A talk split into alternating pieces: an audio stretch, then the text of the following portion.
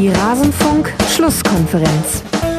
Die Saison dauert jetzt noch genau sechs Tage. Und in, in, sieben Tagen, ihr kennt die Zahlen nicht komplett, aber ich bin mir sicher, dass sich die Jungs alles kaufen können, was sie wollen. Das nächste Auto, den nächsten teuren Urlaub, das nächste Haus, was auch immer. Das können sie nächste Woche Sonntag alles wieder tun. Aber was sie sich nicht kaufen können, ist dieser Moment, nächste Woche ins Stadion zu kommen. Und deshalb, wir verspüren einfach den riesigen Wunsch und den riesigen Willen, diesen Moment gemeinsam in dieser Gruppe mit unseren Fans in unserem Stadion zu erleben, um dann alles dafür zu tun, endlich, endlich die Meisterschale wieder nach Dortmund zu holen. Alles zum letzten Bundesligaspieltag.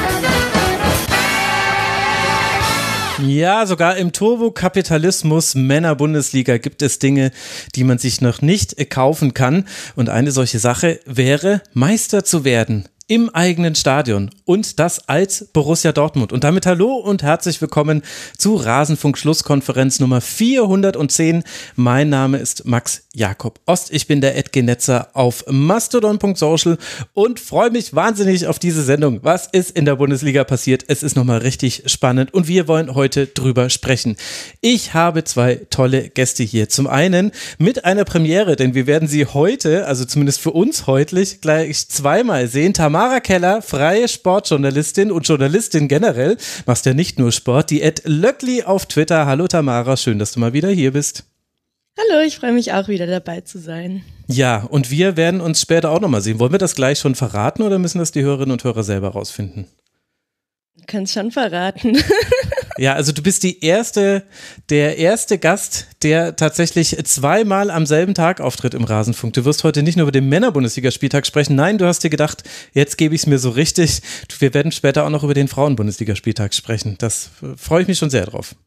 Aber ich nicht über alle Spiele, weil ich bin natürlich auch kein Übermensch und kann mir nicht alles, alles, alles angucken. Nein. Aber ja, ich freue mich auch. Vielleicht hätten wir es doch nicht verraten sollen, weil das nehmen wir ja später auf und vielleicht passiert ja noch was und dann passiert es doch nicht. Aber ich freue mich auch sehr. Nein, das wird alles klappen und äh, die Hörerinnen und Hörer werden auch so nett sein, nicht unsere Augenringe zu zählen, denn wenn alles gut geht, dann wird man uns bei YouTube sehen können. Gerade bei mir, also ich kann sagen, bei mir wird Verschleiß äh, zu erkennen sein. Ich gucke nämlich zwischen den zwei Aufnahmen noch die restlichen dreieinhalb dreieinhalb Spiele, die mir noch fehlen. Aber jetzt wollen wir ja über die Männer sprechen und wir wollen auch sprechen mit Clemens Boissaré von der Rheinischen Post, der Ed Boissaré C auf Twitter. Hallo Clemens, schön, dass du mal wieder im Rasenfunk bist. Hat eine ganze Weile gedauert. Lang, lang ist sehr. Vielen Dank, Max, für die Einladung. Ja, aber wirklich. Und es äh, passt halt perfekt, denn wir wollen heute einen Schwerpunkt auf Dortmund legen. Und jeder, der dir folgt oder der dich schon mal hier im Rasenfunk gehört hat, weiß, da liegt auch so ein kleiner Schwerpunkt bei dir. Bisschen.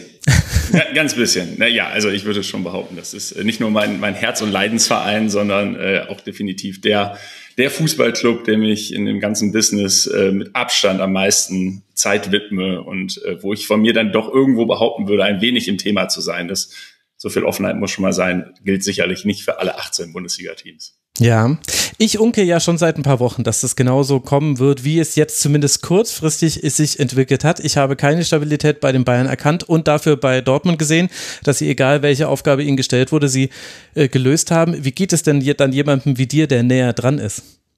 Äh, ähnlich, ehrlicherweise, wobei ich ja immer noch diesen, äh, ich, ich traue den Bayern nicht, wenn man so will. Also das Ding ist ja, ähm, Bayern München war über die letzten zehn Jahre so derart konstant, ähm, in, in ihren Leistungen, ähm, dass ich eigentlich immer den, nie, nie den Zweifel hatte, dass sie es am Ende des, des, des Jahres machen. Ähm, da mag auch so immer so ein bisschen äh, in der gleichen Zeit äh, gewachsene Grundskepsis gegenüber meinem eigenen Verein äh, mit dabei gewesen sein, weil wenn Borussia Dortmund eins in den letzten Jahren ja dann doch immer mal wieder bewiesen hat, ist, dass sie unfassbar inkonstant daherkommen und wenn sich dann mal die Chance bot, sie sie nicht ergriffen haben. So, also da kam so ein bisschen was zusammen. Auf der einen Seite das eigentliche, das Urvertrauen darin, dass Bayern München es am Ende des Jahres dann doch immer noch macht und äh, gleichzeitig eben halt die Skepsis Skepsis gegenüber dem eigenen Club. Ähm, so, dass das jetzt am Ende des Jahres oder am Ende der, des, der Saison so kommt, wie es jetzt vielleicht hoffentlich kommen wird. Ähm, ich habe nicht dran geglaubt, ehrlicherweise. Ähm, also ich habe zwar immer gesagt, in Augsburg wird es sich mehr oder weniger entscheiden. Augsburg auswärts ist für Borussia Dortmund, da sprechen wir gleich nochmal drüber, äh, wirklich ein, naja, schon fast rotes Tuch. Und ähm, dass das Ding dann gestern so ausging, wie es ausging, auch da habe ich nicht wirklich dran geglaubt, muss ich gestehen ähm, ja, um, umso schöner für mich, umso schöner für alle, die es, mit Borussia Dortmund halten. Aber absolut. Und äh, Tamara lächelt auch schon so still vor sich hin. So ganz unglücklich bist du darüber, dass äh, zumindest wir jetzt noch Spannung haben. Also es ist ja noch nicht so. Ich möchte es kurz festgehalten haben, bevor die ganzen Bayern-Fans sich beschweren. Noch ist Borussia Dortmund nicht Meister, aber es sieht zumindest besser aus denn je. Damit bist du jetzt auch nicht so ganz unzufrieden, dass wir mal ein bisschen wieder Spannung haben, Tamara.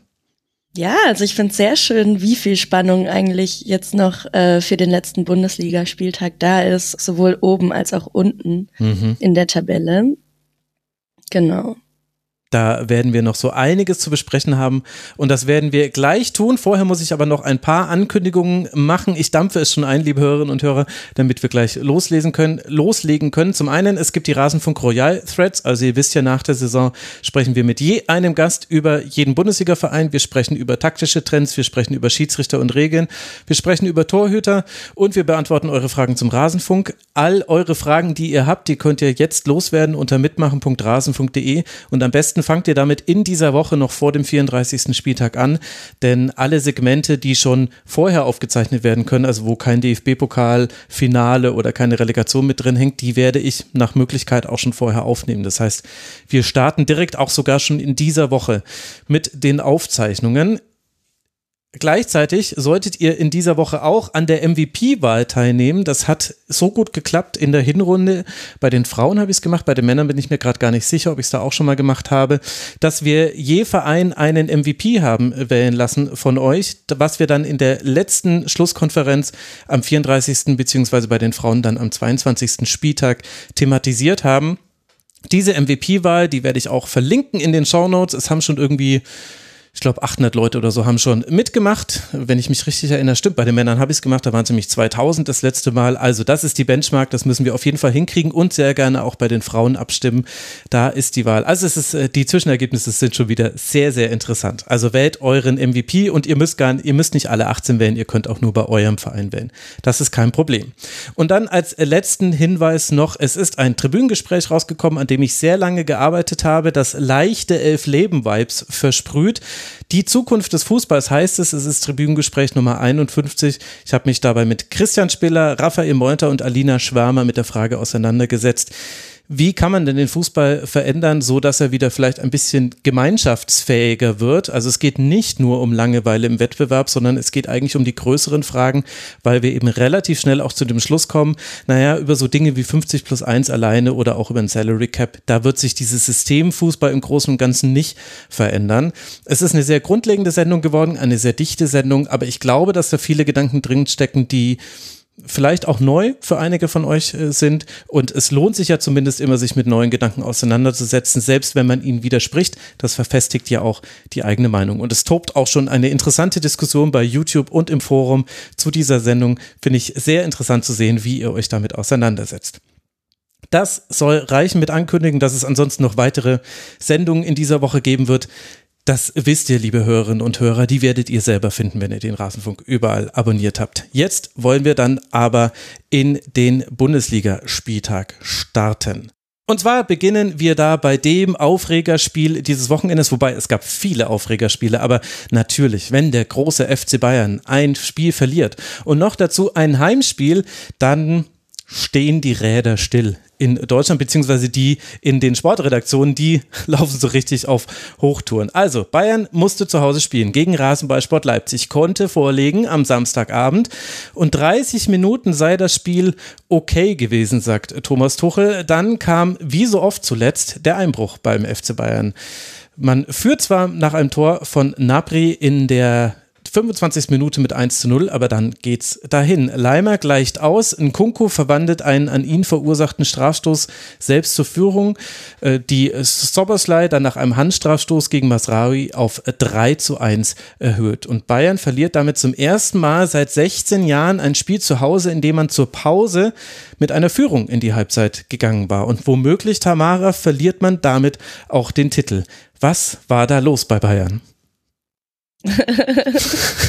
ja, das weiß ich jetzt sofort. Ähm, also das 1 zu 1 war ja wirklich ein krasser Abwehrfehler. Ähm, da war ich echt so ein bisschen, okay, wow. Ähm, am Anfang hatten, haben mir die Bayern eigentlich gut gefallen, weil sie waren sehr, sehr, wirklich sehr dominant. Ähm, und äh, beim Rest des Spiels weiß ich nicht, ob wirklich die Frage ist, was war da los bei den Bayern? Oder äh, ist halt Leipzig wirklich aufgewacht? Und ähm, es hat mich äh, aus Leipziger Sicht natürlich ein bisschen an die Leistung im DFB-Pokal-Halbfinale gegen Freiburg erinnert. Mhm. Äh, einfach souveräner gespielt. Und ähm, klar, sie bekommen halt auch zwei Elfmeter, ähm, aber da zeigt sich schon auch eine gewisse Stärke von Leipzig, die sich nicht durch deren Saison gezogen hat, würde ich auch sagen. Das, dem ist kaum zu widersprechen, Clemens, dass da auch viel Stärke von Leipzig drin äh, steckte.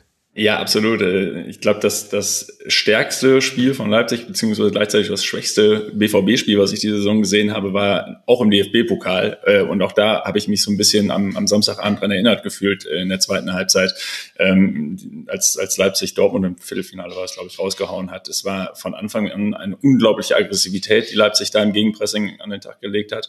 Und so ein bisschen sind sie dann in die zweite Halbzeit auch reingegangen ähm, nach dem. Und jetzt knüpfe ich so ein bisschen an an das, was ich vorhin schon mal kurz ange, angekratzt hatte sozusagen. Äh, diese Bayern-Dominanz, ja, die, die sind ja in dieses Spiel reingegangen ähm, und du hast so wirklich gemerkt, da, da brennt was und die möchten unbedingt und dann haben sie es 30 Minuten lang auf den Platz bekommen und ich habe keine Erklärung dafür. Vielleicht fehlt mir da die psychologische, sportpsychologische Ausbildung für. Aber ähm, dieser, dieser komplette Bruch, der dann da auf einmal reinkam, ähm, ich, also das würde ich jetzt nicht unbedingt mit der Leipziger Stärke, äh, zumindest in dem Moment, da gab es keinen Grund für, es gab keinen Anlass für. So, aber von jetzt auf gleich war Bayern raus und Leipzig war da. Und äh, so, so ein Ding wie beim 1 zu 1, ey, sorry, aber also Bayern war jetzt auch über die letzten Jahre nicht unbedingt immer berühmt für super starke Abwehrleistungen, aber so ein Ding habe ich von, von Bayern München, glaube ich, wirklich noch nie weiß ich nicht, lag an mir liegen. Aber also es war wirklich hanbrüchend. Das, das so, sowas darf dir nicht passieren, nicht in der Phase der Saison, nicht bei dem Spielstand, nicht in dem Spiel. Also das äh, war wirklich Wahnsinn. Ähm, so, also sprich für alle Hörerinnen und Hörer, die es vielleicht nicht gesehen haben, es war eine Ecke für den FC Bayern und dann daraus entsteht dann ein Konter, der in absurder Überlegenheit, in numerischer Überlegenheit von Leipzig ausgeführt wird. Ich glaube vier gegen vier drei war es oder vier gegen eins, genau. Ja, am Anfang vier gegen eins, ne? Und hinten raus dann vier gegen drei. Ja. Und dazu muss man ja sagen, das ist eine Stärke von Leipzig. Leipzig nach Union Berlin, das Team mit den meisten Kontertoren in dieser Saison. Also, dass die kontern können, war jetzt nicht so überraschend. Da hat die Absicherung nicht gepasst bei der eigenen Ecke und so fällt dann das eins zu eins. So, jetzt jetzt darfst du wieder. Nee, alles äh, perfekt beschrieben, genau. Und ähm, so, und äh, dass das Ding dann äh, in der, in der hinten raus noch, noch äh, komplett kippt, ähm, gut, sagen wir so, beide Elfmeter musst du, denke ich, geben, so wie die Regelauslegung momentan ist. Ähm, geschenkt. Was ich halt heftig finde, ist, dass hat mich so ein bisschen an das Bayern-Spiel in Mainz erinnert, wo ich auch dachte nach dem 1 zu 0, alles klar, das läuft jetzt so wie immer. Ähm, Bayern macht dann irgendwann das 2-0. So, das ist ja genau das Ding, was, glaube ich, dieses Jahr bei Bayern München so ein bisschen das, in der Rückrunde vor allen Dingen das Problem ist. Nee, machen sie eben nicht, sondern sie kriegen dann irgendwie sehr, sehr dumm ein Gegentor und plötzlich bricht diese Mannschaft ein. Ähm, ich glaube, Max oder Tamara, vielleicht weißt du es, irgend, äh, es gab noch die Chance zum 2-2 zwischen, zwischendurch ähm, irgendwie und ähm, nutzen sie nicht, aber das war auch das einzige auf, Zeichen des Aufbäumens, äh, was ich von Bayern in, in, in der zweiten Halbzeit irgendwie gesehen habe. Ansonsten fand ich das einen sehr souveränen, sehr reifen, sehr erwachsenen Auftritt von, von RB Leipzig. Ähm, auch das zieht sich bei denen ja so durch die Rückrunde, ähm, dass, ähm, dass der Marco Rose scheinbar mittlerweile seine Mannschaft gefunden hat, sein, sein System gefunden hat und das auch wirklich immer stärker auf den Platz umgesetzt bekommt.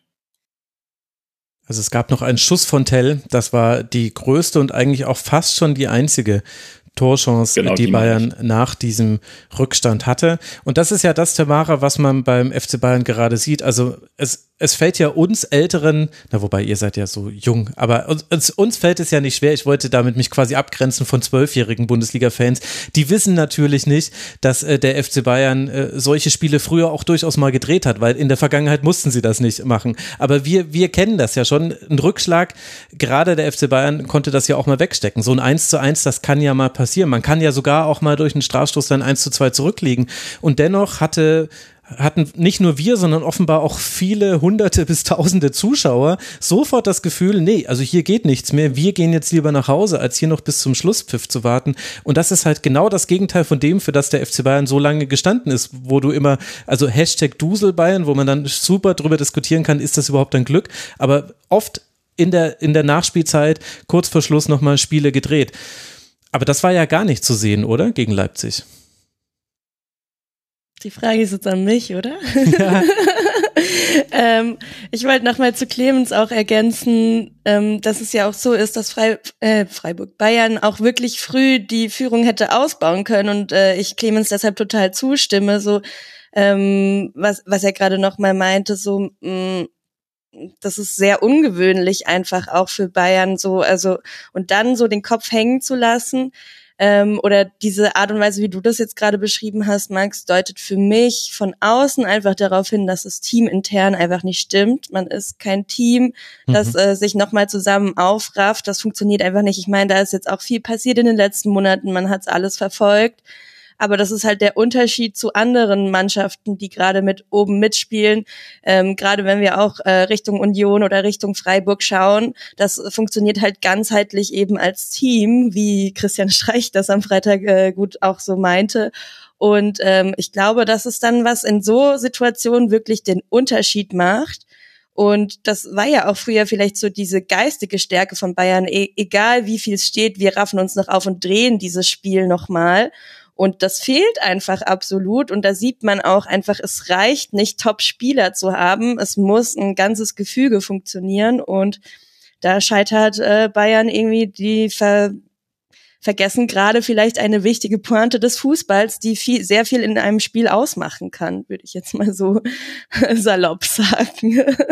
Und, und dennoch denke ich, um da mal ganz direkt nochmal drauf einzugehen, ähm, man hatte, finde ich, in den letzten, was war zwei, drei Wochen jetzt so den Eindruck, ah, vielleicht haben sie sich jetzt nochmal gefangen, reißen sie sich nochmal so zusammen. Das hat ja auch Thomas Müller in den Interviews gesagt, ich glaube, mhm. glaub, nach dem Schalke-Spiel selbst ja, betont, ne, sehr hervorgehoben. Ja. Genau, so, ähm, und wir machen es jetzt so. Und ähm, wenn ich mir die, die Startaufstellung angucke, da stehen fast ausschließlich Spieler, die den Anspruch haben, Führungsspieler zu sein in der Startelf. Ne?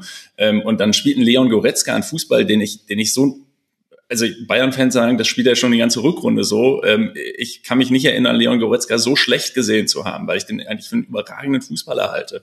Ähm, aber auch von der Körpersprache, das gesamte, der gesamte Auftritt. Ähm, Leon Goretzka ist einfach nur exemplarisch genannt. Erschreckend. Also hätte ich so wirklich niemals erwartet, habe ich so von Bayern München ewig nicht gesehen. Ja, und interessant ist äh, dabei, also es gibt viele Spieler, die quasi nicht in Form Hochphasen gerade sich befinden. Da gehört definitiv ein Leon Goretzka mit dazu und im Grunde kann man da fast alle nennen. Ich würde aktuell vielleicht Matthijs de Licht rausnehmen und ich finde, dass Musiala und Coman in dem Spiel, also die müssen halt sehr viel schultern und ich weiß nicht, ob das, äh, ob das fair ist, äh, die Offensive bei einem Team, das in der Regel dann gegen einen Gegner spielt, der zehn Spiele äh, Minimum hinter dem Ball hat, äh, ob man das dann wirklich auf einem nur äh, abladen sollte. Also er hatte auch wieder viele Aktionen, fünf Schüsse, vier Dribblings, Musiala, Coman hatte einzelne gute Aktionen. Aber es hängt halt immer noch mit Lichtblicken und Geistesblitzen zusammen, ob der FC Bayern sich Torchancen herausspielt. Ich meine, schauen wir uns an, wie das 1 zu 0 fällt. Das ist eine überragende Bewegung von äh, Cancelo, der auch generell, fand ich, ein besseres Spiel gemacht hat. Der hatte immer wieder so kleine Momente mit drin. Der hätte auch das 2 zu 0 vorbereitet, wenn Coman die Flanke äh, freistehend reingekopft hätte. Coman kann man vielleicht noch so als Dritten dann nennen, der offensiv viele gute Dinge getan hat. Aber es ist eben immer Stückwerk, sagt man dazu, was ja erstmal bedeutet, es beruht auf, beruht auf Einzelaktionen. Und da ist man halt beim FC Bayern in der etwas schwierigen Situation, dass das jetzt schon immer so war und per se nicht schlimm ist, weil es schon immer so war, dass der FC Bayern individuell so überlegen war, dass du auch viele Einzelaktionen hattest, die zu Toren führen. Die Mischung sollte aber stimmen und du solltest quasi vielleicht eine Möglichkeit haben, diese Einzelaktionen dann zu erzwingen, so wie es früher war. Also du hast den Ball auf der einen Seite, du verlagerst auf die andere Seite, dann steht da ein Ribéry oder ein Robben, die haben dann Platz vor sich, die können ins direkte Duell gehen. Das könntest du mit Coman ja auch auch machen. Der ist auch super schnell. Aber du siehst halt diese Abläufe nicht mehr. Und ich fand am, am sinnbildlichsten eigentlich für dieses Spiel, fand ich, was der FC Bayern gegen den Ball gemacht hat. Denn da gab es mehrfach Situationen, wo Leipzig einen Pass zurückgespielt hat in die eigene Kette und Thomas Müller ist wie ein Windhund hinterhergegangen und wollte draufpressen und hinter ihm hat keiner mitgemacht. Keiner von denen ist ins offensive Pressing gegangen. Und da muss ich sagen, ich weiß nicht, Tamara, ob ich dazu kritisch bin, aber also wir, wir sehen, dass die Probleme beim FC Bayern tief liegen und wahrscheinlich sehr mannigfaltig sind. Und gleichzeitig haben wir ja einen Trainerwechsel gesehen, der auch in einem komplett anderen Licht erscheint. Das muss man wirklich sagen. Also hört euch die Schlusskonferenz von damals nochmal an. Acht Wochen später, naja, gut. Aber wir haben gleichzeitig ja auch einen Trainer, der jetzt schon seit acht Wochen mit diesem Team arbeiten konnte. Und ich schätze an Thomas Tuchel, dass er seine Ratlosigkeit offen nach außen trägt. Also er tut wenigstens nicht so, als, als wüsste er jetzt, woran es liegt. Gleichzeitig stelle ich mir aber die Frage, also ich will jetzt definitiv nicht die Trainerdiskussion aufmachen, ob Thomas Tuchel wieder gehen muss. Überhaupt nicht. Aber es ist doch schon interessant, dass auch Thomas Tuchel da kein Kollektiv hineinbekommt in dieses Spiel. Du hast es ja auch schon rausgestellt. Ja, ich finde es halt schwierig. Also ich, ich sehe da hauptsächlich, unter welchen Bedingungen dieser Trainerwechsel stattgefunden hat. Und das sind einfach keine mhm. optimalen Bedingungen auch. Und ich stelle es mir extrem schwer, schwer vor, trotzdem acht Wochen klingt irgendwie lang und zeitgleich klingt es halt so kurz, wenn man äh, mh, bedenkt, was wie, wie Profifußball eigentlich funktioniert. Klar hat, hat man von außen immer so die Erwartung, ja, das hat alles super schnell zu gehen und so. Aber ich glaube, in acht Wochen kannst du da auch nicht so viel drehen, weil das Problem gab es ja davor auch schon, irgendwie so. Und ähm, ich, ich weiß es nicht, ähm, was, was wirklich das Problem da ist, aber das, das scheint ja irgendwie eine Uneinigkeit da irgendwie zu geben. Aber mh, hm, es ist ja nicht nur die psychische oder so diese Mannschafts- oder Teams-Komponente. Äh, ja, ich, ich bin genauso ratlos wie Thomas Tuchel. endlich können wir, endlich sind wir mal auf einem Wissensstand mit Thomas Tuchel. Wir wissen es doch auch nicht, aber, Thomas. Aber ihr als, als äh, zwei, die wahrscheinlich bei München noch mehr sehen als, als ich, habt ihr in diesen, es sind glaube ich elf Spiele, äh, davon wurden vier verloren, habt ihr in diesen elf Spielen irgendeine Spielidee gesehen, die sich von dem abgehoben hat, was, was zuvor gespielt werden sollte? Also ich, ich, für mich ist es ein Trainerwechsel, der der nicht nur negativ verpufft ist, so, sondern wo, wo ich irgendwie den Eindruck habe, dass er mehr Chaos angerichtet hat, im Spielerischen auch, ähm, als, äh, als dass er irgendwas gebracht hat. Und das ist was, was ich bei Thomas Tuchel, ich kenne ihn ja selber aus, aus Dortmunder Zeiten noch ganz gut, ähm, wirklich überhaupt nicht kenne. Eigentlich ist Tuchel jemand, der wirklich von, von Tag eins an eine klare Handschrift mitgibt, eine klare Idee verkörpert, was er für einen Fußball spielen lassen möchte. Sehe ich nicht. Geht euch das anders? Ja, ich finde, man sieht schon so Kleinigkeiten, aber ich finde es schon interessant, nochmal auf diese Amtszeit Tuchel bisher zurückzublicken und vor allem auf das, was er quasi gesagt hat und was man dann gesehen hat. Und ich fand, die ersten drei Wochen hatten wir die Phase, dass äh, da war er quasi der äh, der Chaka, du schaffst es, Erfolgscoach, der im Grunde durch sehr viel Komplimente an sein Team, glaube ich, versucht hat, eben denen wieder den Spaß zurückzubringen. Weil ich glaube, der hat von Anfang an gesehen, boah, was ist denn hier für eine Stimmung? Was ist denn hier los? Äh, und egal, ob das jetzt zwischenmenschlich ist oder einfach nur im Spiel, aber du merkst ja dem FC Bayern an, Spaß haben sie gerade nicht. Und äh, da hat er einfach nur gesagt, ey, wir müssen wieder einen Spaß zurückbekommen, das wird super und das wird mega geil, ich freue mich. Und dann gab es ja durchaus auch Spiele, die besser waren. Also man muss ja auch sagen, was ja zum Beispiel auch besser gealtert ist, äh, ist, äh, ist die Niederlage gegen Manchester City. Wenn man gesehen hat, wie Real gegen die rausgeflogen ist, da war dann Bayern wirklich gar nicht so schlecht in beiden Spielen. Äh, bringt dir halt nichts. Also das sind so Argumentationen, die ein wenig weiterführen. Äh, was er dann verändert hat, finde ich, ist schon, dass die defensive Struktur besser geworden ist, dass man seltener den Moment hatte, dass das Zentrum komplett offen ist, dass da öfter wieder zwei Spieler waren und nicht nur ein Spieler, dass man zwar noch Restverteidigungsmomente hatte, aber die wurden dann in der Regel besser gelöst. Also ich hatte auch das Gefühl, äh, dass, äh, dass das der Abwehr auch durchaus gut getan hat, was absurd klingt, weil man hat natürlich trotzdem noch das Main-Spiel mit dabei und so weiter und so fort. Aber da liegt es meiner Meinung nach nicht nur an der Abwehr, sondern da sind eben mehrere Dinge zusammengekommen. Und in der Offensive sehe ich aber tatsächlich auch, bis auf, dass die Außenverteidiger ein bisschen anders agieren, was, wo man aber auch nicht sagen kann, liegt es jetzt daran, dass gerade Cancelo und Masravi jetzt zum Beispiel gegen Raba gespielt haben und eben nicht äh, Davis und Pavard, so wie wir es in der Hinrunde oft gesehen haben, auf den Flügeln. Ist ein bisschen schwierig zu sagen, ist es jetzt Thomas Tuchel, ist das jetzt von den Spielern her, da finde ich tatsächlich auch, dass man noch nicht so viel erkennt. Aber ich glaube, er hat schon versucht, eine defensive Struktur zu geben, damit man eben enge Spiele eher mal gewinnt. Und gegen Gegner wie Hertha und Schalke hat das ja auch geklappt. Aber jetzt kam halt der erste Gegner, der sich halt auch nicht umwerfen lässt von einem 0 zu 1. Und der erste Gegner, der auch ja wiederum selber sein Spiel verändern kann. Also Leipzig hat ja nicht gut gespielt, die ersten 30 äh, Minuten. Also Bayern war gut, Leipzig war aber auch schlecht, muss man sagen. Und Leipzig hat es aber geschafft, diesen Schalter umzulegen, noch in der ersten Hälfte. Also Soberslei spielt eine Verlagerung auf Halstenberg. Das war diese erste Chance in der 34. Minute. Und sofort haben sie den kompletten Raum offen, weil sie halt gesehen haben, dass halt Bayern sie Mann gegen Mann auf einem Flügel zupresst. Dann haben sie sich in der zweiten Hälfte haben sie das Anlaufverhalten verändert. Sie sind viel aggressiver draufgegangen. Ähm, der FC Bayern hat ja schon die Achter im Spielaufbau relativ weit nach vorne verschoben, beziehungsweise äh, Goretzka als Achter und Musiala dann als freier Zehner. Also die, die Zahl stimmt jetzt nicht, aber Goretzka und Musiala, um die beiden spreche ich jetzt äh, gerade. Äh, das heißt, es gab schon so einen Raum, äh, der erstmal überbrückt werden musste und das hat Bayern in der ersten Hälfte noch gut geschafft. In der zweiten Hälfte hat Leipzig da einfach den haben einfach über ihre Spieler den Passweg zugestellt. Äh, da hat sich Soboslai mehr auf die Seite fallen lassen. Ich glaube, Leimer ist öfter noch hinterhergerückt. Also sie haben einfach durchgepresst. Und das hat schon gereicht, dass die beiden sich da nicht mehr rauskombiniert haben. Und wenn wir uns das 1 zu 0 zum Beispiel angucken, das war ja, also es war ein wunderschönes Tor vom FC Bayern, weil da hat man sich aus dem Pressing rauskombiniert mit, da hat Cancelo gleich zweimal einen richtig guten Pass gespielt, vom Flügel kommend. Und diesen Pass, den konnte er in der zweiten Halbzeit nicht mehr spielen. Denn da stand ihm schon jemand bei der Ballannahme auf dem Fuß. Das war der große Unterschied. Also sprich, was ich damit sagen will, Leipzig war halt auch jetzt wieder ein Gegner von einer anderen Qualität. Und da hast du halt gleich wieder gesehen, dass der FC Bayern genauso aussieht wie vor ein paar Wochen, Schrägstrich Monaten.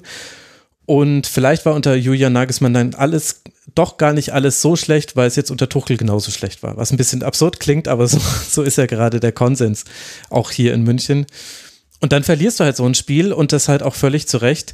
Und äh, nur um nochmal herauszustellen, was, äh, warum das jetzt auch so was Besonderes ist. Also ich habe schon die 16 Jahre genannt, die man zum ersten Mal in der Halbzeitführung verloren hat. Äh, unser Hörer Zaunpfahl, der sowieso gerade Puls 200 hat, weil er ist auch BVB-Fan, der hat, ich glaube, um sich zu beruhigen, im Forum ganz viele Statistiken rausgesucht. Und der hat äh, rausgefunden, dass es zum ersten Mal seit 30 Jahren so war, dass der FC Bayern sein letztes Heimspiel nicht gewinnt, wenn es noch um etwas geht. Also wenn, wenn noch etwas zu gewinnen oder verlieren war, hat Bayern seit 30 Jahren sein letztes Heimspiel immer zumindest unentschieden gespielt, eher eigentlich häufiger äh, gewonnen. Und sie haben es tatsächlich zum ersten Mal seit 30 Jahren verloren. Und vielleicht ist es deswegen auch so, dass wir alle so aufgeregt sind, weil es jetzt wirklich eingetreten ist. Man hat es ja irgendwie nicht erwartet. Wollt ihr noch was ergänzen zum FC Bayern? Was haben wir noch äh, vergessen? Oder sollen wir dann zu unserem Schwerpunktthema kommen? Tamara, hast du noch was auf dem Herzen? Bei mir ist alles gut. Und Clemens? Noch, noch, noch zwei Sätze zu meinem 18. liebsten Bundesliga-Club RB Leipzig verlieren. Ähm, weil tatsächlich, da haben wir jetzt, finde ich, nur ganz kurz drauf eingegangen, wie gut die dann aber hinten raus wirklich waren. Also das ist gerade taktisch nochmal so ein bisschen aufgegriffen. Aber gerade Serbuslei, aber auch Olmo, äh, wollte ich nochmal hervorheben. Ich finde, was die da in der zweiten Halbzeit für Meter gemacht haben, wie die eben halt dieses, die, verschoben haben, wie die die Räume der Bayern im Mittelfeld. Und gerade da, finde ich, ist ja eigentlich Bayern München Stärke. Da kommst du eigentlich, per, also rein auf der individuell sportlichen Ebene eigentlich gar nicht gegen die an. Ich finde, RB Leipzig hat das so, ich will jetzt nicht auf Manchester City Niveau sagen, aber ne, das wäre ein bisschen zu viel des Guten. Aber die haben es wirklich extrem gut gemacht und das ist so ein bisschen, finde ich, war dieses Spiel so ein bisschen Sinnbild von von vielleicht der Leipziger Saison sogar so ein Stück weit, ohne es jetzt zu groß machen zu wollen. Aber ähm, ich meine, wir reden über eine Mannschaft, die, die verlieren äh, gegen in Bochum, die verlieren 0-3 gegen Mainz und hauen dann drei Tage später den BVB aus dem DFB-Pokal mit einer, wie mhm. ich finde, wie gesagt, überragenden Leistung.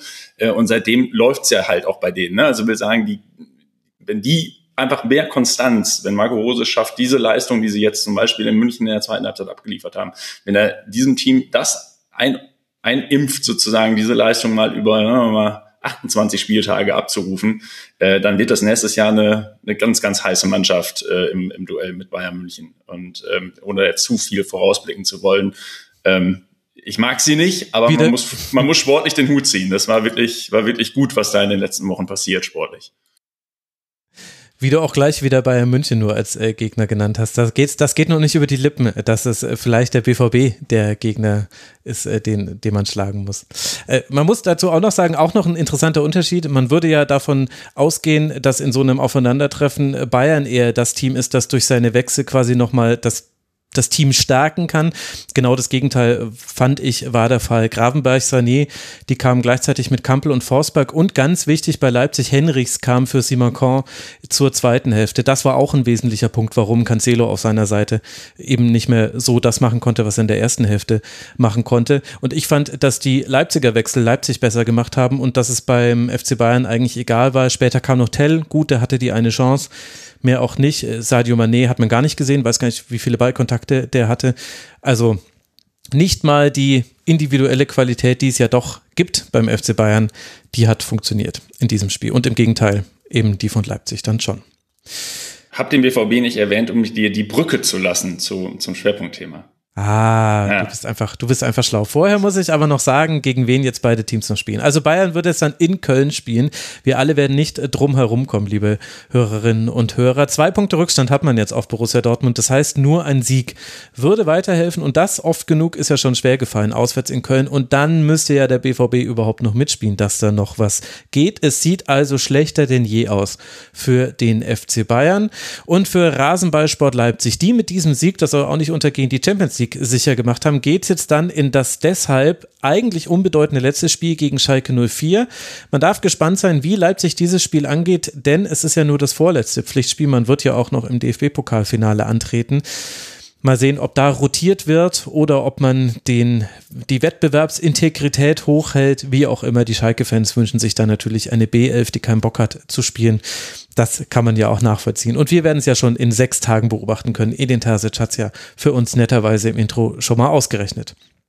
Und jetzt kommen wir eben zum Schwerpunktthema dieser Folge. Wir wollen über Borussia Dortmund sprechen und wir beginnen natürlich mit dem Spiel, das wir da am gestrigen Sonntag sehen durften. Denn alle Augen richteten sich nach Augsburg, wo die Frage eben gestellt wurde, kann der BVB antworten auf das, was der FC Bayern da vorgelegt hat? Können Sie das Geschenk auspacken, das da vor der Haustür lag? Und können Sie das Geschenk auspacken ohne Jude Bellingham? Das vergisst man vielleicht in der Rückschau, aber das war vor nicht mal 24 Stunden immer noch ein großes Thema, dass er nicht spielen könnte. Er konnte nicht mitmachen. Und die Antwort aber auf die Frage, ihr alle habt es mitbekommen, liebe Hörerinnen und Hörer, ja, sie können dieses Geschenk auspacken. In der 38. Minute erzwingt Malen eine rote Karte für Udo Kai. In der zweiten Hälfte fallen dann endlich auch die Tore für Borussia Dortmund. Haller in der 58. Minute, Haller in der 84. Minute und Julian Brandt in der 92. Minute machen die Treffer bei einem am Ende dann völlig äh, un, unhinterfragbarem 3 zu 0 für Borussia Dortmund. Sehr souverän, auch Gregor Kobel pariert zwischendurch stark. Es gibt nur sehr wenige Momente für den FC Augsburg, aber wenn, dann ist Gregor Kobel da, wie schon die gesamte Saison über. Was zu der Frage führt, Clemens, war das der Meisterauftritt des BVB? Oh. ähm, man neigt jetzt natürlich, oder ich neige jetzt natürlich zu sagen, ja, ähm, weil Borussia Dortmund am letzten Heimspiel, äh, am letzten Spieltag zu Hause gegen eine Mannschaft, um die es nichts mehr geht. Ähm, meine Sorgen sind im Vergleich zu den Sorgen, die ich vor dem gestrigen Spiel hatte, sehr, sehr gering, muss ich ganz ehrlich sagen. Ähm, das Selbstbewusstsein gerade in Heimspielen, ähm, zu sagen, das machen wir jetzt, das ziehen ja. wir jetzt, äh, das ist wirklich sehr ausgeprägt vorhanden. Ich glaube nicht nur in der Mannschaft, sondern auch in der durchaus ja nicht immer so super optimistischen Fanschar. Ähm, äh, so, das nochmal kurz einzugehen auf das, was gestern passiert ist. Augsburg auswärts war äh, seit Wochen, glaube ich, so ein bisschen das Damoklesschwert, was äh, über Borussia Dortmund mhm. hing. Wir tun uns da sehr, sehr kontinuierlich sehr schwer, äh, was einfach auch mit der Augsburger Spielweise, die wir auch gestern wieder zu, zu sehen bekommen haben, liegt. Ja, also dieses super aggressive, nicklige, äh, Zweikampfsuchende, Spielunterbrechen suchende ähm, Spiel der, der Augsburger, das ist so ähnlich wie, wie die AS Spiele. Rom des der Bundesliga. Ja, ich hätte ich, so, ich hätte jetzt den VfL Bochum als Vergleich genannt, aber äh, Rom tut's auch, genau. Ähm, das ist einfach ein Spiel, das das tut Borussia Dortmund äh, schon schon seit jeher einfach nicht gut. Damit damit kommen wir nicht gut zurecht. Ähm, Jetzt muss ich ein bisschen gucken, dass ich, dass ich den Faden beibehalte. Eine der großen Qualitäten, die er den Terzic meiner Meinung nach in diese Mannschaft reingebracht hat, ist, dass wir es zunehmend besser verstehen, gegen solche Gegner zu agieren. Ähm, uns dann eben doch die Chancen zu erarbeiten und am Ende des Tages solche Spiele zu gewinnen. Und ich finde, das hat man auch gestern gesehen und zwar auch vor der roten Karte schon. Also, dass es zu dem Zeitpunkt noch 0-0 steht, ist, äh, nennen wir es mal, Unvermögen im Abschluss von vor Dortmunder Seite, aber spielerisch fand ich das richtig gut bis dahin. Mhm. Und ähm, so, ich mache mal ganz schnell einen kurzen Abriss. Rote Karte meiner Meinung nach ist so eine klassische Situation. 80 Prozent der Schiedsrichter geben die, 20 Prozent geben sie nicht. Ähm, auch mit VRR, so ungefähr die prozentuelle Aufteilung, würde ich sagen. Ich finde, du, du, du solltest sie geben, weil, mal, äh, weil, weil äh, Malen ist durch in der Situation.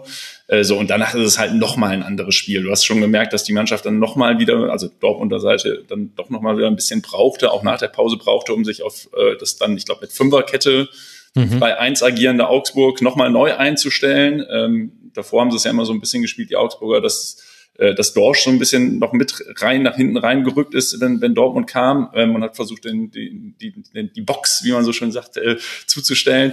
Ähm, das haben sie danach noch heftiger gemacht. So die ersten zehn Minuten nach der Pause wirken ein bisschen wie so ein Handballspiel. Ne? Also irgendwie der Ball kreiste so um den 16er rum und Dortmund suchte so die Lücke.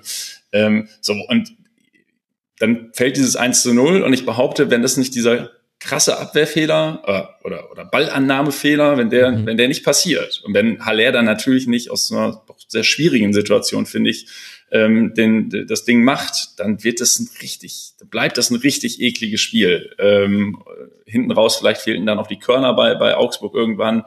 Ähm, aber ja, so mal ganz schnell zusammengefasst, ähm, ich fand, das war ein, ein ein sinnbildliches Spiel für das, was er den, den Terzic mit dieser Mannschaft äh, geschafft hat in dieser Rückrunde im Jahr 2023, nämlich eine Mannschaft zu formen, die sich auch mit sehr widrigen Umständen oder gegen einen sehr ekligen spielenden Gegner versteht, ähm, ihr Spiel durchzubringen und dann je nach Spielglück Hallo Stuttgart, hallo Bochum, ähm, es halt auch in der Regel schafft, diese Spiele zu gewinnen, ähm, insbesondere wenn es im heimischen Westfalenstadion ist, heute, äh, gestern zum Glück dann auch in Augsburg. Ich weiß nicht, Tamara, wie du das äh, Spiel verfolgt hast. Du warst ja auch zwischendurch noch im äh, Kali. Also ich persönlich hatte nie den Zweifel, dass äh, Dortmund das gewinnt. Auch in der zweiten Hälfte, wo Augsburg es schon besser geschafft hat, Dortmund mal eine Zeit lang so vom äh, Strafraum fernzuhalten. Wie ging es dir? Ja, das hast du richtig analysiert. Ich habe mir tatsächlich nur die Zusammenfassung danach angeschaut. Äh, ich muss auch ein bisschen, Clemens hat das vorhin so ausgedrückt, so, ja, ihr zwei kennt euch ja so gut aus. Also dieses, das weiß ich auch von mir. Du möchtest mir. dieses Bayern-Label nicht Max, haben. Max kennt, sich, Max kennt sich sehr gut ja. aus und hat mir vorhin eigentlich die Steilvorlage gegeben, um zu sagen, ich kenne mich eigentlich gar nicht mit Männerfußball aus. Eigentlich bin ich Expertin für Frauen.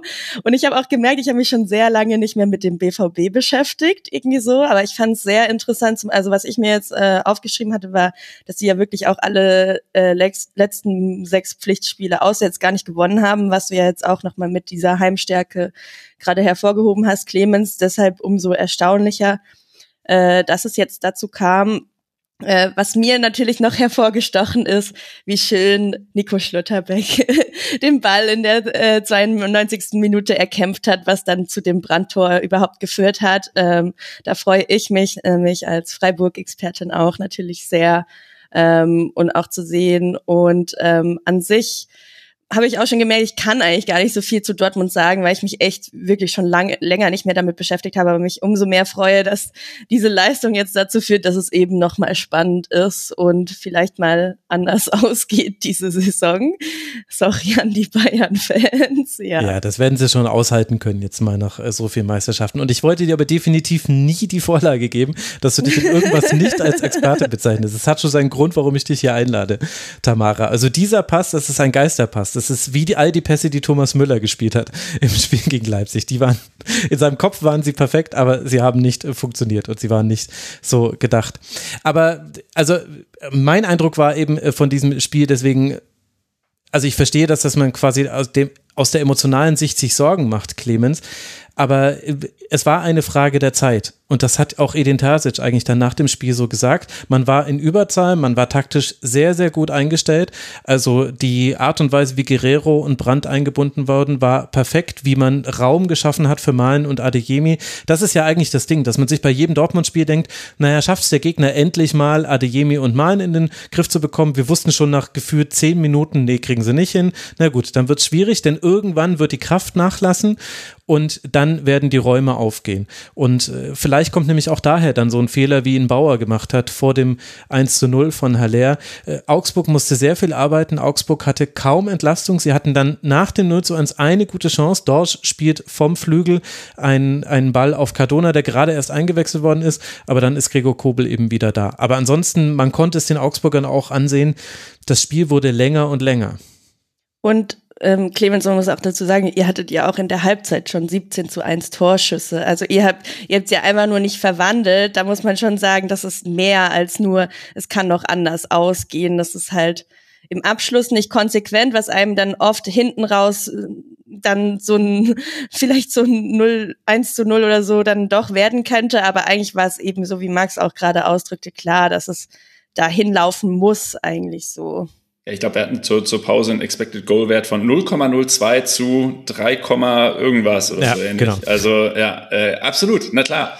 Ähm, äh, ich, was, was ich noch gerade zu dem, was, was Max auch taktisch schon, schon analysiert hat, noch ergänzen wollte, was mir gestern sehr, sehr gut gefallen hat, war, dass eben halt man nicht nur versucht hat, mit Malen und Adiimi über die Flügel äh, steil zu gehen und die Schnelligkeit auszuspielen, sondern diese immer wieder vorhandenen ähm, Speerspitzen mit, mit Brand, der dann die Tiefe gesucht hat. Ähm, das war ja so ein bisschen die, die quasi die dritte Ergänzung. Ne? Mhm. Ähm, und wenn du, wenn du Malen oder, oder Adiimi nicht, nicht schicken konntest, dann hast du es halt versucht, mit den in die freien Räume sprintenden Brand ähm, zu versuchen, diese Abwehrketten zu überspielen. Hat mir sehr, sehr gut gefallen, muss ich ganz ehrlich sagen. Ähm, so, du hast gerade die, die Chance von, von Augsburg oder diese Phase von Augsburg nach dem 1 zu 0 angesprochen. Das, die Vorlage möchte ich kurz aufgreifen, um darauf einzugehen, dass, dass das wahrscheinlich noch die größte Schwäche im Spiel von Borussia Dortmund gegen derartige Gegner ist. Ja, ähm, wir schaffen es dann irgendwie nicht, mal ein Spiel über 90 Minuten konsequent zu Ende zu spielen in, in solchen Partien. Ja, das hatten wir äh, in Stuttgart natürlich ganz extrem, äh, wo, wo wir auch in Überzahl waren, wo wir 2-0 führen. Äh, und ähm, gut, ich will dieses Spiel jetzt nicht weiter analysieren, darum soll es hier nicht gehen, aber dieses Spiel darfst du niemals nicht gewinnen. So ähm, Und so ein bisschen Flashbacks hatte ich da gestern nach in dieser Phase, es war, was war das so, zehn Minuten, Viertelstunde vielleicht. Ähm, wo plötzlich völlig den Faden verloren haben, wo die Zweikämpfe verloren wurden, wo die zweiten Bälle weg waren, wo Räume plötzlich da waren. Ja, also auch da wieder ja eine sehr simple, also diese Chance entsteht ja sehr simpel. Ne? Das ist ein langer Ball über die letzte Abwehrkette ähm, und und Süle und und Hummels sind sich nicht ganz einig, wer wer jetzt wer jetzt wer jetzt den Zweikampf aufnimmt. Äh, und, und dann ist der durch. So und dann hast du zum Glück mit Gregor, äh, Gregor Kobel den wahrscheinlich besten Torwart der Liga momentan hinten drin. Der hält das Ding. So jetzt wieder der Pessimist in mir sowas darf dir in dieser Phase, ich habe das vorhin bei Bayern München schon mal gesagt, darf dir in so einer Phase der Saison eigentlich nicht passieren, nicht wahr? Ähm, so, und wenn du da den Ausgleich kassierst, jetzt kein großes hätte, wenn und aber Spiel, aber wenn du da den Ausgleich kassierst in dieser Phase des Spiels, puh, ne? Also das ist ein Tiefschlag und wir haben gesehen, dass diese Mannschaft, wir haben zum Beispiel im Spiel bei Bayern München gesehen, dass diese Mannschaft auch bei Tiefschlägen nicht immer eine passende Reaktion findet. Ähm, und so, da, da ist mir schon, da war ich schon sehr, sehr, sehr pisst in der Phase, muss ich ganz ehrlich sagen, weil das ähm, so untypisch ist. Du hast den Gegner voll im Griff über, über 60 Minuten bis dahin. Du hast es jetzt endlich geschafft, diesen, diesen Brustlöser, dieses Tor zu machen. Und dann lässt du dich da so, so den Schneid abkaufen. Und ähm, also da, da, da muss man sagen, äh, das wird auch gegen Mainz an der Stelle nochmal wirklich entscheidend. Dieses über 90 Minuten konstant den Gegner bearbeiten, den Gegner anlaufen, das eigene Spiel durchbringen. Äh, sonst wird es auch gegen nicht so formstarke Mainzer echt nochmal kribbelig. Ja, da hilft ja schon mal, also ich greife jetzt vor auf ein späteres Segment, aber da hilft ja schon mal, dass ich Ajorg in der 94. Minute die fünfte gelbe Karte geholt habe beim Stand von 1 zu 4. Also ich weiß nicht, keine Verschwörungstheorien an dieser Stelle. Ich halte es einfach nur so fest. Vielleicht hat er auch einfach nur Bock auf Urlaub. Aber also, was zur Hölle war das denn? Also ich verstehe das. Äh, ich meine, natürlich, das hätte auch quasi, äh, also solche Spiele hat man auch schon oft genug gesehen, um quasi zu sehen, gerade weil jemand drückend überlegen ist und in Überzahl, kann es ja dumm laufen und man das eins zu eins kassieren oder sogar noch Schlimmeres. Äh, was aber mir zumindest eine große Gewissheit gegeben hat, dass der BVB dieses Spiel dann doch noch äh, gewinnen wird war eben, dass es nicht nur einzelne Spieler waren, die gut drauf waren, sondern es waren halt im Grunde alle. Also wir haben jetzt mal ein Adiyemi, äh, Brand hast du schon vor, ähm, besprochen. Guerrero hat wieder gezeigt, warum er so gerne auf der 8 spielt. Man merkt ihm das einfach an, dass er selber mehr Spaß an dieser Position hat. Es ist deutlich zu sehen. Sebastian Haller, da müssen wir gleich nochmal, glaube ich, gesondert drüber sprechen. Der hat nämlich auch Edin Terzic nochmal was Gutes zugesagt. Das habe ich mitgebracht aus der Pressekonferenz. Aber auch die hintere Kette. Also Marius Wolf zum Beispiel, der eben alleine mit Malen und Brand diese linke Seite von Augsburg mit Vega, Rex Bitschei und Udokai, der dann immer wieder rausrücken musste, die haben die alleine schwindlig gespielt. Also es war von Anfang an zu erkennen, mit Viererkette würde das auch nicht funktionieren von Augsburg. Die hätten so oder so umstellen müssen, weil sie hatten einfach nicht den Zugriff auf der, auf der Außenbahn. Das war super. Äh, Niklas Süle, also er köpft dann direkt nach dem Platzverweis diesen fälligen Freistoß an den Pfosten. Auch da, klar, kann man auch negativ sehen, kann sagen, Mensch, das wäre so typisch, wenn sie dann die Chancen auch noch vergeben und nicht gewinnen. Aber Niklas Süle hat keinen Fehler gemacht in diesem Spiel. Mats Hummels ist wieder der alte Vintage Mats Hummels. Unfassbare Pässe, hat mit einem Wahnsinnspass eine Chance für Haller herausgespielt, hat generell, also Mats Hummels ist einfach wieder der alte Mats Hummels, mehr muss ich nicht sagen. Äh, Riason war jetzt nicht so auffällig, aber Riason ist immer da. Riason äh, fällt nicht durch Fehler auf und das ist schon, das ist schon ein großer Vorteil gegenüber vielen anderen Bundesligisten, ehrlich gesagt. Es gibt viele Außenverteidiger, die Probleme bereiten. Und dann kannst du ja sogar noch einen Özcan einwechseln und Marco Reus und hinten raus kommt noch Nico Schlotterbeck, weil Mats am Auge sich äh, verletzt hat und so weiter und so fort. Aber das ist eben das, was der große Unterschied meiner Meinung nach ist zum FC Bayern. Beim FC Bayern könnte man genau diese Liste machen mit Spielern, die gerade irgendwie unterhalb ihres Leistungsmaximums spielen und man kann sich nicht so ganz erklären, warum. Und beim BVB spielen die alle sehr, sehr gut, sehr stabil und sie haben es jetzt auch nicht nur in diesem Spiel getan, so dass man sagen könnte, Mensch, was war denn da irgendwie im Pausentee, sondern das ist eben jetzt schon die Form der letzten Wochen. Und wenn es dann eben nicht klappt, dann könntest du ja auch noch einwechseln. Du könntest noch einen Reus bringen, wie gegen Gladbach zum Beispiel. Du könntest noch einen Gio Reyna bringen, der ja immer noch in dieser Saison der beste Joker-Torschütze ist. Zusammen mit, jetzt habe ich es gerade vergessen, jemand von aus den Sonntagsspielen. Ach, Tut mir leid, habe ich leider vergessen, liebe Hörerinnen und Hörer. Auf jeden Fall fünf Tore sind es, die er nach Einwechslung gemacht hat in dieser Saison. Also das, Clemens, sind alles Punkte, die, wenn man da nicht so emotional ganz so involviert ist, dann schon einfach den BVB herausheben.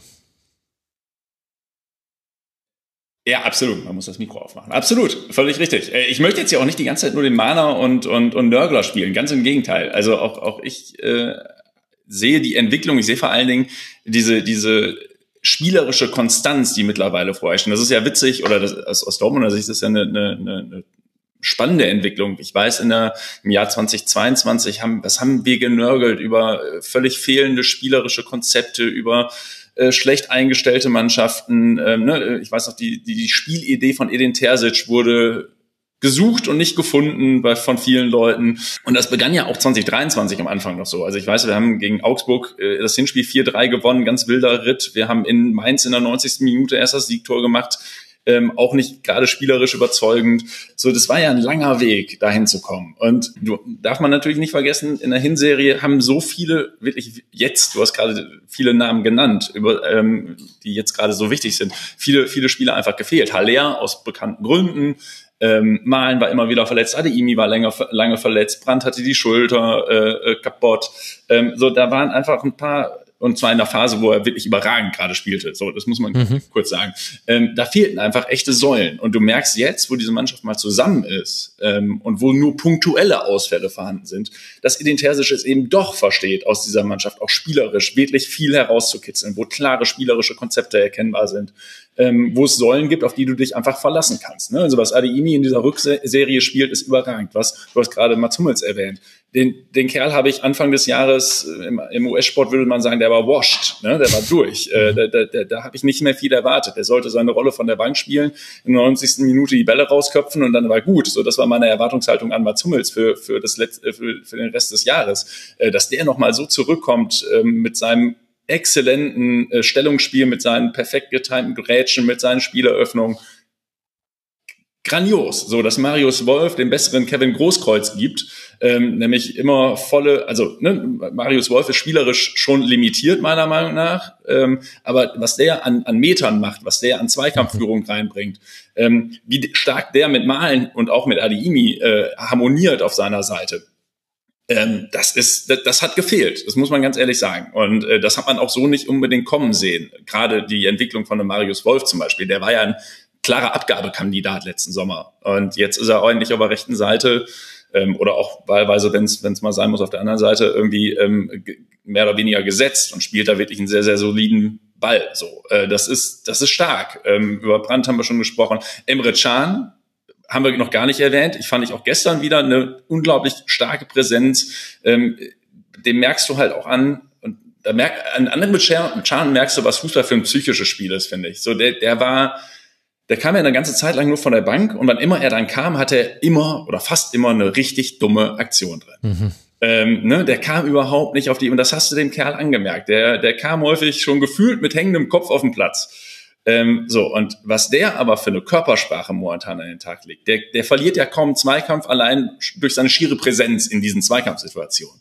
Ähm, der, wie der die Bälle verarbeitet, ähm, wie der auch seine Mitspieler mitnimmt das ist, das ist richtig gut. Das ist genau die Art von Lieder, die man damals dachte, als man ihn aus Turin geholt hat, die man bekommt und wo man dann sehr lange drauf warten musste. So, also, ne, summa summarum, ja, da stimmt gerade sehr, sehr viel. Das war ein sehr, sehr langer Weg dahin. Ähm, nichtsdestotrotz hast du natürlich immer noch so Dinger dann da drin und das wird, du hast ja vorhin schon mal kurz auf, auf die nächste Saison äh, gesprochen, da will ich jetzt nicht zu weit, ne, wir haben ja noch so ein, ein ganz nicht ganz unbedeutendes Spiel, was dann vielleicht hoffentlich diese Rückserie krönt. Aber mal ganz kurz auf die nächste Saison geblickt, das ist meiner Meinung nach die ganz große Herausforderung, die jetzt folgt. Ne? Also diese Leistung dann wirklich oder dieses ganze Konzept in die nächste Saison übertragen, wahrscheinlich ohne einen Jude Bellingham, der sicherlich auf vielen Ebenen mit der wichtigste Spieler in dieser Mannschaft ist. Ähm, so, das, das mit rüberzubringen und punktuell eben halt noch zu verstärken, zu verfestigen ähm, und eben solche Aussetzer wie in Stuttgart habe ich jetzt schon mehrfach genannt, aber auch zum Beispiel in Leipzig habe ich auch schon ein paar Mal referenziert jetzt, ähm, äh, eben halt ja, weil es halt auch die einzigen ne? Niederlagen ne? waren. Also das muss man sagen. Es ist halt eine Fabelrückrunde. Eine Niederlage erst. Das war dieses 2 zu 4 beim FC Bayern. 50 zu 17 Tore, 39 Punkte, um das äh, kurz einzuordnen. In der Hinserie, die ja Bayern auch nicht so so schlecht abgeschlossen hat, hatten, äh, hatte der FC Bayern 36 Punkte. Das heißt, äh, der BVB sollte man gegen Mainz gewinnen und damit Meister werden. Dann hat man sechs Punkte mehr geholt, einfach in dieser Rückrunde, als es der FC Bayern in der Hinserie gemacht hat, wo er noch viel besser war. Und jetzt, also jetzt stehen die Bayern ja noch schlechter da in dieser Rückrunde. Also es ist einfach ein sehr solide gewesen und die Leistung hat sich irgendwann den Ergebnissen auch angepasst, denn es war glücklich gegen Augsburg. Es war super glücklich gegen Mainz 05, das muss man sagen. Ich glaube auch, dass dieses Leverkusen-Spiel eher eins von den glücklicheren war. Aber da bin ich mir gerade nicht so sicher. Ich glaube, es gab eine richtig starke Phase von Dortmund und dann äh, war, war Leverkusen aber eigentlich ganz gut im Spiel, hat halt nur seine Chancen nicht verwendet. Dann kamen ein paar Spiele, die sehr überzeugend waren. Tamara, du wirst dich an das Spiel gegen Freiburg äh, erinnern, dieses 5 äh, zu 1.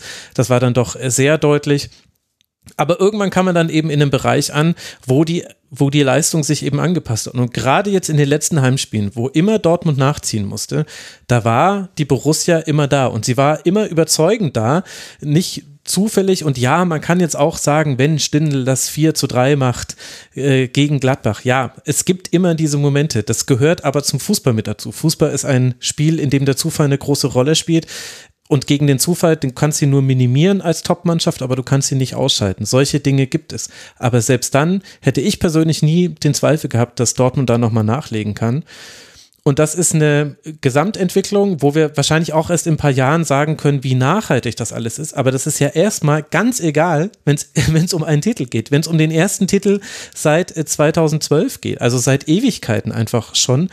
Und gerade Edin Terzic ist sich des Ganzen dieser Tragweite ja bewusst und äh, ich glaube, er stellt die Mannschaft auch dementsprechend ein. Deswegen habe ich diesen Ton im Intro gewählt, weil ich eben das Gefühl hatte, da haben wir ein bisschen Einblick bekommen, was er der Mannschaft sagt. Er sagt ihnen eben, also ihr könnt euch alles kaufen, ihr habt das geilste Leben überhaupt. Aber diese Sache, jetzt einzulaufen am 34. Spieltag und mit einem Sieg Meister zu werden, die könnt ihr euch nicht kaufen. Und ich könnte mir vorstellen, dass es eine gute Ansprache ist. Und gleichzeitig, wenn er so eine Kabinenansprache beim FC Bayern hält, dann lächeln die müde, weil die sind alle schon achtmal Meister geworden. Kingsley Coman, der arme Kerl, Kingsley Coman wurde bisher in jeder seiner Profisaisons Meister. Der kennt das gar nicht. Der, egal ob Juve, PSG oder eben FC Bayern, er wurde immer Meister. Der weiß gar nicht, also der wird sich total wundern, wann kriege ich denn jetzt endlich diese komische Schüssel? Was ist denn da? Wo sind denn die heute? Was, heute gibt es keine Medaille? Moment mal. Ähm, naja, also äh, da gibt es nochmal einen Unterschied. Aber ich möchte kurz bei Edin Tasic bleiben. Kann es sein, Clemens, das ist eine These, die ich habe. Ähm, man hat Edin Tasic vorgeworfen in den schlechteren Phasen dieser Saison, dass äh, wenn ein Spielkonzept nicht funktioniert, dass es oft bis zur Halbzeit dauert, bis man dann darauf reagieren kann und dann wird es nur eventuell in der zweiten Hälfte besser, oft dann durch Einwechslung.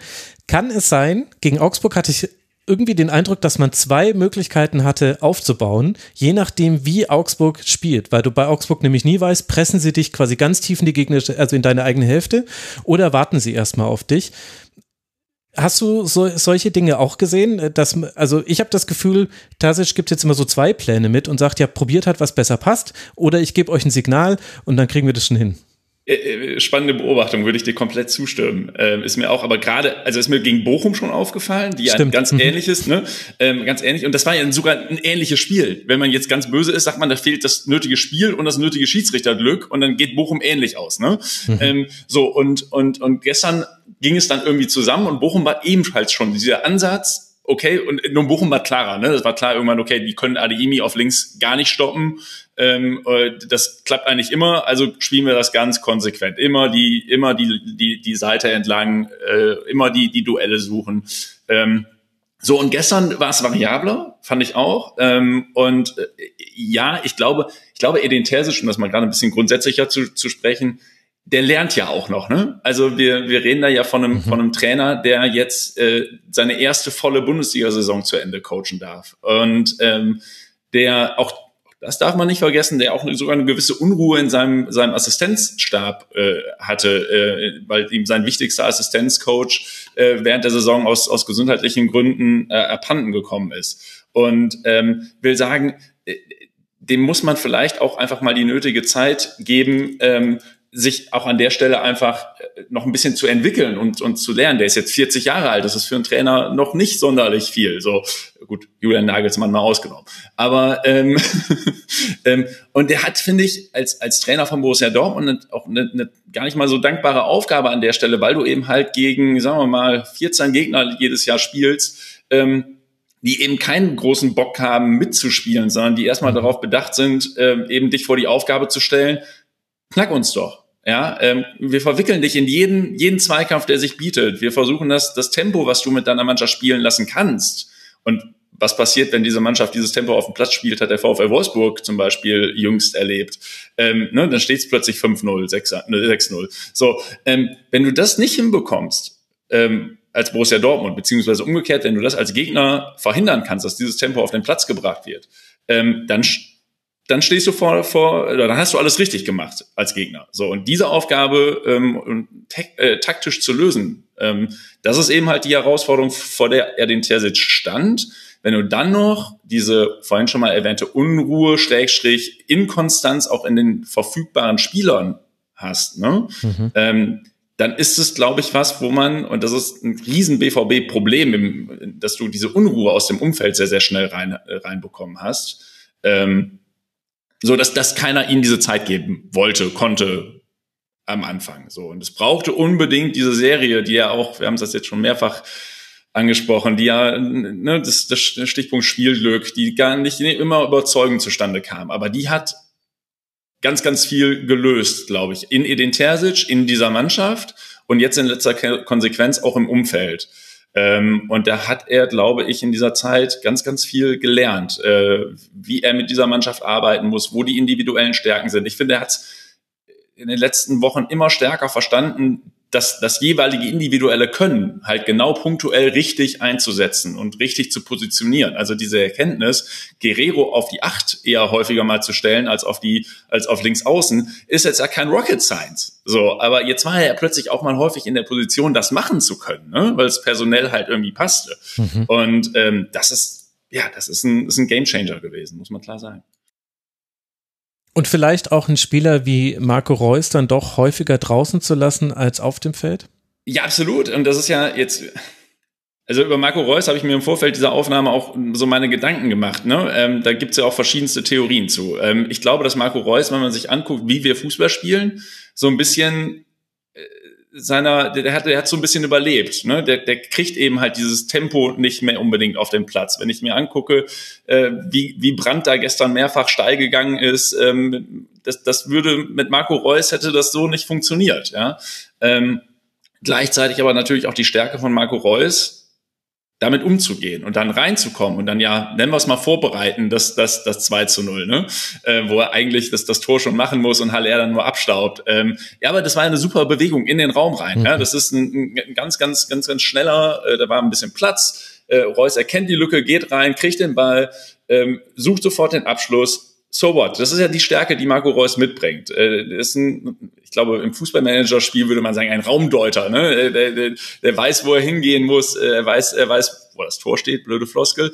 Ähm, aber er ist rein vom Tempo her, meiner Meinung nach. Und das war so ein bisschen das, was ich auch bei, bei Hummels ja schon mal prognostiziert hatte Anfang des Jahres. Äh, er kann eigentlich mit den Stärken, die diese Mannschaft hat, nicht mehr über 90 Minuten, nicht gegen jeden Gegner äh, mit, mitziehen. So, und dann ist eben halt die Herausforderung, so einen verdienten Spieler auf die Bank zu setzen. Auch da wieder Faktor Edin Terzic. Ich glaube, es gäbe nicht viele Trainer, die das so konsequent umsetzen können, ohne dabei den Spieler und vielleicht auch Teile der Kabine ähm, zumindest mal, ich will jetzt nicht sagen, gegen sich aufzubringen, ne? aber zumindest mal so die eine oder andere Frage aufzuwerfen, weil eben Marco Reus eine über Jahre unantastbare Figur bei Borussia Dortmund war. Und ähm, das hat Terzic auch da wieder stark moderiert. Das geht ja weiter, um das noch ganz schnell zu einem Ende zu bringen. Auch einen Mukuku konsequent immer nur von der Bank zu bringen. Ja, der Junge, der brennt, der möchte eigentlich jedes Spiel starten. Und ähm, der sagt aber ganz klar, ey, ich vertraue dem Trainer. So, ich mache das, was der Trainer von mir möchte. Und das ist, das ist einfach, das ist richtig gut, muss man echt sagen. Ich meine, es hilft dann natürlich auch, wenn du gewinnst. Also die äh, wirklichen Risse in einem Team sieht man immer nur dann, wenn es nicht läuft. Äh, wenn hätten die Bayern jetzt alles gewonnen in der Rückrunde, würden wir auch darüber sprechen, wie toll äh, Julian Nagelsmann wahrscheinlich das dann äh, gehandelt hätte, äh, Thomas Müller auch mal draußen zu lassen. Aber es ist schon interessant, die Art und Weise, wie Edin Terzic über die Spieler spricht, unterscheidet sich meiner Meinung nach von anderen Trainern. Und zwar Mukoko hast du gerade genannt. Da gab es zum Beispiel ja auch diese Phase. Äh, wir alle haben es mitbekommen. Sebastian Aller konnte ja erst in der Rückrunde so richtig Fußball spielen. Mukoko auf dem lastete, zusammen mit einem gewissen Anthony Modest, weiß nicht, ob sich noch äh, jemand an ihn erinnert, auf den lastete ja eigentlich so die Hoffnung, äh, den im Sturm quasi für die Tore zu sorgen. Und gerade Mokoko wurde da häufiger auch kritisch hinterfragt, weil er eben den hohen Erwartungen nicht immer standgehalten hat. Die Art und Weise, wie ihr den Terzic das moderiert hat, fand ich damals sehr interessant, weil es äh, eine empathischere Art und Weise war, als ich es äh, gewohnt bin von vielen anderen Trainern. Es hat mich ein bisschen an äh, Christian Streich erinnert, Tamara. Also er hat eben gesagt, also im, im, zum einen hat er gesagt, ey, das Thema ist gar kein Thema, hört darauf, drüber zu berichten.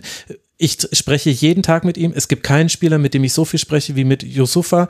Ich liebe ihn. Ich weiß, was er kann. Wir, wir beide wissen, was wir voneinander erwarten. Es wird kommen. Wir werden das so machen, wie es für uns alle am besten ist. Das wird besser werden. Also ich fand, er hat da sehr, sehr gut den Wind aus der aufkommenden Diskussion rausgenommen, in der Phase, in der es nicht gut lief, die eben in der Hinrunde ja doch gar keine so kurze Phase war, wenn man ehrlich ist. Und mir ist das jetzt auch aufgefallen, jetzt als er über Sebastian Haller gesprochen hat. Er hat zweimal zu ihm Fragen beantwortet in der Pressekonferenz nach dem Augsburg-Spiel. Die zweite Frage, äh, die war äh, auf Englisch, da hat er auf Englisch geantwortet, die habe ich jetzt nicht rausgeklippt, da kann ich gleich noch paraphrasieren, was er da gesagt hat, aber er wurde eben vorher schon mal auf Aller angesprochen. Das möchte ich einmal kurz einspielen, weil das ja auch vielleicht die Geschichte dieser Saison ist, dass wir hier jemanden haben, der den Krebs besiegt hat und jetzt deutscher Meister werden könnte. Das größte Wunder ist, äh, dass Sebastian Haller diese Saison wieder bei uns ist ähm, ich habe es vor der Saison auch erwähnt, ihr habt dann ganz schnell über die Nummer 9 von Borussia Dortmund gesprochen. Aber der Mensch, Sebastian Haller, mit, mit, diesem, mit diesem Willen, mit dieser positiven Energie, der hat uns so gefehlt in der Kabine, auf dem Trainingsplatz. Und ähm, es, es bleibt einfach das größte Wunder, dass Sepp diese Saison so zurückkommen konnte. Und wir hoffen einfach, dass er nächste Woche nochmal ähnlich erfolgreich unterwegs ist und dann der Held der Saison wird. Ähm, aber wir sind unglaublich stolz. Wir haben sehr gelitten mit ihm, wir haben gelitten ohne ihn, aber jetzt sind wir einfach glücklich, dass wir alle zusammen sind. Tamara, das ist doch einfach eine schöne Geschichte. Solche Geschichten schreibt der Fußball dann eben auch noch und da fällt es auch schwer, das nicht allen Beteiligten richtig zu gönnen, weil das ist halt das Wichtigere, die Gesundheit und nicht die Meisterschaft. Voll eigentlich zeigt es ja auch wieder, dass der Fußball nicht so wichtig ist, ne? Genau. Aber auch eben, es macht einen komplett emotional. Ich finde eh, der komplette Spieltag äh, war komplett emotional, also auch für mich auf mehrfachen Ebenen. Man leidet dann doch auch mit äh, befreundeten Fans von anderen Vereinen super krass mit. Ja. Ähm, und ähm, ich möchte auch äh, nochmal hervorheben, so mich hat auch dieses, was äh, Clemens vorhin geschildert hat, ich vertraue dem Trainer total an die Beziehung zwischen Nils Petersen und Christian Streich erinnert, worüber wir nachher sicherlich auch nochmal hm. äh, eindrücklich sprechen werden. Und das ist einfach ein gutes Zeichen und das vielleicht schließt es auch so ein bisschen diesen Kreis, was ich eben vorhin auch meinte. Bei Bayern sieht man das einfach nicht, ne? Und da, da sieht man einfach auch dieses Business ist mittlerweile so anspruchs, also schon so lange so anspruchsvoll geworden. Das ist einfach so eine krass wichtige Komponente, dass deine Spieler auch psychisch quasi auf dem Level irgendwie so sind. Und da ist so viel Druck drinne für alle Beteiligten. Und das ist einfach die beste Strategie, auch das wirklich mitzudenken. Und ähm, ich glaube, bei Bayern hat man lange so getan, ja, die spüren keinen Druck und bla und pipapo. Und vielleicht fällt es ihnen jetzt auf die Füße, ne? Also äh, die können noch so druckresistent sein. Irgendwas stimmt da einfach so auf einer anderen Ebene nicht so ganz. Und äh, umso bewundernswerter, was da auch bei Dortmund passiert. Ja, und äh, noch bewundernswerter, wenn man dann quasi die Krankheitsgeschichte noch mit einbezieht. Da hat er dann eben in der englischsprachigen Antwort dann ganz am Schluss der Pressekonferenz noch einer englischen Journalistin einiges erzählt. Er hat da gesagt, sinngemäß, äh, dass keiner bisher Erfahrung gehabt hätte, wie man das eigentlich verkraften kann. Eine Chemotherapie und danach wieder Leistungssport. Sie hätten erst in der Woche vor dem Augsburg-Spiel einen, einen großen Test gemacht, Blutbild, was auch immer, geht uns im Detail ja auch gar nichts an, aber er hat eben gesagt, um eben überhaupt festzustellen, äh, wie, wie geht es denn jetzt, Sebastian, wenn er wenn er erschöpft ist nach den Spielen, weil wir ja alle gesehen haben, was er auf dem Platz äh, geleistet hat. Da ist er eben sehr nah an den Leistungswerten, die er vor seiner Erkrankung hatte. Und da ist eben gar nicht klar gewesen, können wir ihn überhaupt jetzt spielen lassen? Wäre das gesundheitlich, medizinisch verantwortlich? Und gleichzeitig hat er auch erzählt, dass Haller durchaus äh, Probleme in dem Sinne hätte, dass er manchmal das Gefühl hat, dass seine Beine noch nicht so frisch sind wie vorher und äh, dass, äh, dass Terzic ihm dann gesagt hat, ja, dann musst du im Kopf schneller sein. Da musst du eben im Kopf schon früher die Entscheidung treffen, dass du jetzt auf einen kurzen Pfosten gehst, dann wirst du nämlich dann trotzdem da sein. Und das hört sich jetzt natürlich alles etwas banal an, aber ich wollte eben nochmal diesen Punkt herausstreichen, da hat jemand eine Chemotherapie hinter sich und da hat jemand den Krebs Stand jetzt und hoffentlich für immer besiegt, aber der macht Leistungssport und ich fand es aber auch sehr beruhigend zu hören aus dieser Antwort heraus, dass man jetzt nicht der Meisterschaft willen diesen Spieler dann immer aufstellt, sondern dass man auch noch vor diesem wichtigen Augsburg-Spiel, wo man wahrscheinlich intern auch schon wusste, oh, das wird mit Bellingham wahrscheinlich eng, dass man dennoch dann bereit ist, da diese Tests zu machen und dann in möglicherweise auch die Konsequenz zu tragen, wir lassen ihn jetzt nicht spielen, denn es wäre nicht verantwortlich. Ist jetzt ein bisschen hypothetisch von mir, aber auch das lese ich aus seiner Antwort heraus. Und Clemens, das ist halt dann ein ganz wichtiger Punkt auch noch. Vollkommen. Und ich möchte das kurz nutzen, um kurz zu ranten. Und zwar äh, gegen, gegen, die, gegen die eigene BVB-Bubble. Denn äh, was da teilweise so Mitte, ah, ich versuche es gerade zeitlich richtig einzuordnen, ich sag mal so Richtung März gehen, was da teilweise für ein S. Punkt, Punkt, Punkt verbreitet wurde in Richtung Sebastian Haller, war wirklich unerträglich. Ähm, du hast gerade alles richtig gesagt, die ganze Vorgeschichte. Äh, so, und dann gab es eine Phase, wo er, äh, ich glaube, zwischen dem Bremen-Spiel und dem, dem Derby, und ich glaube, nach dem Derby, nach dem Derby oder nach dem Leipzig-Spiel, irgendwann äh, kam das so, kam das so sehr auf. Der Kicker hat ihm, glaube ich, eine Note 5 gegeben und dann kam die Frage, ja, wir spielen ja auch ohne Mittelstürmer und äh, da können wir halt so wie die Bayern. Ja, genau so. Ähm, dann, dann, wenn er nicht fit ist, dann soll er halt auf der Bank sitzen. So, was für ein Mist, was für ein Driss, würde man in Köln sagen. Und ähm, diese Geduld mit Spielern, die neu zu Borussia Dortmund kommen, umzugehen, das ist ohnehin eine große Dortmunder Schwäche. Wir haben das in der Vergangenheit, das, ich verstehe das nicht, woran das liegt, weil selbst ein Robert Lewandowski brauchte bei uns ein Jahr zur Akklimatisierung, um dann Robert Lewandowski zu werden. So, und wir haben den, Adiini war, war abgeschrieben äh, bei uns bei, bei in vielen Köpfen, weil er eine wirklich sehr, sehr üble Hinserie gespielt hat. So ähm, Malen, der, der sollte im Sommer eigentlich schon wieder gehen. Dann ging er in die Saison, dann war er verletzt. Da haben die Nächsten hier gesagt haben, ach komm, ey, der ist nichts mehr, was ein Transferflop, Zorg, was, was hast du uns da hinterlassen? Nee, Leute, einfach mal ein bisschen Geduld haben, einfach mal äh, und bei Haller natürlich noch mal auf einer ganz anderen Ebene, ne? Aber einfach mal äh, gerade auch sportliche Entwicklungen passieren lassen und nicht diesen äh, die, diese diese Haltung an den Tag legen, wenn du bei uns Fußball spielst, wenn du für viel Geld zu uns gekommen bist, dann musst du von Tag eins an voll da sein. Das sind Sportler, die müssen ankommen, die müssen ihr Umfeld kennenlernen, die müssen ein sportliches, ein spielerisches System kennenlernen, die brauchen dann vielleicht auch das nötige Spielglück. So, und am Ende des, um jetzt mal den Kreis wieder bei Haller zu schließen, am Ende des, des Jahres wird der Kerl mit mindestens 14 Scorer-Punkten aus 18 äh, Spielen äh, die Saison beenden. Äh, also, come on, da haben wir wirklich schon Spielertypen erlebt, hallo Anthony Modest, äh, die da, die, die da wirklich einen viel, viel, viel geringeren Impact äh, auf, auf uns hatten und die keine Chemotherapie über sich ergehen lassen mussten in den letzten zwölf Monaten. Ähm, und ja, wo einfach, äh, wo man einfach aus Borussia Dortmund, aus, als Edin Terzic, verdammt dankbar, verdammt stolz aber auch sein darf, dass man, glaube ich, mit Haller da so umgegangen ist innerhalb der Mannschaft, wie man mit ihm umgegangen ist. Und vielleicht muss der eine oder andere sich aus dem Umfeld von Borussia Dortmund da mal wirklich kräftig an die eigene Nase fassen und überlegen, ob der Umgang so richtig war äh, in, in dieser Zeit, wo es eben halt ja nach einer noch viel schwereren Zeit noch nicht so richtig gut sportlich lief. Ja, ich meine, das ist natürlich eine Aufgabe auch an uns als Berichterstattende. Also Fans sind da naturgemäß emotionaler. Ich habe jetzt auch noch mal meine Notizen zur Saison beim BVB durchgeguckt. Ich hatte mir das zum Beispiel beim Derby gegen Schalke beim 2 zu 2 aufgeschrieben, dass Haller äh, noch nicht in Form sei. Und dann, man darf sich eben nicht so sehr mitreißen lassen von diesen kurzfristigen Ergebnissen, auch wenn die entscheiden, sondern man muss eben versuchen, sich immer mal wieder davon zu lösen. Und bei Haller kommt eben diese Sondersituation mit dazu, wenn wir wissen, dass jemand medizinisch diese Dinge durchgemacht hat. Und dazu möchte ich noch ganz kurz die Klammer setzen. Wir haben wahrscheinlich ähnliche Fälle auch mit mentalen Problemen bei Spielern. Nur wenn das nicht gerade Niklas Schmidt ist, dann bekommen wir das nicht mit. Das heißt, es könnte auch sein, vielleicht auch Spieler beim FC Bayern, wo wir alle drei gesagt haben, boah, ist einfach gerade nicht gut. Wer weiß, wer da vielleicht noch irgendwie sein ganz eigenes Päckchen mitschleppt und wo wir dann alle, wenn wir das wüssten, es geht uns aber nichts an, wenn wir das wüssten, dann alle sagen würden, okay, alles klar, du kannst gerade nicht, konzentrier dich auf dein Leben, das ist das Wichtigere. Also nur, das kann immer mit dabei sein. Wir wissen es oft nicht, weil wir sollen es ja auch oft nicht wissen. Ähm, es ist immer ein bisschen schwierig, da einen Mittelweg zu finden, denn wir müssen die sportliche Leistung beurteilen als Berichterstattende und äh, Fans tun das ja sowieso aus ihrer Warte nochmal heraus. Aber deswegen ist es eben wichtig, darauf immer wieder hinzuweisen, wir sind nicht mit dabei, wir kennen die Spieler nicht persönlich.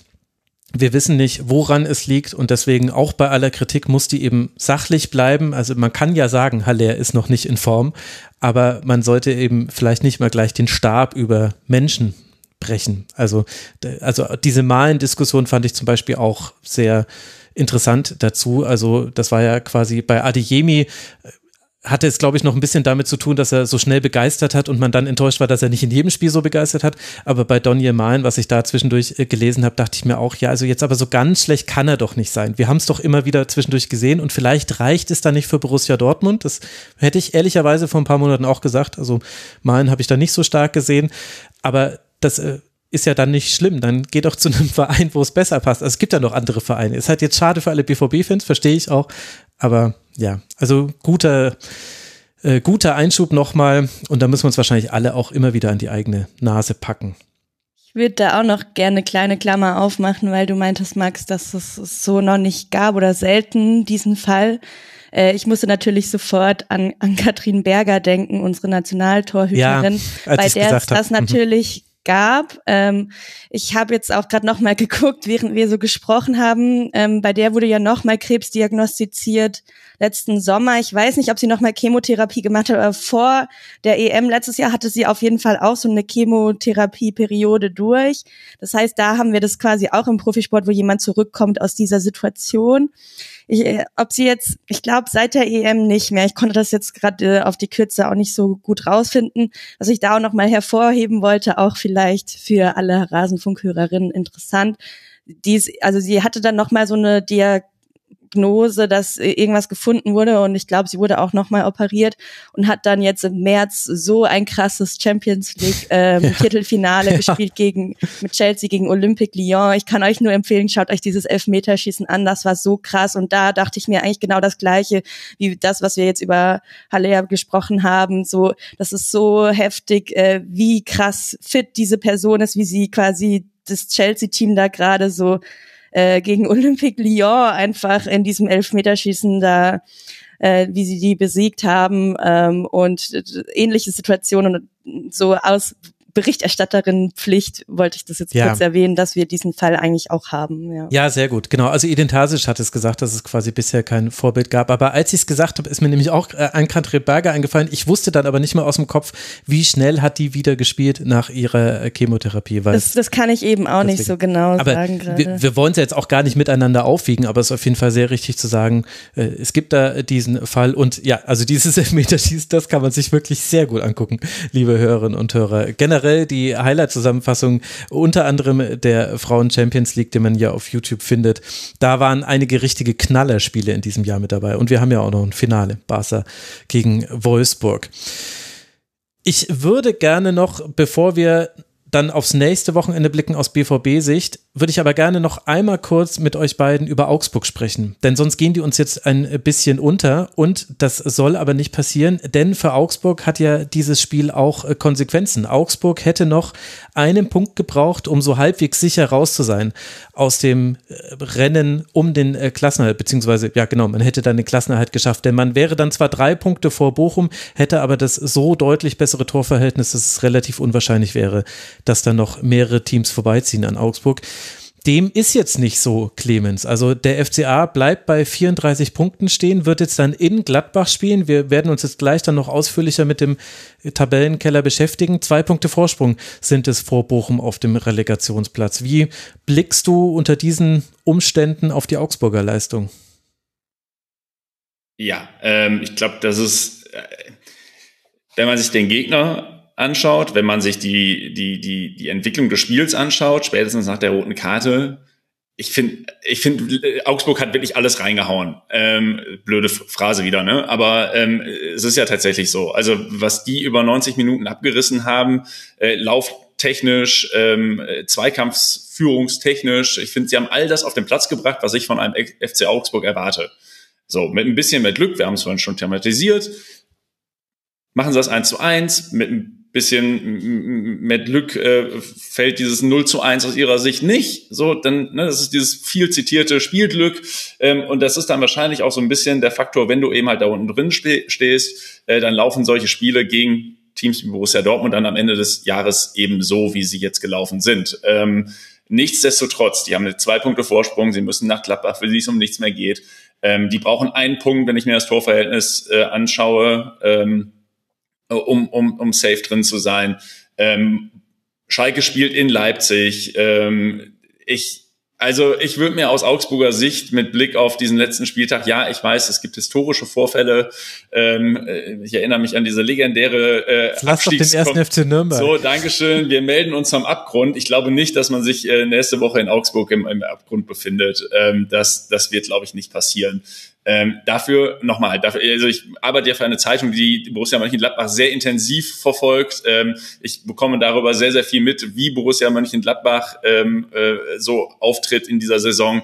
Äh, ich bin davon ziemlich felsenfest überzeugt, dass Augsburg geschaffen wird, äh, am, am nächsten Samstag einen Punkt in Gladbach zu holen äh, und sich damit, also gerade wenn sie diese Leistung auf den Platz bringen, die sie gestern auf den Platz gebracht haben, mit diesen Attributen, die eben ja auch, auch äh, ein Trainer Maaßen von seiner Mannschaft eben halt einfordert, äh, Enrico Maaßen, ähm, dass er, äh, dass, dass, dass das reicht. So, davon bin ich überzeugt. Und das ist ja so ein bisschen auch das, was so ein bisschen die Augsburger Fußballgeschichte in der Bundesliga dann ganz gut zusammenfassen würde. Ne? Also irgendwie schaffen sie es dann am Ende ja doch immer drin zu bleiben.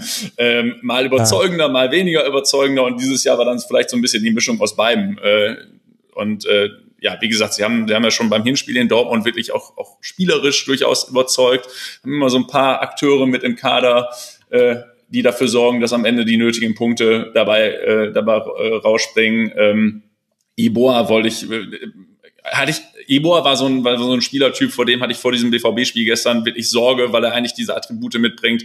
äh, einer Hintermannschaft äh, von Borussia Dortmund wirklich Schaden zuzufügen. Ähm, hat dann gestern nicht geklappt.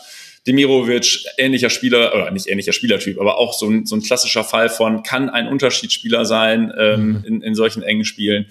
Ähm, so, von daher, ähm, ich, sehe, wie sage ich das jetzt? Licht am Ende des Tunnels oder so ähnlich. Auf jeden Fall, ein, nennen wir es mal, einen, einen positiven Ausgang dieser nicht immer ganz einfachen Saison.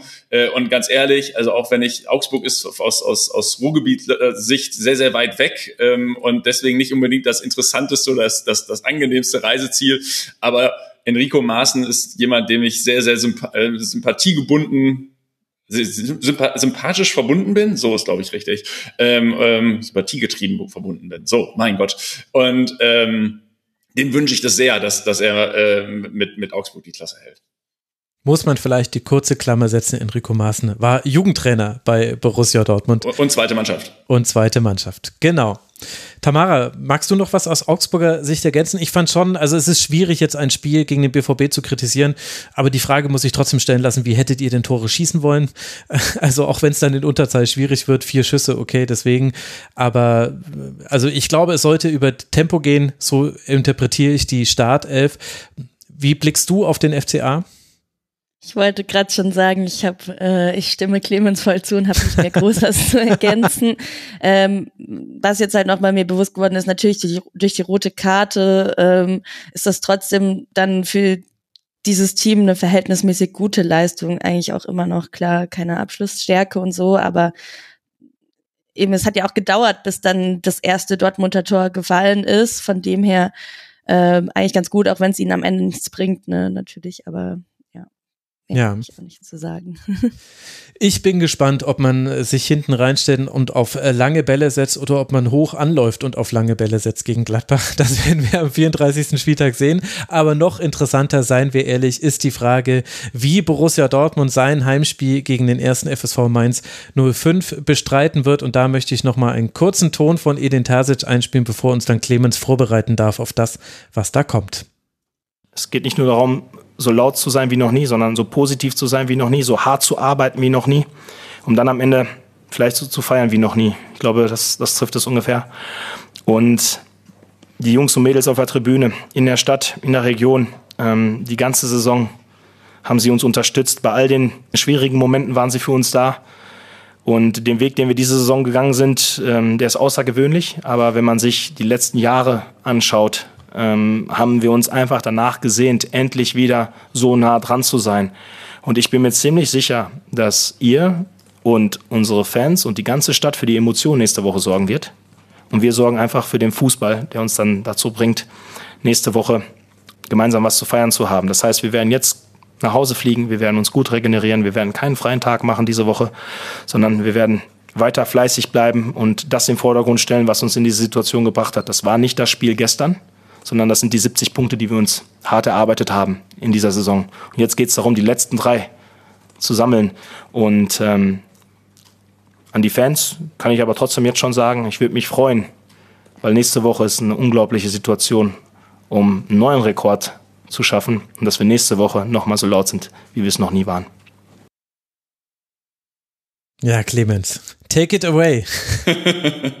ja, ich finde, der, der Ton hat ganz gut zusammengefasst, warum Edin Terzic der richtige Trainer ist, trotz aller vielleicht vorhandenen taktischen Defizite, noch vorhandenen taktischen Defizite, die, weitere Klammer auf, ich nicht unbedingt so sehe.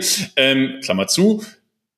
Was ein Typ. Ähm, äh, gute Worte, genau die richtigen Worte. Ich habe mich lustig vor dem vor dem Augsburg-Spiel habe ich mich irgendwie sehr damit beschäftigt. Was sagst du eigentlich als Trainer mit der Ausgangslage deiner Mannschaft. Und dann bin ich irgendwann einfach zu der Erkenntnis gekommen, ey, das ist Edin Terzic, der macht das schon. So, und das ist was, was, ähm, was wir in Dortmund so lange nicht hatten. Dieses äh, Vertrauen, zumindestens von einem großen Teil der Fan, gerade auch der Fanszene, in einen Trainer, dass er das richtige Gespür für die Mannschaft hat. Ihr habt das vorhin, oder wir haben das vorhin gemeinsam ja schon alles irgendwie auch ganz gut aufgearbeitet.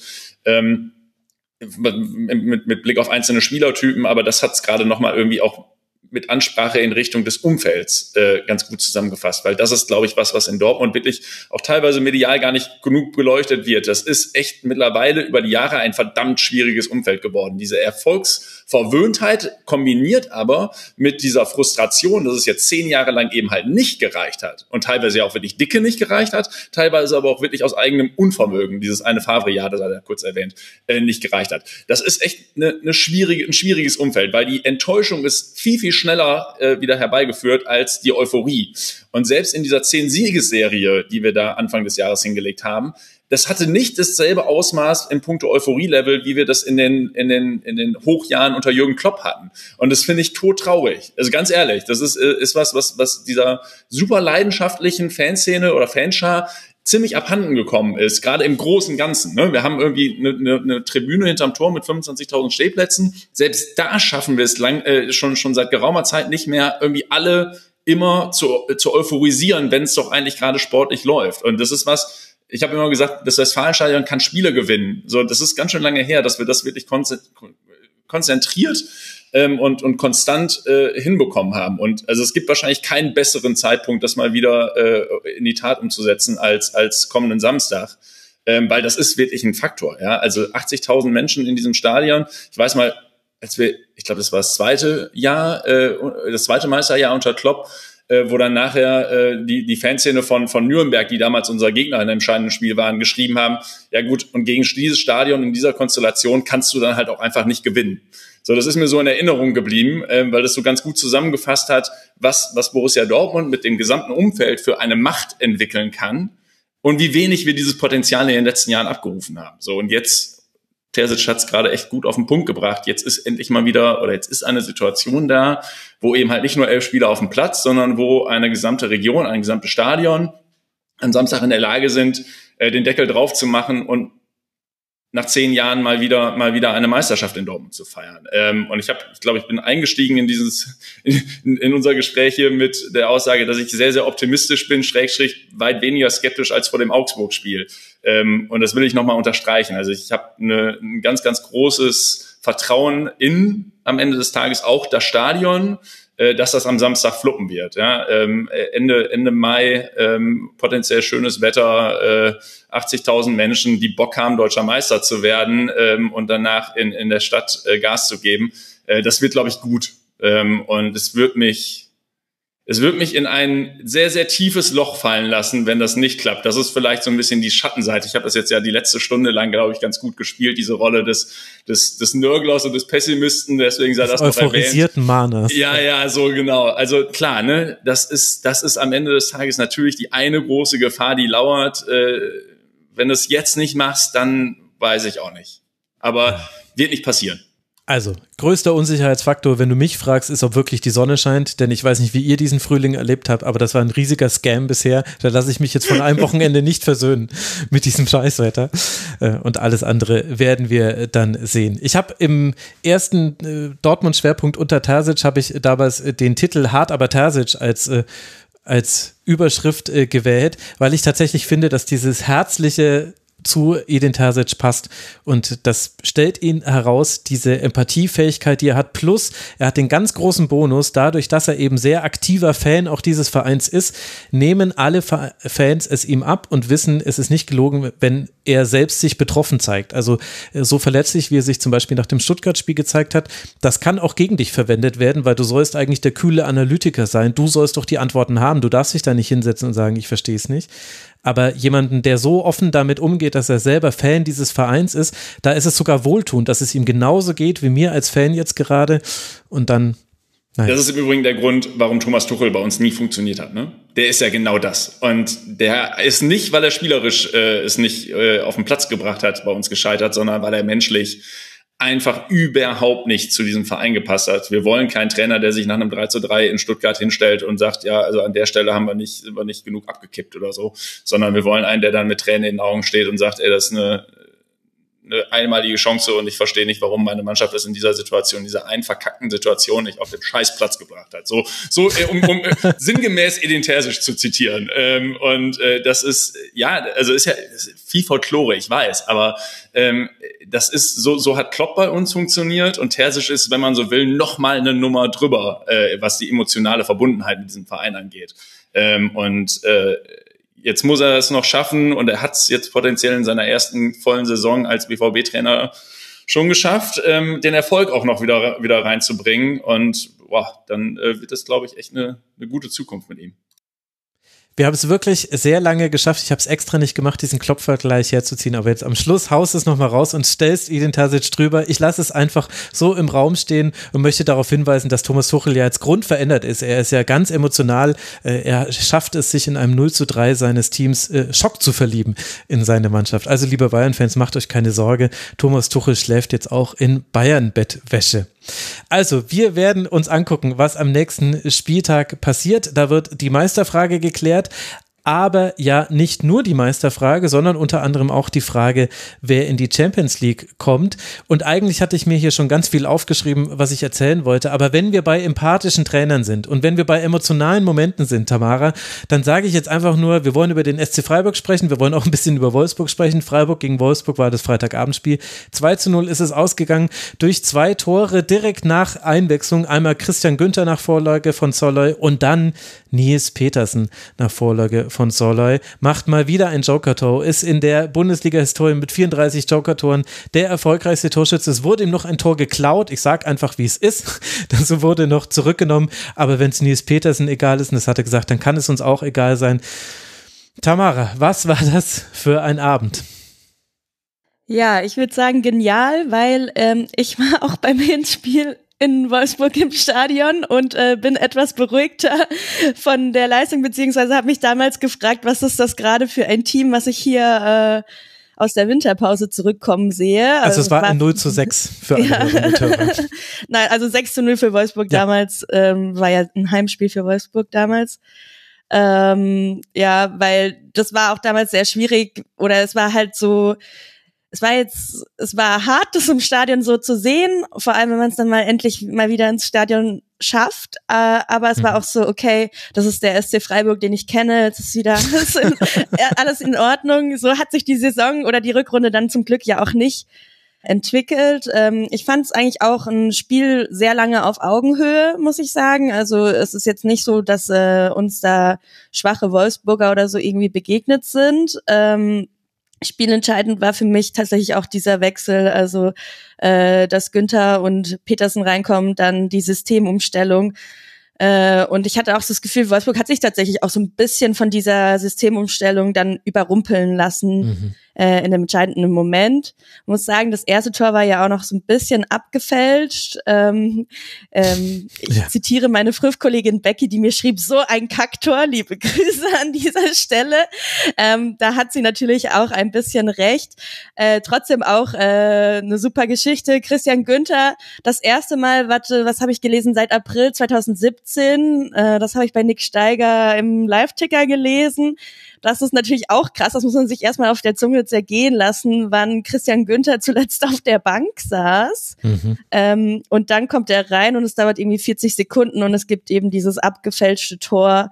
Ähm, also irgendwie ein Abend, der sehr viele so Fußballgeschichten geschrieben hat. Und ich stimme dir komplett zu, Max. Das zweite Tor wurde da irgendwie noch geklaut, wobei ich jetzt so, also als ich es gesehen habe, war ich so, nee, das, das ist doch keine Aberkennung des Tores. Und wenn, ich finde, wenn man es so vergleicht, ist mir jetzt nochmal aufgefallen bei allen Spielen, der eine Elfmeter für Leipzig ist eigentlich ähnlich gegeben worden, also mit diesem auf den Fuß rauf.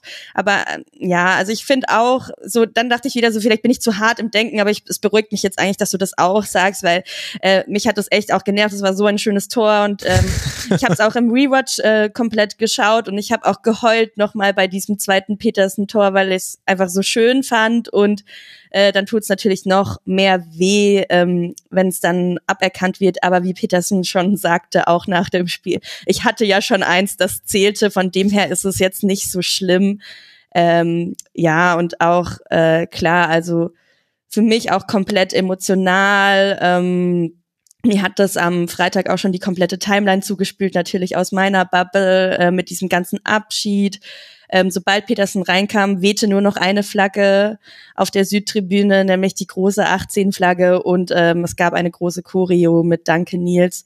Niemand ist größer als der Verein, aber du warst ganz schön nah dran. Und da bekommt man, also ich bekomme gerade, wenn ich das auch wieder erzähle, Gänsehaut tatsächlich, weil das ist einfach so eine krasse Geschichte. Und es kommt mir auch, das ist, finde ich auch irgendwie heftig, es kommt mir nicht wie acht Jahre vor. Also das ist mir für mich immer noch so ein bisschen wie, das ist alles erst gestern passiert, ähm, auch mit diesem tragischen Abschied, äh, Abstieg natürlich damals und äh, dass er dann einfach geblieben ist. Und ähm, aber man darf ja auch nicht vergessen, es war nicht der einzige Abschied. Jonathan Schmid ähm, geht ja, auch. Genau. Äh, das geht halt so ein bisschen unter, natürlich wegen Nils tragender Rolle da irgendwie so, aber das ist den Fans auch super wichtig. Und ja, auch äh, die Bilder, ich glaube, die werden uns allen sehr lange im Kopf bleiben, wie Streich auch mitfeiert. Und ähm, ja, äh, es ist halt ja der Fußball irgendwie so, wie man ihn mag und kennt und liebt. Und eben sehr viele Emotionen, um an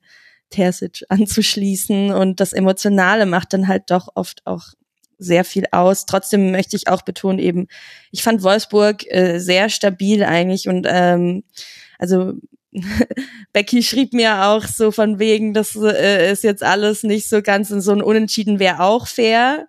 Äh, ich bin natürlich froh, dass es so ausgegangen ist, am Ende einfach auch auf, aus der Emotionalität wegen.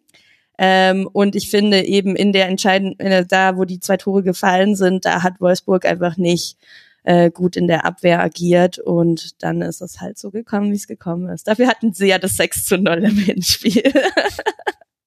Genau, jeder bekommt etwas. Ich habe mich, äh, das war ja das erste Spiel dieses Spieltags und ich habe mich dann wieder daran erinnert, warum das so oft ist, dass im Rasenfunk in den letzten beiden äh, Schlusskonferenzen zu den letzten beiden Spieltagen viel weniger über Sportliche geredet wird, weil eben diese ganzen Abschiede statt, stattfinden in den letzten Heimspielen und weil das eben äh, die großen Geschichten sind, die drüber hängen. Clemens, du hast es ja auch mit verfolgt. Du hast den wild feiernden Christian Streich gesehen, bisschen außerhalb des Taktes oder es gab da ein Bild-Ton-Delay bei The Zone, das weiß ich nicht so genau. Müsste ich noch meine Stadionkontakte anzapfen. Aber es war ein besonderer Abend.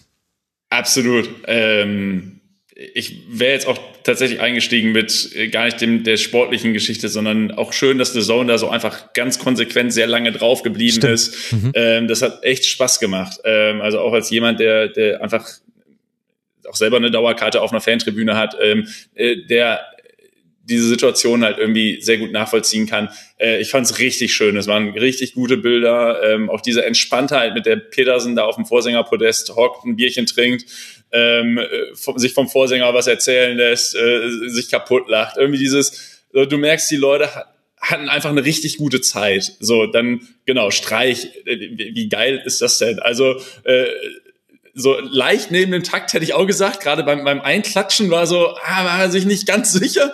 Ähm, aber wie cool, auch dass er da richtig aus sich rausgegangen ist, mitge mitgefeiert hat. Ähm, da merkst du halt auch diese Verbundenheit äh, von Christian Streich zu diesem Verein. Ne? Also nenn mir einen Trainer in dem Alter, böses Altersbashing, ja, aber der, der sich vor eine Fankurve stellt und die Lieder mitsingt. So, wenn er nicht eben halt gerade Christian Streich ist und äh, und seit immer in dieser Stadt, in die, bei diesem Verein tätig ist äh, und sich einfach maximal identifiziert. So, das war ja nichts Aufgesetztes, das war ja kein, keine Ahnung, Christian Streich macht es, glaube ich, auch grundsätzlich nicht so, der macht nur Dinge, die er, glaube ich, auch authentisch, äh, die, die authentisch eher sind, so, aber ähm, das äh, fand ich eine große Szene. Ähm, fand ich ebenfalls eine große Szene, wie er nach dem, was nach dem zweiten Tor, wo er die Tränen im Auge hatte, nach dem zweiten mhm. Petersen-Tor, ja, also fand ich wirklich als jemand, der sich auch emotional vom Fußball, das ist das, was, warum Fußball dann am Ende des Tages eben halt doch ein unglaublich guter Sport ist, diese emotionale, diese emotionalen Geschichten, die, die immer wieder geschrieben werden, ähm, und da war Freiburg und alles, was seit der Petersen-Einwechslung da passierte, war da wirklich äh, Reinkultur. Ähm, das, das hat richtig Spaß gemacht. Mal abseits dessen, dass ich A, Freiburg den Sieg sehr gegönnt habe, B, auch finde, dass sie es sich ob der Leistung in der zweiten Halbzeit auch einfach verdient gehabt haben. Ähm, ich fand, das war, ähm, ja, wie kann man das jetzt sagen? Also, ne, Wolfsburg hatte seine Chancen, Wolfsburg äh, hat, ist natürlich auch einfach gute Mannschaft, so ist eine, auch eine gut gecoachte Mannschaft, wie ich finde. Aber ähm, so hat dann auch da wieder Stichwort Spielglück, so dieses 1 zu 0, wie es halt entsteht. Aber es entsteht verdient und wie Freiburg das Spiel danach, finde ich, in den Griff bekommen hat und eigentlich Wolfsburg raus war aus der Nummer. Ähm, das fand ich, fand ich wirklich überzeugend und äh, in Klammern, ich würde mich sehr freuen, wenn Freiburg es äh, nächste Woche ein, rein aus sportlichen Gründen, gar nicht aus irgendwelcher Antipathie gegenüber Union Berlin, aber ich finde, rein sportlich hätte sich der SC Freiburg es sich verdient, ähm, äh, kommende Saison äh, in der Königsklasse zu spielen. Das ist komplett absurd, dass wir darüber sprechen. also, aus, aus Freiburger Sicht finde ich das immer noch komplett absurd. Und für mich ist manchmal auch so, äh, ich habe da auch ein bisschen Angst vor, aber für mich ist es tatsächlich so, ich, wenn ich es jemandem gönne, dann Christian Streich, dass er in der Champions League spielen darf. So, also ähm, natürlich haben die sich das nach dieser Saison auch verdient und äh, was ich mir auch noch aufgeschrieben hatte, es war natürlich auch interessant. Ähm, die, die erste Halbzeit oder die Startelf zu sehen, weil halt auch viel Nachwuchs äh, mhm. in der mhm. Startelf war. Das heißt, wir haben auch so ein bisschen gesehen, wie kann es weitergehen für den äh, für Freiburg in, in der nächsten Saison? Und äh, ist es dann möglich auch da mitzuhalten? Und ich würde sagen äh, die Antwort ist trotzdem ja auch wenn es jetzt nicht äh, auch wenn es hinten raus stärker war sage ich jetzt mal so ähm, aber für mich ist da die Antwort auch so ein bisschen ja. Und äh, noch zu Petersen auf der Tribüne, unser Vereinsarchivar äh, Uwe Schellinger, der auch auf Twitter genau. zu finden ist, der hat übrigens den Becher, aus dem Petersen getrunken hat, archiviert. Und das ist einfach so super, was da immer äh, alles archiviert wird. Deshalb folgt auch dem Uwe auf Twitter, weil das ist einfach spannend. Ähm, und ja, da sieht man, wie viel, ja, absurd. mehr, kann, mehr kann ich dazu auch nicht sagen. So äh, ist auch ein bisschen natürlich äh, auch Glück, dass Freiburg da jetzt mitspielt, weil einfach Union es verkackt hat. Da reden wir auch nachher vielleicht mhm. nochmal drüber. Also Union hat das sportlich selbst in der Hand. Ähm, mir wurde dann gestern, weil letzt, am letzten Spieltag sah es ja eher so aus, als würde Union jetzt das Rennen machen. Dann war ich schon so ein bisschen so, oh und so. Und jetzt schrieb mir gestern wieder ein Unioner, hm, ist ja doch noch ein bisschen spannender jetzt. Und dann meinte ich so, ja, aber das liegt an euch, nicht an uns. so, oder nicht komplett an uns. Also, ähm, ja, genau. Wäre natürlich schön. Und auch äh, Streich, oder was mir auch gerade nochmal durch den Kopf ging, ist, äh, für mich auch schön, dass Streich eigentlich auch, ähm, also es gibt so eine neue äh, Europa League-Hymne, dieses Wir fahren über die Alpen ähm, von den Fans äh, des SC Freiburg und das ist noch ein ziemlich neuer Song, weil ich glaube, mhm. der wurde extra einstudiert. Oder? Ja, nee, schon, äh, schon, schon zur Quali von der ah. ähm, Euroleague war das. Also die haben sich letzt, ich erinnere mich noch, ich habe ein Video gehabt, auch wie sie sich letzten Sommer getroffen haben und das einstudiert haben. Und am Anfang war ich so, ah, ich weiß nicht, ich fühle den Song nicht so. Und ich glaube, mittlerweile fühlen den einfach alle so hart. Und das war auch so, als ich den das erste Mal dann auch im Stadion gehört habe und dabei war, so, da war es auch schon richtig geil. Und irgendwie ist das jetzt nochmal für mich so ein anderer Abschluss, wie wenn ich Christian Streich singe oder sehe, wie er da das so voll fühlt und mitsingt. Und dann denke ich mir so, ja, doch, geile Hymne, einfach so. Also habe ich auch schon beim ersten Mal im Stadion gefühlt, aber jetzt irgendwie schließt sich dieser Kreis von, ich sehe ein Video, wie sich die Fans treffen, um diesen Song einzustieren, äh, einzustudieren und am Ende der Saison krölt Christian Streich es vom Feld mit in Richtung äh, der Süd. Ähm, das ist natürlich wunderschön dann auch mit anzusehen und wie sich sowas dann doch auch entwickelt, so ja. Und da sieht man einfach, wie gut vorbereitet der SC Freiburg in allen Be Belangen ist. Da treffen sich auch die Fans, um die äh, Gesänge einzustudieren. Das äh, kann man ja durchaus auch dann übertragen auf das äh, Team. Also Freiburg war eben im 5-2-3, so wie man es kennt, wenn sie Dreierkette spielen. 3-4-3 dann mit Ball. Noah Weishaupt war eben Vertreter von Christian Günther. Das ist eben quasi einer dieser jungen Spieler, die man da gesehen hat dem man auch durchaus seine Jugend manchmal angemerkt hat, noch so in der Entscheidungsfindung im Negativen, im Positiven, aber die Dynamik war auf jeden Fall schon da. Grifo und Doan waren schon in diesem Fünferkettensystem ganz oft in interessanten Räumen. Grifo hat dann oft mit dem letzten Pass den Pass nicht ordentlich reingespielt oder auch Litz Doan, äh, also spielt sich wunderbar auf dem Flügel durch und dann kommt die Flanke irgendwie so flach auf äh, Gila Vogie oder Mickey van de Feen und die sagen so, ach cool, danke, ich nehme den Ball einfach mal an und dribbel nach vorne. Und dann eben die Umstellung auf 4-4-2 mit äh, zwei Stürmern, da war dann Wolfsburg ein bisschen außer äh, ja aus der Position ein bisschen rausgezogen, kamen, glaube ich, nicht mit diesen Übergabemomenten klar mit den zwei Spielern. Und äh, Roland Soloy vor allem hat auf seinem Flügel im Grunde alleine dieses Spiel gewonnen. Wir sprechen halt viel über Christian Günther und über Nils Petersen, weil es halt so schön ist, dass sie die Tore gemacht haben, gerade bei Petersen, aber Soloy ist derjenige, der quasi für diese Chancen überhaupt sorgt, einmal mit einer Verlagerung, einmal mit der Flanke. Und der spielt ja eigentlich sogar noch die dritte Flanke aufs 3 zu 1, äh, 3 zu 0, was dann zurückgenommen wird. Also einfach eine sehr runde Leistung bei Wolfsburg, äh, bei Freiburg und im in Abgrenzung bei Wolfsburg fand ich eben, dass es gegen den Ball sehr gut war. Man hat in der ersten Hälfte im Pressing die Außenverteidiger so weit nach vorne geschoben, dass man nicht in Unterzahl gespielt hat, wie es eigentlich hätte sein müssen. Also eigentlich ist es ja drei gegen zwei. Freiburg baut mit Dreierkette auf, zwei Stürmer laufen an. Dadurch, dass aber die Außenverteidiger so weit mit vorgekommen sind und auch noch Janne Gerhardt nachgeschoben hat, hatte man da eine Gleichzahl.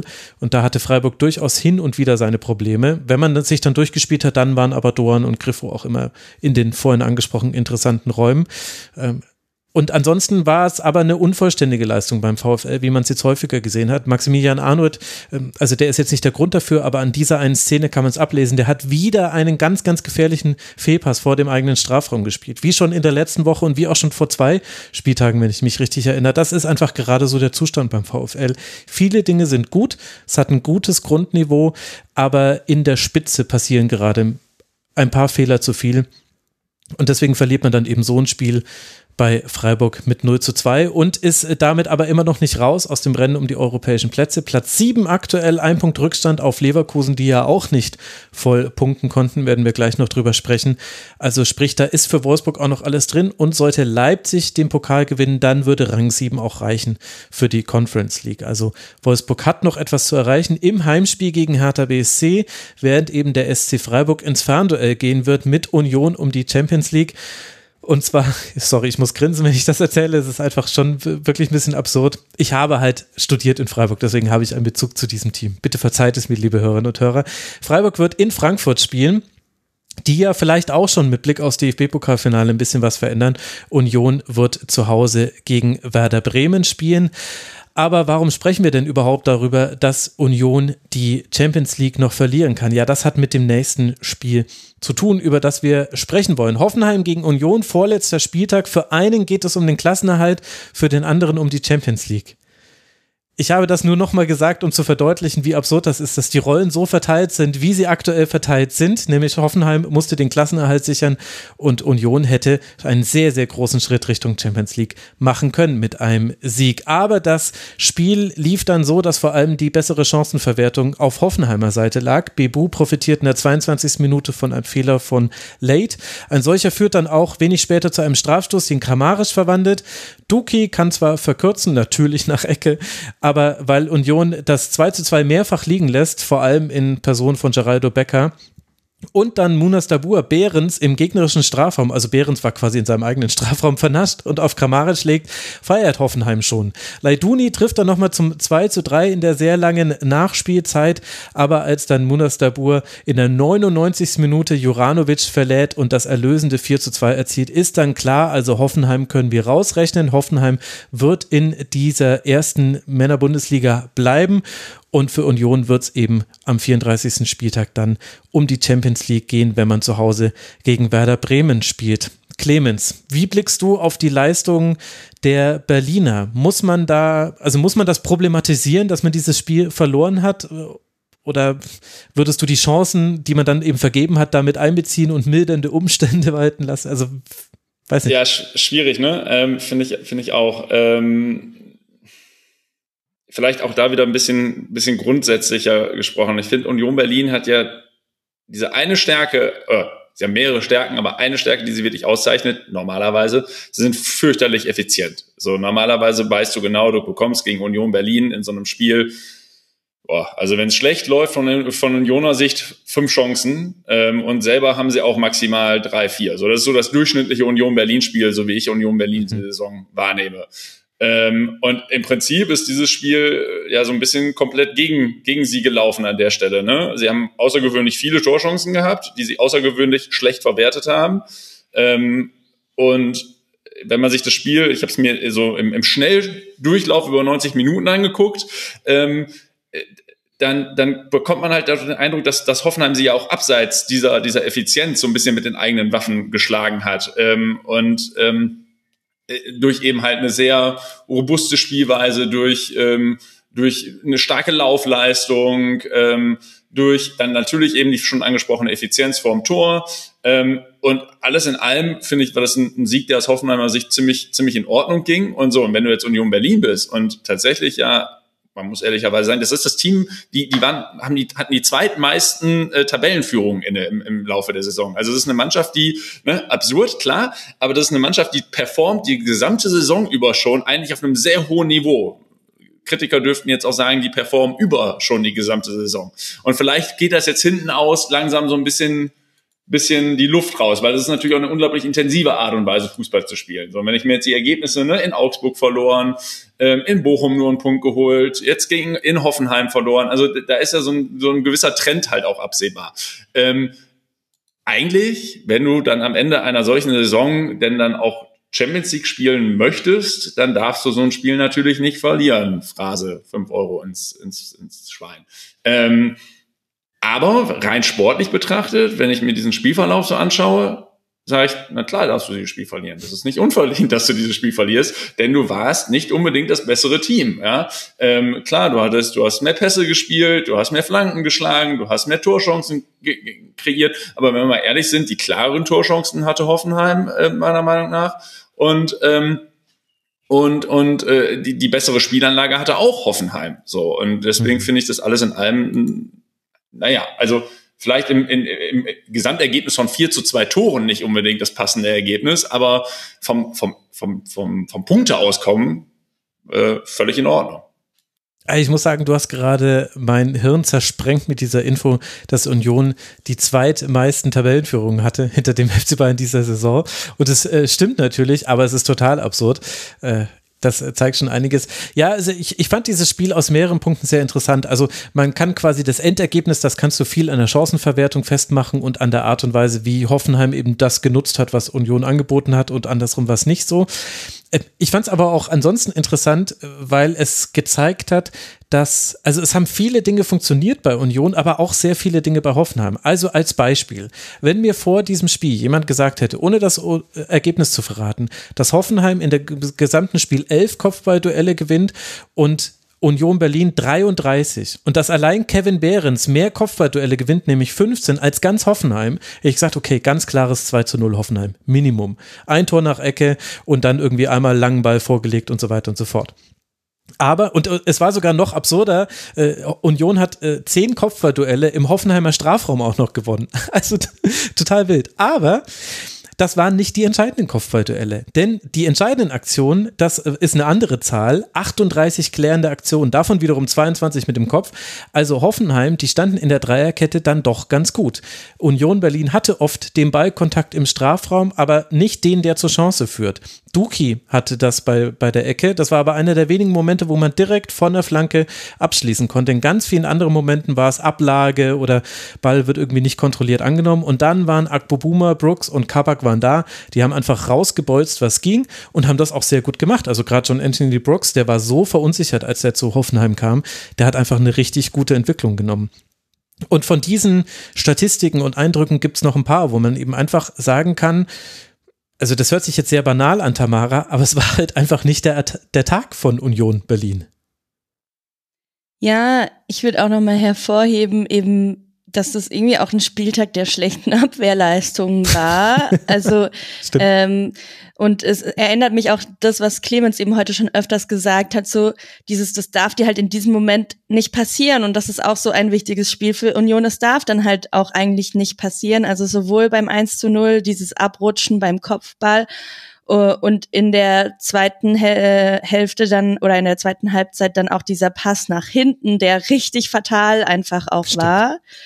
Ähm, und was man auch noch hervorheben muss, vielleicht war diese Effizienz zumindest in der ersten Halbzeit für die Union bekanntes eher bei Hoffenheim zu sehen, weil es gab einfach drei Torschüsse und zwei Treffer. Und ähm, das, das, also klar, äh, das eine war halt ein Strafstoß, worüber ich übrigens auch noch mal reden wollte. So, ich ähm, habe nämlich so ein bisschen ein Faible für Elfmeterschießen, weil ich das früher selber auch gerne geschossen habe. Und ich fand das technisch keinen schönen Elfmeter. Ich finde das so ätzend, wenn jemand so krass vorher abstoppt. Und ähm, oh, irgendwie war ich so, du hast es echt nicht verdient, dass der gerade reingegangen ist, weil oh, ich, ich, ich weiß nicht, ich kann mich einfach nicht mit dieser Art von Elfmeterschießen anfreunden. Ähm, da haben mir sogar die Leipziger Elfmeter besser gefallen.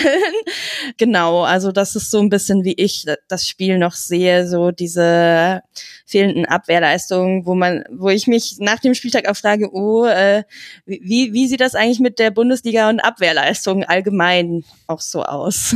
aus mhm. der Sicht einer eher defensiven Spielerin ursprünglich. Ja, da könnte man lange drüber sprechen. Da würde ich auch gerne nochmal über die Art der Berichterstattung nach dem 0 zu 0 zwischen Leverkusen und Rom sprechen, wo natürlich nur die Unfairness der Italiener dazu geführt hätte, dass Leverkusen hier ausgeschieden ist, die keine gute Torchance hatten in diesem kompletten Spiel. Aber wir wollen gleich erst über Leverkusen sprechen. Müssen wir denn Clemens über diesen Strafstoß nochmal sprechen, der da gegeben wurde nach Eingriff des Videoassistenten in der 34. Minute? Late hat gegen Baumgartner erst den Ball getroffen, ihn dann aber auch am Knöchel äh, getroffen. Also erst Ball, dann Baumgartner getroffen. Also, boah, ich habe mir die Szene, ich habe glaube ich dreimal zurückgespult, ne, weil äh, alle, die mal Fußball gespielt haben, kennen glaube ich diese Situation. Du gehst in den Zweikampf, du spielst den Ball, dein Bein steht aber halt noch, weil du gerade ja den Schritt gemacht hast, um den Ball zu spielen. Und äh, also ich habe mich, ich habe mich gefragt und das ist aber leider auch was, da kommt jetzt auch meine meine Regelunkunde sozusagen zutage. Ich, ich stelle mir halt immer die Frage, wie soll er es denn anders machen? Er geht in den Zweikampf, er spielt den Ball, und sein Fuß ist oder sein, sein Knie ist halt nun mal da. So und der, der Gegenspieler ist in der Bewegung. Natürlich fällt er in der Konsequenz über den über äh, äh, da drüber. Äh, ich stelle mir halt einfach und das ist so ein bisschen äh, also ich bin großer US-Sportfan, verfolge Basketball und im Basketball gibt es seit Jahren eine Diskussion darüber, ob Defense eigentlich äh, so ein bisschen ad absurdum geführt wird, weil es so viele Regeln gibt, die gegen die Defense ausgelegt mhm. sind. Und im Fußball habe ich den Eindruck, spätestens seit, seit VAR-Installation äh, ähm, geht es so ein bisschen in die, in, die, in die ähnliche Richtung. Jede auch nur so ein bisschen zweifelhafte Situation wird dann gerade in der Review gegen den Verteidiger ausgelegt. Und das ist für mich so ein, da gibt's bestimmt Colinas Erben, Kollegen mögen mich jetzt bitte korrigieren. Da gibt es wahrscheinlich auch ein Regelwerk zu, das besagt, dass es ein klarer Elfmeter ist. Weiß ich nicht für mich als, als jemand, der mal Fußball gespielt hat, für mich als jemand, der auch einfach gute Verteidigungsarbeit mag, wo meiner Meinung nach auch im, äh, auch im Strafraum mal ein, ein, ein Zweikampf äh, geführt werden darf, der, der das Wort verdient, ähm, ist das kein Elfmeter. So. Also ich fand, das war auch noch mehr ad absurdum, wenn man wirklich die Konferenz geschaut hat, weil das hatte ich mir noch so ein bisschen aufgeschrieben.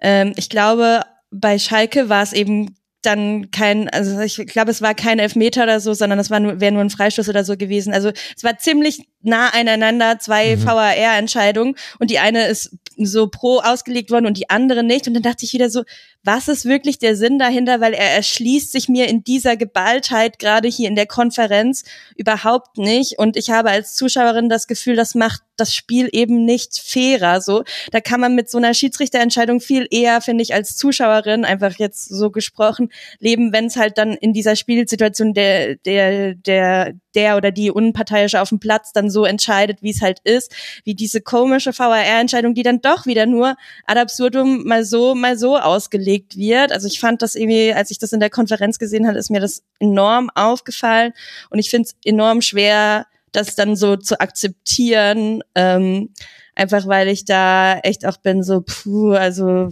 das, ja. aber ich bin auch keine so auf dem Level, ich, ich kenne alle Regeln und so. Ähm, Na gut, das ist ja keine Regelfrage hier. Ja, das ist quasi eine genau. Interpretationsfrage. Ich meine, ich finde es schon gut, Tamara, widersprich mir, wenn das anders ist, aber ich finde eigentlich schon gut, dass äh, gerade in so einer Situation an so einem Spieltag drauf geguckt wird. Also das habe ich mir an diesem Spieltag auch gedacht. Ich bin auch nicht mit allem einverstanden, aber ich fand es gut. Es ging ja um das aberkannt oder beziehungsweise ob das Tor das 1 zu 1 von Eintracht Frankfurt zählt auf Schalke und dann kam eben diese Hoffenheim-Szene. Das dürften die beiden Szenen gewesen sein. Ich finde das schon gut, dass da der Schiedsrichter in so einer Saisonphase bei einer solchen Tragweite jeder einzelnen Situation die Möglichkeit bekommt, guckst dir nochmal an, damit du, du dir dir als Schiedsrichter ganz sicher bist, was du entscheiden möchtest.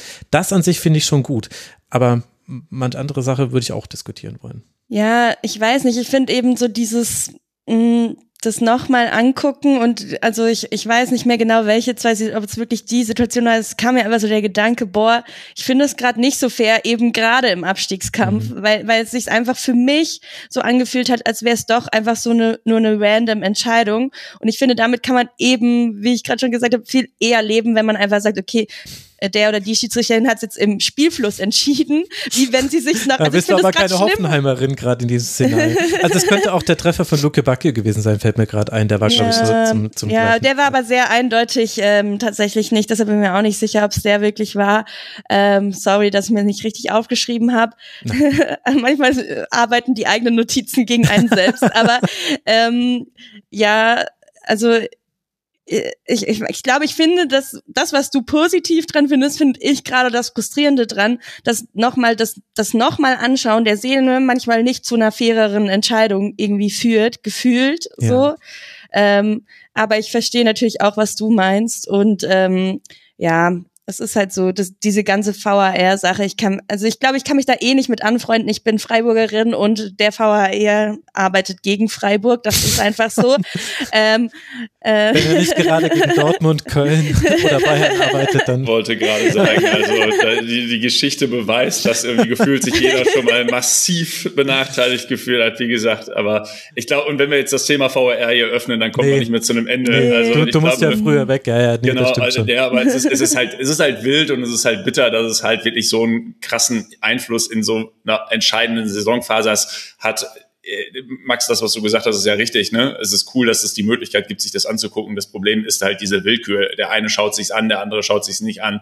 Ähm, der nächste ähm, ähm, ähm hat im, nächsten Fall greift der VAR gar nicht ein. Also es ist halt einfach, es gibt keinen keine, keinen roten Faden sozusagen oder keine, keine gerade Linie, wo gesagt wird, okay, das ist ein Fall, den gucken wir uns an, dafür gehst du raus oder eben nicht. So, das, das stört mich massiv, aber da werden wir auch jetzt keine Lösung wahrscheinlich entwickeln.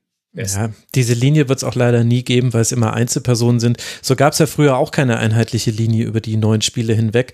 Äh, in so einer Situation wie hier äh, würde ich dafür plädieren, es war keine fußballuntypische Bewegung, die da äh, Late gemacht hat. Er hat den Ball geklärt und ja, man kann dann direkt danach, also es ist ja auch, wenn man den Ball wegrätscht und danach jemanden noch trifft, kann man dafür ja auch noch Strafstoß bekommen. Haben wir auch schon alles genug gesehen. Man kann das als Strafstoß bewerten. In so einem Fall, wo ich dann doch davon ausgehe, dass Christian Dingert genau diese Szene gesehen hat, wäre mir persönlich ein bisschen lieber, wenn wirklich viel dagegen sprechen muss in den Videobildern, dass man nicht die auf dem Feld getroffene Entscheidung stehen lässt. Aber wer wäre ich da, Christian Dicker reinzureden? Ich weiß ja auch gar nicht, wie er es gesehen hat, wie er es bewertet hat. Das ist halt immer noch die Blackbox, die wir oft haben. Ihm war es offenbar eindrücklich genug, dass er seine Entscheidung geändert hat. So wurde es dann zum Strafstoß. Und so ist Union in der Liga geblieben, aber nicht nur deshalb. Äh, jetzt habe ich äh, Hoffenheim ist in der Liga geblieben, Entschuldigung. Jetzt habe ich es aber auch falsch formuliert. Hoffenheim hat ja auch kein schlechtes Spiel gemacht. Hoffenheim hat einfach die Chancen genutzt, die man hatte. Also ich wollte da jetzt gar keine Verschwörungstheorie aufmachen. So weit noch, ist es noch nicht. Noch ein Fakt muss ich hervorheben, natürlich. Ähm, das, das ist ein sehr schönes äh, Unioner Tor äh, nach einer Ecke war. Mhm. Das, und nur Freiburg trifft öfters nach einer Ecke, aber es war das elfte Tor nach einer Ecke für Union. Aber wirklich, es war wirklich sehr schön, auch zu einem guten Zeitpunkt. Also, für Hoffenheim geht es deshalb jetzt im letzten Spiel gegen den VfB Stuttgart um nichts mehr und äh, wenig könnte Hoffenheimer mehr freuen als dieser Fakt, denn das wäre ansonsten richtig, richtig eng geworden hinten raus. Für die Unioner geht es jetzt dann zu Hause gegen Werder Bremen um die Champions League. Das haben wir ja gerade schon angesprochen. Und damit wollen wir dann auch so den Europapokalblock langsam dicht machen. Wir blicken noch auf die letzte Mannschaft, die uns da oben drin noch fehlt. Und das ist Leverkusen. Die haben unter der Woche das Rückspiel im Halbfinale gegen Rom nicht gewinnen können. Es war ein 0 zu 0. Es war ein so von Unterbrechungen durchzogenes Spiel, dass sich der Kicker bemüßigt sah, die Netto Netto-Spielzeit nochmal ausrechnen zu lassen und zu dem erstaunenswerten Ergebnis kam, es war nicht das Spiel mit einer Netto-Spielzeit von 30 Minuten, wie es Radetzky danach gesagt hat. Es war das, das Spiel mit der fünftgeringsten Netto-Spielzeit in allen Europapokal-Halbfinalspielen, in allen Wettbewerben. Also, aber Leverkusen hat es dann nicht geschafft, ein Tor zu erzielen, ist deshalb ausgeschieden gegen eine Roma, die wirklich nichts anderes wollte, als den Bus zu parken. Aber den haben sie dann wenigstens auch erfolgreich in die Lücke reinbekommen.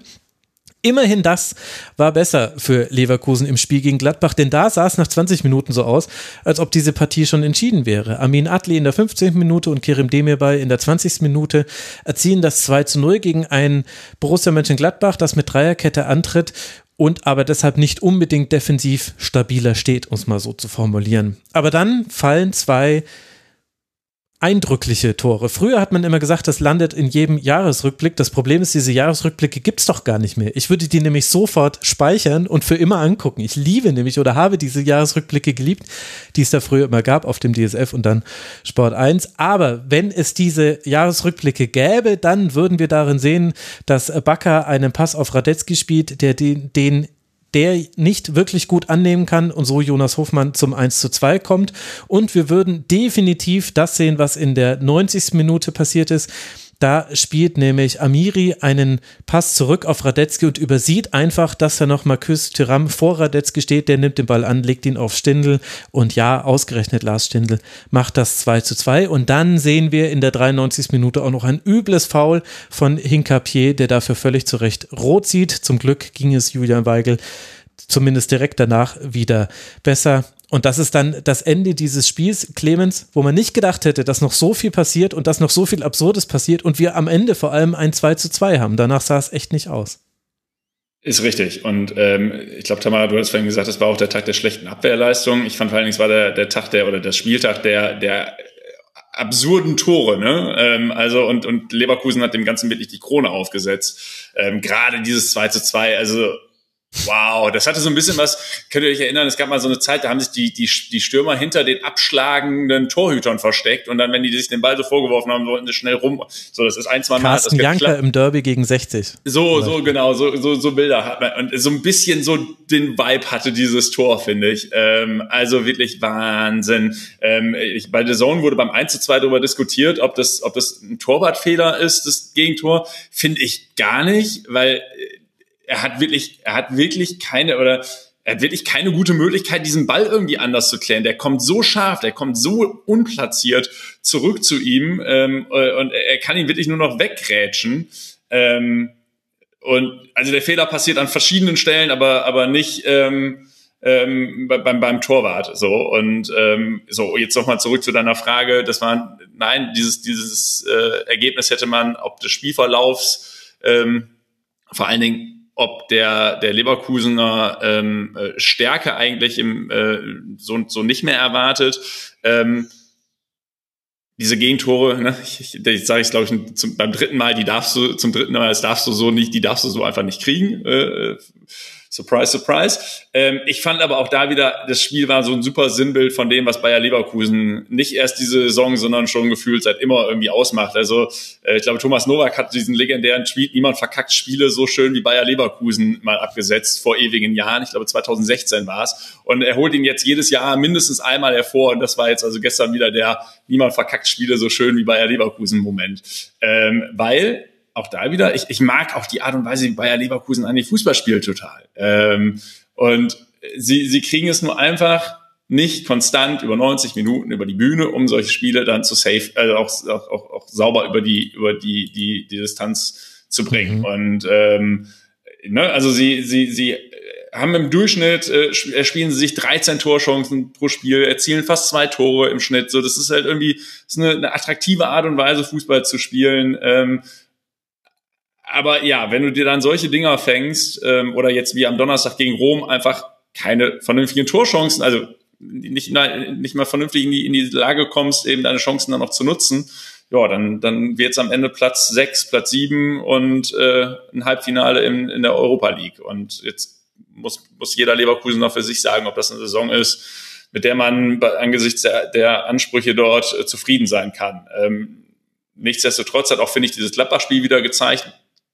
was in dieser Mannschaft steckt. Ne? Das ist ja eine, gerade spielerisch, finde ich, total hoch veranlagte Mannschaft mit äh, Fripong, was der, wird das ausgesprochen? Ich glaube ja, ne? Äh, auf Fripong.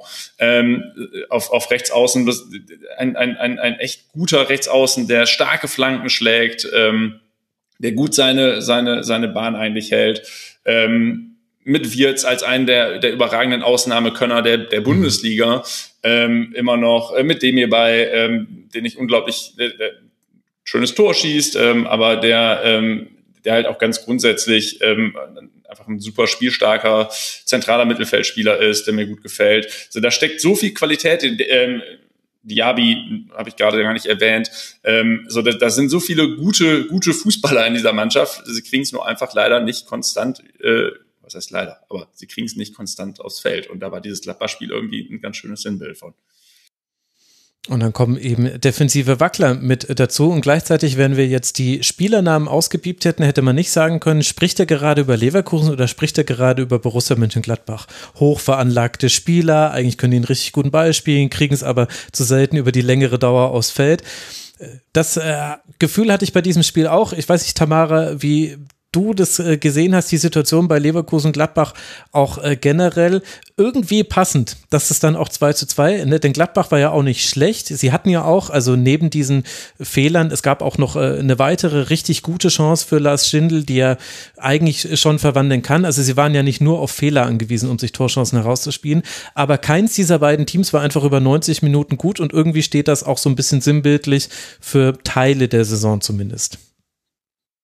Ja, ich glaube, ich würde auch mehr als von defensiven Wackeln bei Leverkusen sprechen. Das war schon die Krönung der schlechten Abwehrleistung an dem Spieltag und das muss man bei dem Spieltag erstmal schaffen. Ja, okay. Mhm. Aber also ist meine Sicht da drauf. Ähm, ähm, ich war auch so ein bisschen, also ich habe äh, Gladbach auch schon länger nicht mehr so vom Bildschirm spielen sehen und war echt ein bisschen so, wow, okay, krass.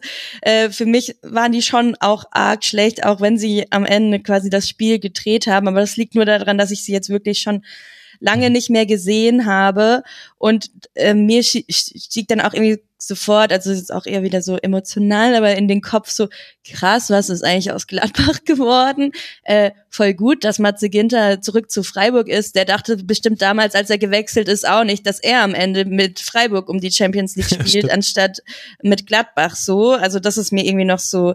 Und dementsprechend bin ich schon so ein bisschen, oh, okay, krass, ähm, aber eben muss auch betonen, ich gebe mir jetzt halt Gladbach jetzt nicht äh, so häufig, sondern verfolge dann halt eher nur so die Ergebnisse und so.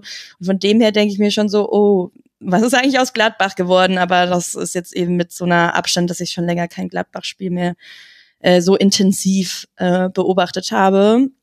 Und sonst würde ich allen zustimmen, was ihr so gesagt habt. Ja, ich glaube, bei Gladbach ist interessant zu sehen, also dass man eben mit dieser Dreierkette angetreten ist. Deswegen habe ich das nochmal so betont. Also Itakura, Friedrich und die standen alle drei auf dem Feld. Leiner und Netz dann auf den Außenpositionen. Äh, und man hat so eine Dreierkette dann auch im Mittelfeld gehabt, die sehr breit stand, mit Weigel in der Mitte, Kone auf Außen. Und ich glaube, Leiner und Netz waren noch ein bisschen weiter vorgeschoben. Es war so ein bisschen fluide. Und was man damit aber, glaube ich, versucht hat, war Leverkusen auseinanderzuziehen, dass man Räume hat, in die man reinspielen kann. Und das hat von der, vom Aufbauspiel her eigentlich ganz gut geklappt. Leverkusen hatte kaum hohe Ballgewinne, Gladbach hatte eine irre hohe Passquote. Marvin Friedrich hatte bei 105 Pässen eine Passquote von 99,1 Prozent. Ich würde vermuten, er hat einen Fehlpass gespielt, ohne dass ich es jetzt nachgerechnet hätte. Also das hat gut funktioniert, aber halt das große Aber, was man halt bei Gladbach häufig hat, ist der Übergang dann ins Angriffsdrittel. Hat sehr lange gedauert, hat lange nicht funktioniert. Und wann wurde es besser? Wie schon im Spiel bei Borussia Dortmund mit der Einwechslung von Lars Stindl, wo man dann nicht weiß, sollen wir jetzt einfach den simple, die simple These machen, den muss er doch von Anfang an spielen lassen. War vielleicht Lars Schwindel auch deswegen so gut, weil er eben gegen ein etwas müderes Leverkusen kam. Und gleichzeitig hat Gladbach dann die Passivität, die bei Leverkusen da war, in der zweiten Hälfte schon für sich genutzt und hat sich eben schon gute Chancen auch jenseits dieser Fehler herausgespielt. Und das ist wirklich so Peak Borussia Mönchengladbach in dieser Saison. Du kannst nicht eindeutig Schlechtes sagen, du kannst nicht eindeutig Gutes sagen. Es ist am Ende Platz 11. Alle sind irgendwie so leicht angenervt. Jeder steht in der Kritik. Es gibt die wildesten Gerüchte, die dann wieder dementiert werden, aber auch irgendwie nicht von allen dementiert werden. Und ja, dann ist es halt so bei der Borussia. Im Royal versuchen wir da irgendwie nochmal eine Schleife drum zu machen. Aber dieses Spiel war einfach, so ist es einfach gerade bei Gladbach und Leverkusen, die sind einfach durch, äh, auch so ein bisschen mit der Saison. Sie haben nicht schlecht gespielt, aber selbst ein Diaby merkst du an, dass der jetzt einfach sehr viele Spiele gemacht hat. Äh, jetzt geht's noch einmal gegen Bochum auswärts ran. Da wird's dann um die, um die Europa League gehen für Leverkusen. Punkt Vorsprung hat man auf Wolfsburg, drei Punkte Vorsprung auf Frankfurt. Je nachdem, wer den DFB-Pokal gewinnt, reicht ja auch schon. Rang 7 habe ich ja vorhin schon angesprochen. Wobei man natürlich lieber in die Europa League möchte als in die Europa Conference League. Schweres Auswärtsspiel bei Bochum für Leverkusen und für Borussia Mönchengladbach ein Heimspiel gegen Augsburg, in dem es dann nur noch für Augsburg um was geht, was wir ja vorhin schon besprochen haben. Unglaublich, dass wir schon so viele Geschichten dieses Spieltags erzählt haben, dass wir schon so weit in der Sendung sind und dass wir noch nicht über den Abstiegskampf gesprochen haben und das, was da drin passiert ist, außer so ein bisschen über Augsburg. Das müssen wir jetzt nachholen, denn auch da war wieder so einiges los. Und das hatte unter anderem damit zu tun, wie das Spiel zwischen Mainz 05 und dem VfB Stuttgart am Sonntagnachmittag gelaufen ist. Denn der VfB hat es geschafft, mit dem zweiten Auswärtssieg dieser Saison auf das zu reagieren, was die Konkurrenz im Tabellenkeller vorher gemacht hat. Vor allem Ecken spielen eine Rolle in dieser Partie. Nach einer solchen trifft Ingwarzen für Mainz zur Führung. Nach einer weiteren Mainzer Ecke kontert dann Stuttgart und Endo trifft richtig stark zum 1 zu 1. Und dann kommt die zweite Hälfte und Tamara. Vor allem kommt Chris Führig und wird Mann des Spiels. Seine Ecke findet Girassi zum 2 zu 1. Das 3 zu 1 schießt er dann selbst. Und das 4 zu 1 nach Konter legt er so auf Kulibali auf, dass er nur noch einschieben muss ins leere Tor. Und so steht ein 4 zu 1 beim VfB, das den VfB auf Rang 15 katapultiert, möchte man fast schon sagen, und auf 32 äh, Punkte setzt. Wie haben dir denn die Stuttgarter gefallen? Ja, mir, mich hat besonders das 3 zu 1 beeindruckt. Das fand ich wirklich ein sehr, sehr schönes Tor. Wollte ich mhm. einfach äh, an der Stelle mal erwähnen. Äh, sonst, ja, mh, mm, einfach, also Mainz hat ja eigentlich sehr stark begonnen, so mit zwei Torchancen. Das zweite wird dann das Tor und dann einfach extrem nachgelassen und ähm, ja, also als wäre plötzlich die Luft auch wirklich so komplett draußen gewesen und dann ähm, holt sich der VfB halt verdient auch wirklich dieses Spiel und dominiert es und äh, macht es dann so. Ja, es ist äh, erstaunlich, dass der VfB äh, dazu in der Lage ist, einfach sich immer wieder solche Spiele zu ziehen. Genauso erstaunlich, Clemens, dass eben Mainz 05 nicht mehr in der Lage ist, Spiele ja, zu ziehen oder zumindest zu dominieren oder kontrollierter zu gestalten. Man hatte jetzt äh, vier, die vierte Niederlage in Folge ist das jetzt. Alle Europaträume bei Mainz sind weg. Jetzt muss man nicht so tun, als ob Mainz 05 in der Europa League spielen müsste, aber es gab halt zumindest die Chance. Und das ist schon nach einer Führung dann gegen Stuttgart im Grunde erstmal durch Konter das aus die Hand zu geben. Äh, bittere Pille aus Sicht der Mainzer.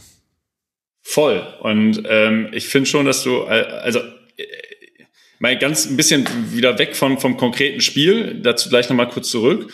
Aber die haben jetzt in den letzten zehn Spielen zwei Siege geholt. Natürlich gegen Bayern München und RB Leipzig so wie wir das alle erwartet haben. Klar. Und, äh, und das ist schon irgendwie so ein bisschen, und dann halt so, so Dinger wie Unentschieden gegen Bremen, Unentschieden gegen Köln. Und jetzt die letzten, du hast gerade gesagt, vier Spiele verloren und zwar ja nicht, not even close, würde man sagen. Ne? Also ähm, 3-0 gegen Wolfsburg, 3-0 gegen Frankfurt, 4-1 gegen Stuttgart, 2-3 gegen Schalke, natürlich irgendwie auch unglücklich, aber ich weiß nicht, ob ihr das Spiel, äh, Max du auf jeden Fall, Tamara, ich weiß es nicht, äh, ich habe mir dieses Spiel angeguckt ähm, und Schalke war über 90 Minuten das klar bessere Team und zwar auf allen Ebenen. So, und das muss man bei Schalke 04, zu denen kommen wir gleich auch nochmal und natürlich habe ich zu denen ein besonderes Verhältnis, aber ähm, äh, das muss man ja wirklich sagen, die, es gibt nicht so viele Spiele, wo Schalke 04 das spielerisch bessere Team ist. So gegen Mainz 05 waren sie es. Mhm. Und ähm, da ist schon, finde ich, ein sehr, sehr ähm, bedenkenswerter Trend bei, bei Mainz 05 zu, zu entdecken, der gestern einfach sich fortgesetzt hat. Ne? Wie, wie Tamara gerade richtig gesagt hat, die kommen gut ins Spiel, die gehen verdient in Führung, die kriegen dann das schönste Tor des Spieltags gegen sich mit dem 1 zu 1. Also war die, diese Athletik an der Stelle, wie er da den, äh, Wahnsinn, wie er da den Fuß switcht äh, und das Ding äh, reinnagelt. Super tolles Tor, hat mir, also habe ich mir auch mehrfach angucken müssen. Ähm, so, aber dann gehen sie es einfach aus der Hand. Und ähm, am Ende des Tages ist der VfB also auch da wieder, dass die Fußball spielen können, steht, glaube ich, bei dieser Mannschaft eigentlich, anders als bei so mancher anderen Mannschaft im Keller, nicht in Frage, sondern bei denen steht immer die Frage, welchen VfB kriegst du denn gerade? Den, der irgendwie, der eine gewisse Leidenschaft an den Tag legt, die ähm, effizient sind, ähm, wo halt einfach das, das, die, ne, die Rädchen ineinander greifen ähm, und wo die Aussetzer, die sie halt immer drin haben, die also jetzt auch gegen Mainz wieder drin hatten, äh, nicht allzu zu, zu schwer sozusagen zu tragen kommen. Äh, und so gesehen war das gestern für Stuttgart quasi das perfekte Spiel. Ne? Ähm, also wenn man sich die, die, die Statistiken anguckt, ähm, weniger Torschüsse, aber mehr Schüsse aufs Tor, mehr gelaufen, äh, genauso viel Ballbesitz wie Mainz 05 gehabt. Ähm, so mehr Zweikämpfe geführt, aber vor allen Dingen ähm, und, und, und so weiter und so fort. Ähm, das war, war, eine, war, war rein statistisch, aber auch rein spielerisch absolut runde Leistung vom, vom, vom VfB und natürlich zum bestmöglichen Zeitpunkt. So, das ist, das ist auch klar. Und auch da äh, jetzt noch ganz schnell zum Ende, ähm, wenn man sich, die haben jetzt ein Heimspiel am Ende, ähm, wo, sie, wo sie das Ding schließen können gegen Hoffenheimer, für die es um nichts mehr geht ähm, wenn sie da diese Leistung, die sie jetzt in Mainz gerade in der zweiten Halbzeit gezeigt haben, äh, mit rüber retten können. Und wie gesagt, du hast ja so, so Spieler wie, wie Führig ähm, da drin, wie Kolibali da drin, die können ja alle echt gut Fußball spielen. So, ähm, also rein nominell ist es echt einfach zum Beispiel im Vergleich zu Schalke eine echt prominent gut besetzte Mannschaft. Ähm, Wobei man bei Kulibali merkt, dass du dem BVB sehr nahe stehst, denn der macht immer gegen den BVB sein bestes Spiel in der Saison. Das zweimal. Mag sein, dass tatsächlich, es gibt ja, also wahrscheinlich hat das jeder Verein, der BVB hat so in fast jeder Mannschaft so sein, so wie früher gab es bei Hoffenheim Ibisevic, der hatte auch immer zwei gute Spiele pro Saison, der hat immer gegen den BVB gemacht. Leon ähm, Bailey früher bei Leverkusen, immer ja, gegen genau. Bayern sah aus wie Weltklasse und dann. Ja. Ja, so, ähm, okay, äh, mag sein. Und ähm, ja, von daher, äh, auch das Spiel habe ich äh, mir äh, nachmittags so im, im, im Schnellverfahren äh, reingezogen, während ich irgendwie mit meinem Sony gespielt habe, würde also nicht behaupten, alles gesehen zu haben, aber wann immer ich irgendwie mal intensiver hingeguckt habe, ähm, war, ich, war ich angetan von dem, was ich gesehen habe. Und zwar auf, in verschiedenen Bereichen. Ähm, Gerade, wie gesagt, im Spielerischen nach vorne. Das war ein echt schöner Ball, den, den Stuttgart da gespielt hat. Ich meine, die Effizienz hilft natürlich, also wenn du aus sieben Schüssen vier Tore machst, das soll jetzt nicht komplett untergehen. Äh, da hat man, ich finde, Girassi ist unglaublich wichtig, also über Ende und Führig haben wir jetzt äh, schon gesprochen, aber Girassi, der macht die Tore, der hat jetzt zehn Tore in 20 Pflichtspielen für Stuttgart erzielt, er hat letztlich jetzt dann doch das gebracht, was man sich von ihm erhofft hat. Er macht die Bälle fest, er, wird gefault und zieht so Freistoßsituationen. Und er leitet oft die Konter ein, während Silas dann derjenige ist, der im Konter geschickt wird und aber im Grunde drei von vier Kontern eigentlich verzockt. Also der hat ja wahnsinniges Glück, dass diese Rettungsaktion von Da Costa bei Endo landet und dass Endo der einzige Spieler auf diesem Planeten ist, der in dieser Sekunde diesen Ball dann noch aufs Tor bekommt. Und in der zweiten Hälfte gab es ja noch weitere Konter, die, die dann tatsächlich auch Silas verspielt hat. Aber ich finde Gerassi unglaublich wichtiger Spieler und, das muss man auch sagen, äh, Tamara Fabian Bredlo. Nicht nur in der 84. Minute hatte der so eine Doppelparade, die einfach irre war, sondern auch schon vorher, wenn Mainz eine fünf Chancen hatte. Die gab es, davon gab es aber nicht allzu viele, war oft Bredlo zur Stelle. Und das zeigt ja auch wiederum, sagt es ja was aus über Mainz 05. Man hat dann umgestellt, mal wieder. Ist interessant, dass jetzt schon zum wiederholten Male Bo Svensson auf Viererkette umgestellt hat, im Moment der Verzweiflung, nämlich bei Rückstand. Und es gab die einzelnen Chancen, aber keine großen mehr. Und dann holt sich Ajork auch noch, ich habe es vorhin schon gesagt, eine 94. Minute, die fünfte gelbe Karte und wird damit am 34. Spieltag fehlen. Also keine Ahnung, was da los war bei Mainz. Es bleibt ein Rätsel. ja, es ist. Äh aber ganz kurz nochmal da, da reingegrätscht, ist es nicht, also als Bo Svensson, den ich massiv schätze, also den ich nicht nur vom Typ her, sondern auch, was er mit dieser Mannschaft gemacht hat, ähm, ja, wirklich für, einfach für einen sehr, sehr guten, guten Menschen halte, so, äh, du musst dich doch wirklich eigentlich doof und dämlich ärgern. Das sind jetzt am Ende, oder Stand jetzt, sind es fünf Punkte auf die internationalen Plätze und die verspielst du gegen Stuttgart, gegen Schalke, ähm, nachdem du irgendwie gegen Leipzig und, und, und, äh, und Bayern gewinnst. Ähm, ich, ich greife Mainz 05 mal wieder nicht. So, die haben ja irgendwie jedes Jahr so diese Phase, wo du denkst, wow, okay, da geht richtig was Richtung internationale Plätze, die können so das Überraschungsteam der Saison werden und dann oder eben halt, sie steigen auf jeden Fall ab und dann irgendwann geht's quasi äh, diametral. So, das ist äh, sehr merkwürdig. Ja, ich würde jetzt äh, die Arbeitsthese mal für den Rasenfunk Royal aufstellen, wo wir das ja dann ausführlicher diskutieren. Äh, die defensive Kompaktheit ist das Basis, auf dem Mainz 05 steht dass man eben, dass es schwer ist, gegen Mainz 05 Tore zu erzielen. Es gab nur einzelne Ausreißerspieler, mal sechs gegen die Bayern kassiert, äh, mal vier gegen Hoffenheim kassiert, aber in der Regel stehst du defensiv sehr gut und darauf baut alles andere auf. Und wenn man sich jetzt die schwächere Phase anguckt, dann war diese defensive Stabilität einfach nicht da. Gegen Wolfsburg nach 28 Minuten schon 0 zu 3 zurückgelegen, äh, gegen äh, Schalke 04 eine ganze Reihe von Chancen zugelassen, die Zentner toll pariert hat, dann ein bisschen Pech mit dem Strafstoß, aber auch so wäre es kein gutes Spiel gewesen. Gegen Eintracht Frankfurt in allen Belangen unterlegen, hat Svensson danach gesagt. Da hat einfach gar nichts funktioniert.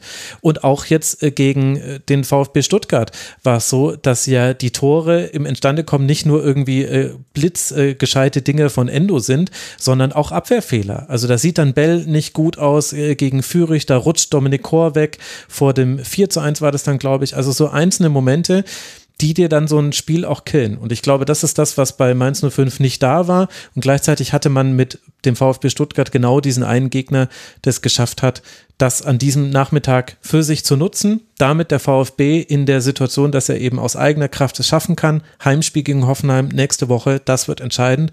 Und für Mainz 05 könnte man zwar noch der Partycrasher werden in Dortmund, aber eben zum Beispiel ohne Ajorg, der ganz wichtig gewesen wäre für lange Bälle. Also mal gucken, vielleicht überrascht uns Mainz 05 ein weiteres Mal. Ist er durchaus drin. Will jetzt nicht sagen, dass es schon vorbei wäre. Aber wir haben ja letztlich über dieses Spiel vorhin auch schon ausführlich gesprochen. Im Dortmund-Teil Mainz Rang 9 und Stuttgart jetzt eben Rang 15 und damit punktgleich, aber mit dem deutlich besseren Torverhältnis mit dem VfL Bochum. Und damit kommen wir beim nächsten Spielern, über das wir sprechen wollen, wo wir uns dann gleichzeitig auch von einem Team verabschieden müssen, denn tatsächlich hat Hertha BSC jetzt erwischt, nicht mehr komplett überraschend, aber im Zustandekommen dann doch, es war bizarr. Dieser ganze Nachmittag, das muss man so sagen. Fast 71.000 Fans sind gekommen, sowohl von Hertana als auch von Bochumer Seite. Einfach fantastisch, was da los war. Äh, und mussten dann miterleben, also die Hertana jetzt in dem Fall, dass schon vor dem Anpfiff des Spiels Hertha gegen Bochum Schalke schon in seinem Spiel führte mit 1 zu 0. Habe ich so auch noch nicht erlebt. Und dann gab es ein krasses Hin und Her. Beide Teams haben viele Chancen. Beide Teams haben viele Dinge, über die man sich ärgern kann im Nachhinein. Beide treffen den Pfosten. In der 63. Minute sieht es dann so aus, als könnte die Hertha nochmal träumen vom äh, Klassenerhalt. Lukas Toussaint köpft das 1 zu 0. Danach pariert Christensen super. Hertha hat eine ganze Reihe von Chancen, vergibt die auch. Und dann kommt die 94. Minute. Es kommt ein letzter Eckball. Manuel Riemann geht mit nach vorne und Kevin Schlotterbeck kommt komplett frei zum Kopfball und trifft paar Aufsetzer zum 1 zu 1 und damit ist Hertha abgestiegen zum siebten Mal in der Vereinsgeschichte und nach elf Jahren, in dem man ununterbrochen in der ersten Liga war. Tamara, es steckt so viel drin in diesem Spiel. Worüber möchtest du gerne sprechen? Ja, über alles. äh, äh, es war echt ein krasser Wahnsinn. Vielleicht auch noch mal zuerst zu den Emotionen. Also ähm, wohl haben die Fans auch in der Choreo, ich habe leider kein Foto gesehen, aber ich habe mir berichten lassen aus dem Stadion, ich kannte mehrere Leute, die dort waren, äh, nochmal mit allem abgerechnet, was sich so angestaut hat, Investoren, Kartenverkauf, DFL, Auswärtsfahrten. Ähm, und Wahrscheinlich waren deswegen so viele Leute da. Man hat die 71.000 gebraucht, um alle Tapeten hochhalten zu können. ja, genau. Nee, aber man hat ja auch gehört, durchweg, durch Spiel eigentlich auch gute Stimmung. Und ich fand, es war eigentlich echt auch ein starker Auftritt von Hertha für die Verhältnisse von Hertha. Also man hat diesen Willen und äh, dass man alles geben möchte. Das, ich finde, das hat man dem Spiel deutlich angesehen dann äh, Kevin Prince Boateng, der von Anfang an gespielt war, hat. Und man hat auch einfach gemerkt, wie erlösend dieses 1 zu 0 dann war. Also das erste Tor ist ja dann aberkannt worden, aber dann das richtige 1 zu 0, äh, das hat man einfach auch gesehen. Ähm, so, ansonsten würde ich auch sagen, äh, ein sehr ausgeglichenes Spiel. Also sehe ich so wie du, Max, mal da, mal da mehr. Ähm, ja, äh, krass und dann so in, in dieser letzten Minute, dass das dann wirklich noch so passiert. Ähm, da, da habe ich dann doch irgendwie auch mit Hertha mitgelitten, was ich selber nicht von mir erwartet hätte. Aber ich eben, ich habe jetzt dadurch, dass ich in Berlin wohne, doch äh, auch mehr mit Hertha-Fans und so zu tun und die sind doch alle nicht so schlimm, wie ich mir die immer vorgestellt habe. Auch wenn ich natürlich mehr mit Union sympathisiere und deshalb tut's mir natürlich auch ultra leid für alle äh, Hertha-Fans, die ich mittlerweile alle sehr lieb gewonnen habe, zumindest die, die ich kenne. ähm, äh, es gab wohl dann, dann doch auch so ein bisschen Ausschreitungen nach dem Spiel, beziehungsweise Becher wurden geworfen, so wird ja eh fast immer geworfen. Aber es gab auch nämlich sehr viele Tränen und ja, das ist schon hart auch so. Und vor allem eben, wenn man so den Willen und so gesehen hat, das ist, wäre, ich hätte es ihnen schon noch gegönnt, dass es noch mal so zum Ende hin ein bisschen spannender wird und sich nicht so ganz ausgeht. Ähm, ja, schwierig irgendwie so, also auch auf der emotionalen Ebene, das irgendwie so zusammenzufassen und äh, eben dann halt noch das aberkannte Tor kommt ja auch noch dazu. Mhm. Ähm, ja, ja. ist das für eurer Meinung nach etwas, was man nach diesem Spiel noch diskutieren muss, dass dieser Treffer nicht gezählt hat? Nee, also für mich war das ziemlich eindeutig eigentlich, dass er nicht gezählt hat und das war auch eine aus meiner Sicht okay VAR-Entscheidung. Ich weiß nicht, was die Hertha-Fans dazu sagen. Ja, sehe ich aber auch so. Also das ist so ein, so ein Zweikampf, den kriegst du eigentlich immer gegen dich gepfiffen äh, in der Position, in der Situation. Also von daher selbst, selbst als Hertha-Fan, wenn man nicht nur eine blau-weiße Brille aufhat, sollte man da festhalten, dass das schon in Ordnung geht. Auch wenn ich es schade fand, weil ich das Tor echt schön fand. Also mhm. gerade auch der Abschluss ähm, mag ich immer, wenn man im 1 gegen 1 so lässig und cool bleibt. Äh, hat er gut gemacht, aber. Genau, das muss man vielleicht kurz für alle Hörerinnen und Hörer, die es nicht äh, gesehen haben. Äh, Jovetic äh, steckt auf Luke Bacchio, der ist zentral durch, kann wirklich mit 40 Metern auf Riemann zulaufen, bleibt aber cool, macht dieses Tor, aber dann sieht man in der Wiederholung, mir war es im Live-Bit nicht aufgefallen, dass Ordetz, der eben auf dem Weg war, äh, Luke Bacchio vielleicht noch zu erreichen, der wurde von Jovetic am Trikot zu Boden gezogen und deswegen wird dann dieser Treffer von Dr. Felix Brüch nach VRA Eingriff äh, zurückgenommen. So ist es passiert, aber da hat man Clemens ja auch ganz gut die Spielidee gesehen.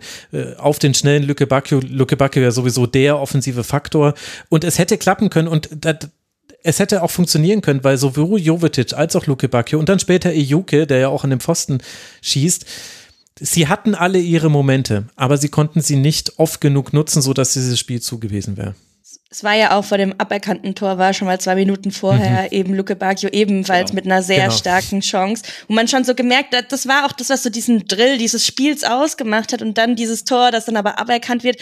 Aber man hat eigentlich so gesehen, in dem Moment hätte es Hertha von der Leistung auch verdient gehabt, so mit 1 zu 0 in die Führung zu gehen.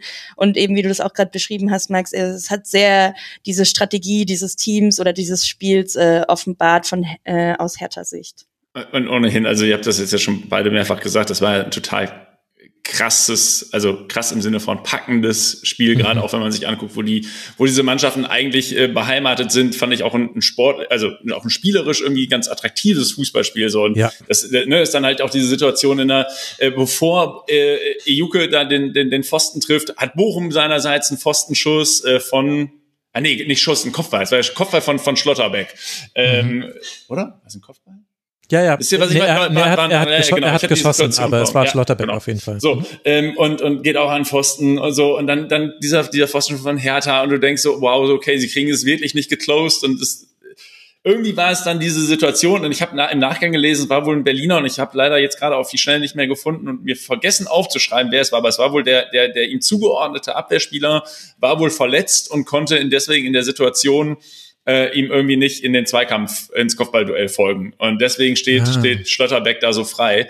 Ähm, das habe ich, hab ich gestern Abend noch irgendwie gelesen. Ähm, weil du dich natürlich fragst, what the hell, das ist die 94. Minute, du kannst gerade irgendwie die letzten, den letzten Strohhalm im Abstiegskampf äh, äh, äh, erreichen und dann steht Schlotterbeck ja wirklich, also ich habe das Foto hier gerade nochmal offen, da ist drumherum einfach niemand aus Berliner Sicht, der ihn da irgendwie ins, ins Duell gehen könnte. Das war er steht da wie die Goldelse in der Luft und ja. nickt ein. Ja, so und jetzt äh, auch da wieder mal ähm, abseits, ihr habt jetzt zum spielerischen oder zu diesem Spiel schon irgendwie viel Richtiges gesagt. Ich glaube, wir sind uns aber auch einig, dass dieser Abstieg unterm Strich einfach völlig in Ordnung geht. Ne? Also ich habe wenige Mannschaften äh, oder nein anders. Ich habe keine keine Mannschaft gesehen, die über die gesamte Saison hin es auf so vielen Ebenen so verdient gehabt hätte. Angefangen von diesen ganzen Querelen im, im Umfeld, ähm, über äh, halt am Ende des Tages auch die, die, die Anlage, wie Hertha BSC Berlin mit diesen vielen individuellen, ja gar nicht so nam namentlich gar nicht so schlechten Fußballern irgendwie versucht hat, Fußball spielen zu lassen. Das, da ist jetzt, da, da muss man ja wieder Paul Dardai, finde ich, dann äh, vielleicht auch positiv äh, äh, einmal ins, ins Licht setzen.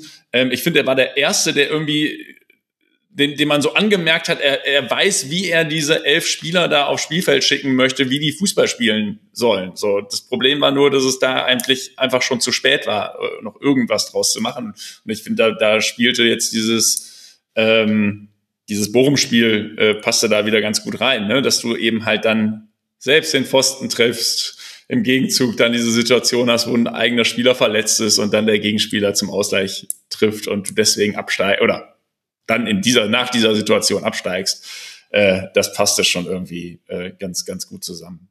Man, man darf ja auch nicht vergessen, letzte Saison hat es einfach für das Quäntchen Glück gereicht, da, dass die Hertha sich halten konnte und jetzt ist es, also jetzt halt eben nicht und äh, da würde ich dir auch zustimmen, Clemens, so aus sportlicher Sicht äh, ist das dann vielleicht auch äh, echt verdient und zu dem Drumherum ist es ja noch nicht mal klar, in welcher Liga Hertha wirklich äh, dann antreten wird, was ja noch krasser irgendwie auch so ist oder das auch gut zeigt, was halt so drumherum auch passiert.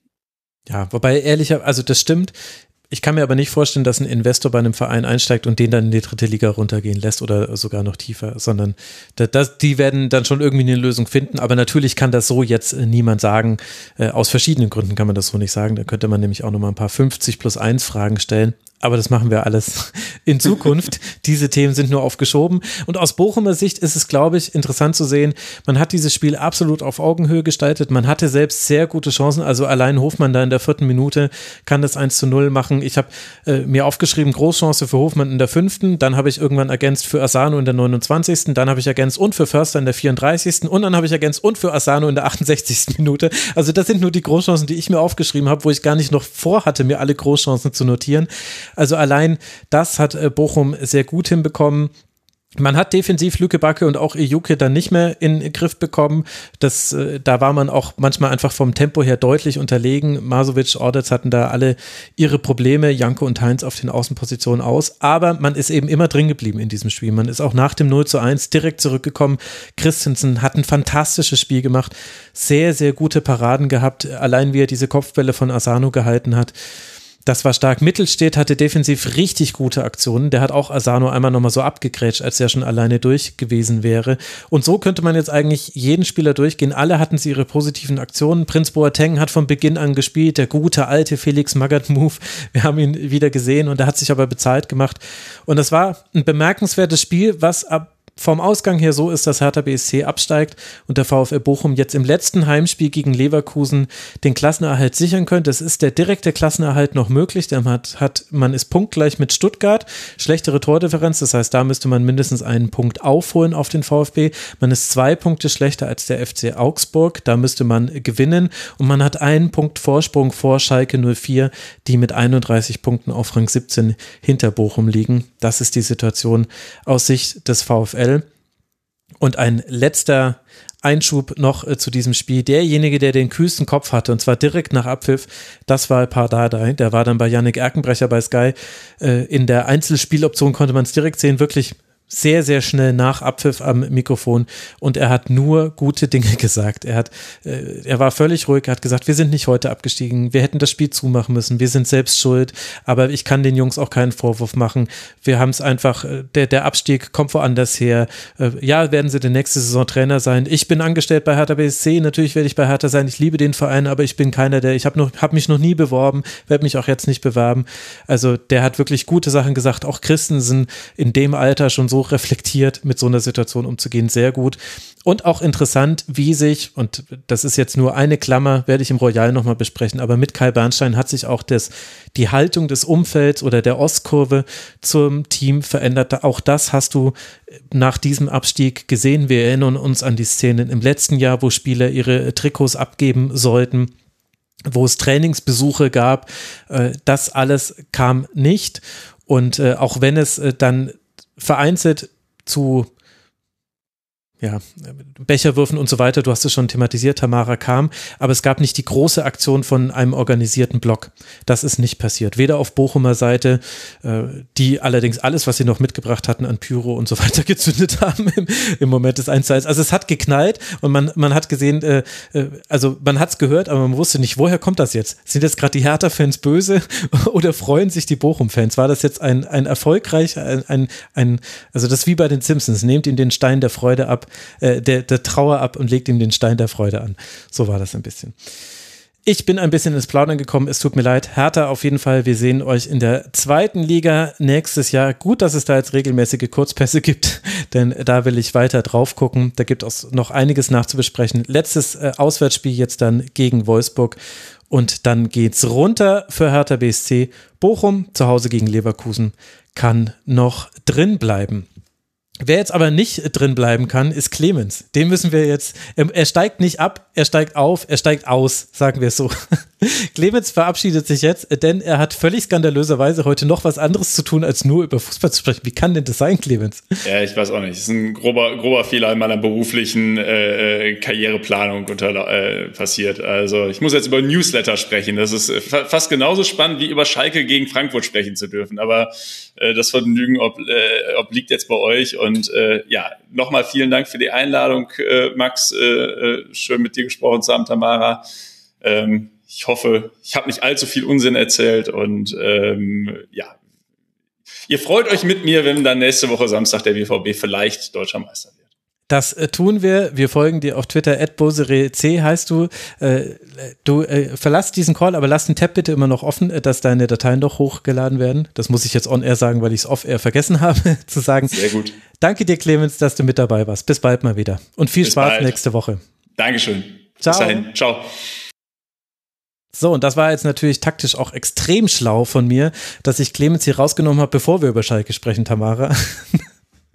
Denn das bringt ihn natürlich in eine ungünstige Situation. Das machen wir zwar jetzt. Schalke 04 gegen Eintracht Frankfurt. Zwar noch nicht mal eine Minute gespielt, da lag Schalke schon vorne durch einen Treffer von Simon Terodde. Und dann ging es lebhaft weiter. Kamada trifft mit einem Schuss, bei dem Schwolo unglücklich aussieht und der VRA eingreift, aber der Treffer nicht zurückgenommen wird. Können wir, denke ich, gleich noch drüber sprechen. Daniel Schlager entscheidet darauf, dass der Schubser von Lenz gegen Brunner im Vorfeld nicht strafbar war. In der zweiten Hälfte macht Tuta dann nach einer Flanke von Touré das 2 zu 1 in der 59. Minute. Und anschließend hat Schalke Glück, dass eine Grätsche von Matriciani gegen Buta nicht zum Strafstoß führt. In der 85. Minute wiederum dann kommt Sebastian Polter, verwandelt eine Flanke von Mohr nach Balleroberung von Matriciani zum 2 zu 2.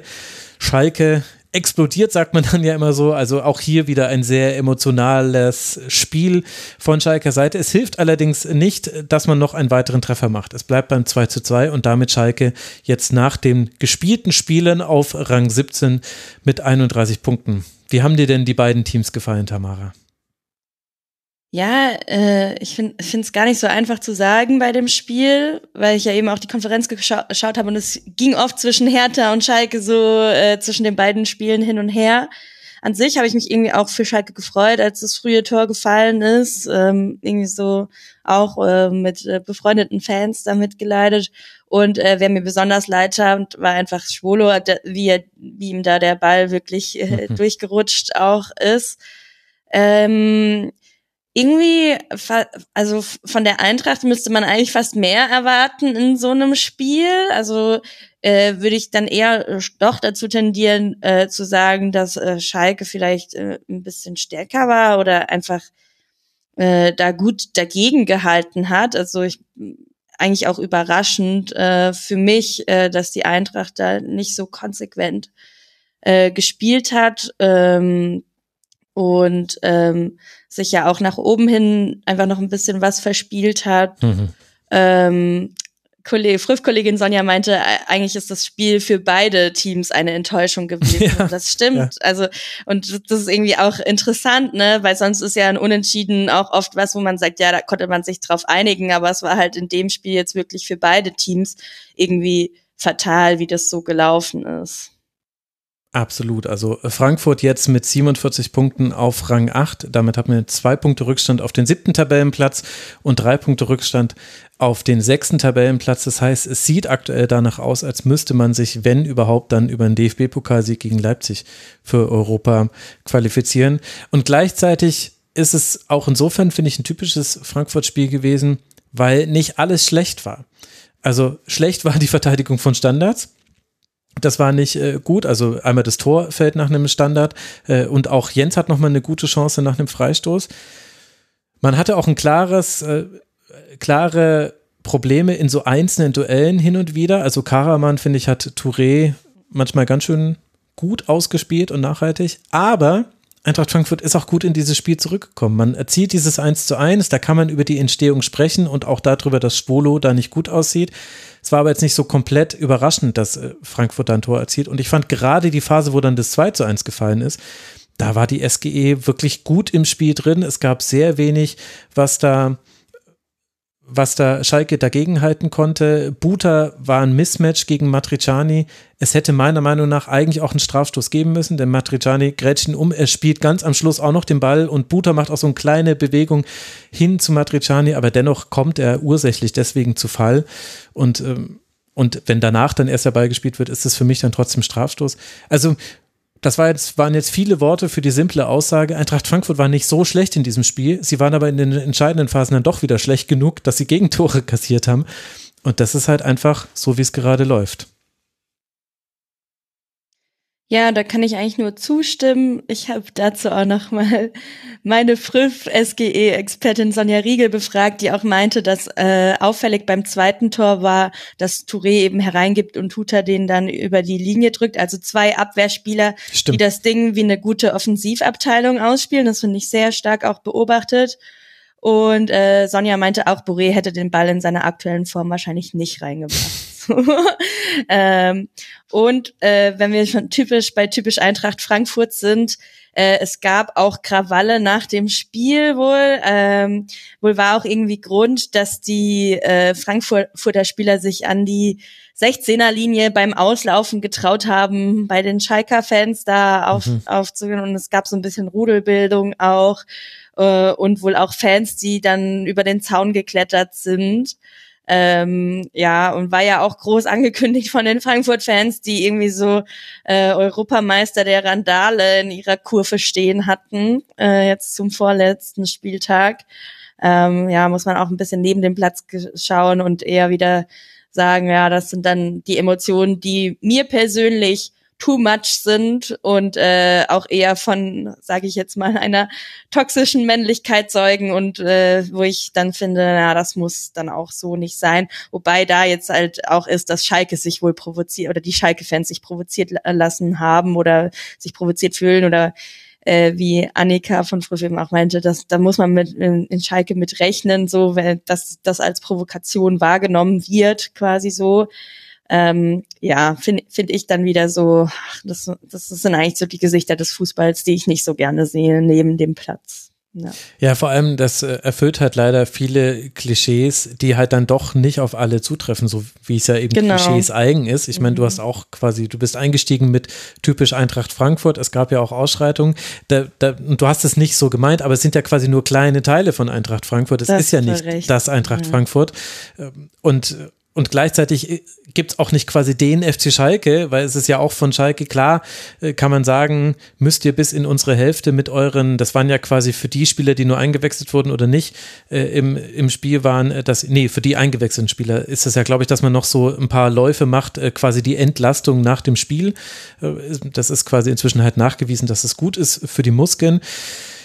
Und in der Regel gehen die nicht bis zum gegnerischen 16er. Es ist aber vielleicht auch dann auch wirklich nicht etwas, wo man dann gleich wieder körperliche Gewalt anwenden muss. Da mussten sehr wahrscheinlich Emotionen raus. Vielleicht auch auf beiden Seiten, man weiß es nicht. Und gleichzeitig ist es aber nichts zu, durch nichts zu rechtfertigen. Und gleichzeitig wiederum ist es aber nicht die Mehrheit, sondern es ist die Minderheit. Und es waren einige wenige um aufs Sportliche wieder zurückzukommen, auch Schalke 04, also daher kommen ja auch die negativen Emotionen, auch Schalke 04 hilft ja dieses 2 zu 2 nicht so ganz weiter. Also man hat zwar immer noch die Möglichkeit drin zu bleiben, man hat es aber nicht mehr in eigener Hand. Ein Punkt Rückstand auf Bochum, ein Punkt Rückstand auf Stuttgart. Wie siehst du denn die Situation für Schalke jetzt dann vor dem Auswärtsspiel bei Leipzig? Mm, also, was für Schalke jetzt natürlich auch äh, fatal war, waren die zwei fünften gelben Karten, sowohl für Terode als auch für Jens. Eine und, für Meckern, eine für Rudelbildung. Ja, herzlichen Glückwunsch. Ja, und äh, ja, das ist natürlich jetzt auch schlecht für Schalke für das letzte Spiel, würde ich sagen.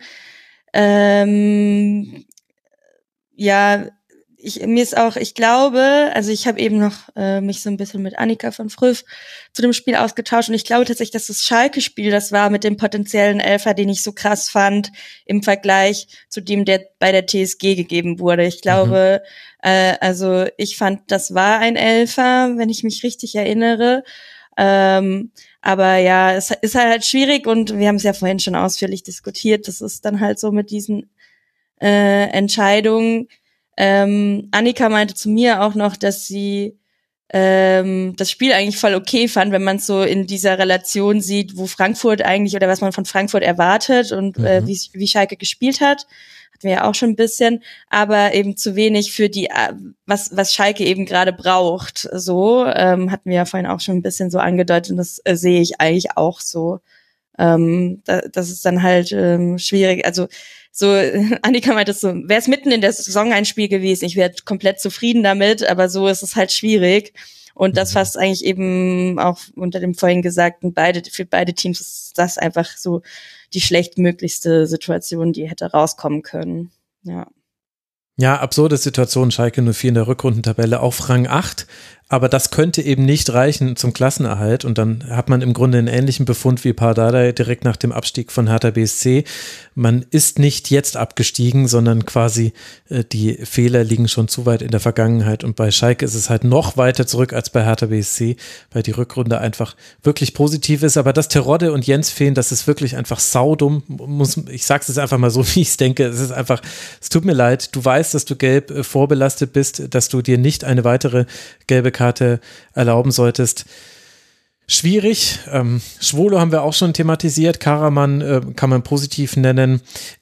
Im Endeffekt, es geht jetzt um ein Spiel, in dem man auf einen Gegner trifft, der wiederum nichts mehr hat, um das er spielt. Also Leipzig ist schon sicher auch Tabellendritter. Sie können auch nicht mehr Tabellenzweiter werden. Sie sind äh, noch im DFB-Pokalfinale. Das ist, denke ich, die große Hoffnung aus Sicht aller Schalke-Fans, dass der Leipzig vielleicht ein bisschen rotiert, vielleicht von der Einstellung ein bisschen etwas fehlt. Wer weiß. Und das ist die Chance für Schalke, da irgendwie drin zu bleiben. Nichtsdestotrotz muss aber auch noch etwas in den anderen Stadien passieren. Also es kann zwar sein, dass ein eigener Sieg reicht, aber es ist eben noch wichtig. Was macht Bochum zu Hause gegen Leverkusen? Was macht Stuttgart zu Hause gegen Hoffenheim? Und um Augsburg geht es nicht mehr so wirklich, weil da ist das Torverhältnis einfach zu schlecht von Schalker Seite.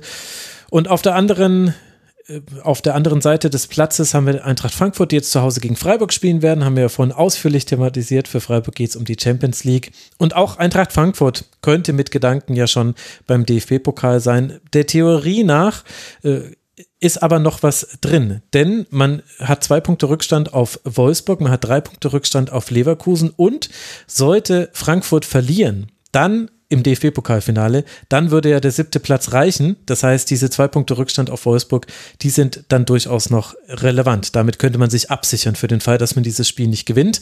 Dann wäre man definitiv in der Europa League. Das ist ja sowieso klar. Und dass wir am 33. Spieltag erst als aller, allerletztes Spiel über Werder Bremen und den ersten FC Köln sprechen, ist ein verdammt gutes Zeichen für die Fans beider Lager. Das bedeutet nämlich, da ging es nicht mehr um viel, beziehungsweise die Sachen waren relativ früh schon geklärt. Und ja, mathematisch ist der Klassenerhalt für Werder Bremen erst nach diesem 1 zu 1 jetzt sicher. Aber alle diejenigen, die emotional ein bisschen weiter weg sind, die wussten, na, diese 35 Punkte, die werden sehr wahrscheinlich reichen. Und so ist es jetzt eben gekommen und Köln ist schon länger sicher. Deswegen kommen sie jetzt erst jetzt dran in dieser Sendung. Also Werder Bremen bleibt äh, drin und der 1. FC Köln ist ja schon länger sicher. Aber kommen wir zum Spiel. Was ist passiert? Man hatte zwei sehr unterschiedliche Hälften. In der ersten äh, Köln eher überlegen. Steffen Tickets macht da in der 36. Minute das 1 zu 0. Aber in der zweiten Hälfte kann Werder Bremen auf diesen Rückstand reagieren. Romano Schmid trifft zum 1 zu 1 in der 73. Minute. Es gibt noch ein paar Chancen für beide, aber am Ende einigt man sich dann auf dieses 1 zu 1, mit dem eben Werder drin bleibt und Köln hatte das ja schon länger sicher. Was ist denn aus deiner Sicht zu diesem Spiel zu sagen? Ja, also ich habe mir da irgendwie aufgeschrieben, ich hatte Spaß beim Gucken in, in der Konferenz zumindest. Aber jetzt so, als ich dann jetzt nochmal drüber reflektiert habe, ja, was sage ich denn dazu, war ich so ein bisschen, hm, irgendwie hat's mich doch ein bisschen ratlos äh, zurück, zurückgelassen. Äh, es war für mich auf jeden Fall eindeutig, dass Bremen auch einige Chancen hatte. Ähm, vor allem Füllkrug natürlich auch.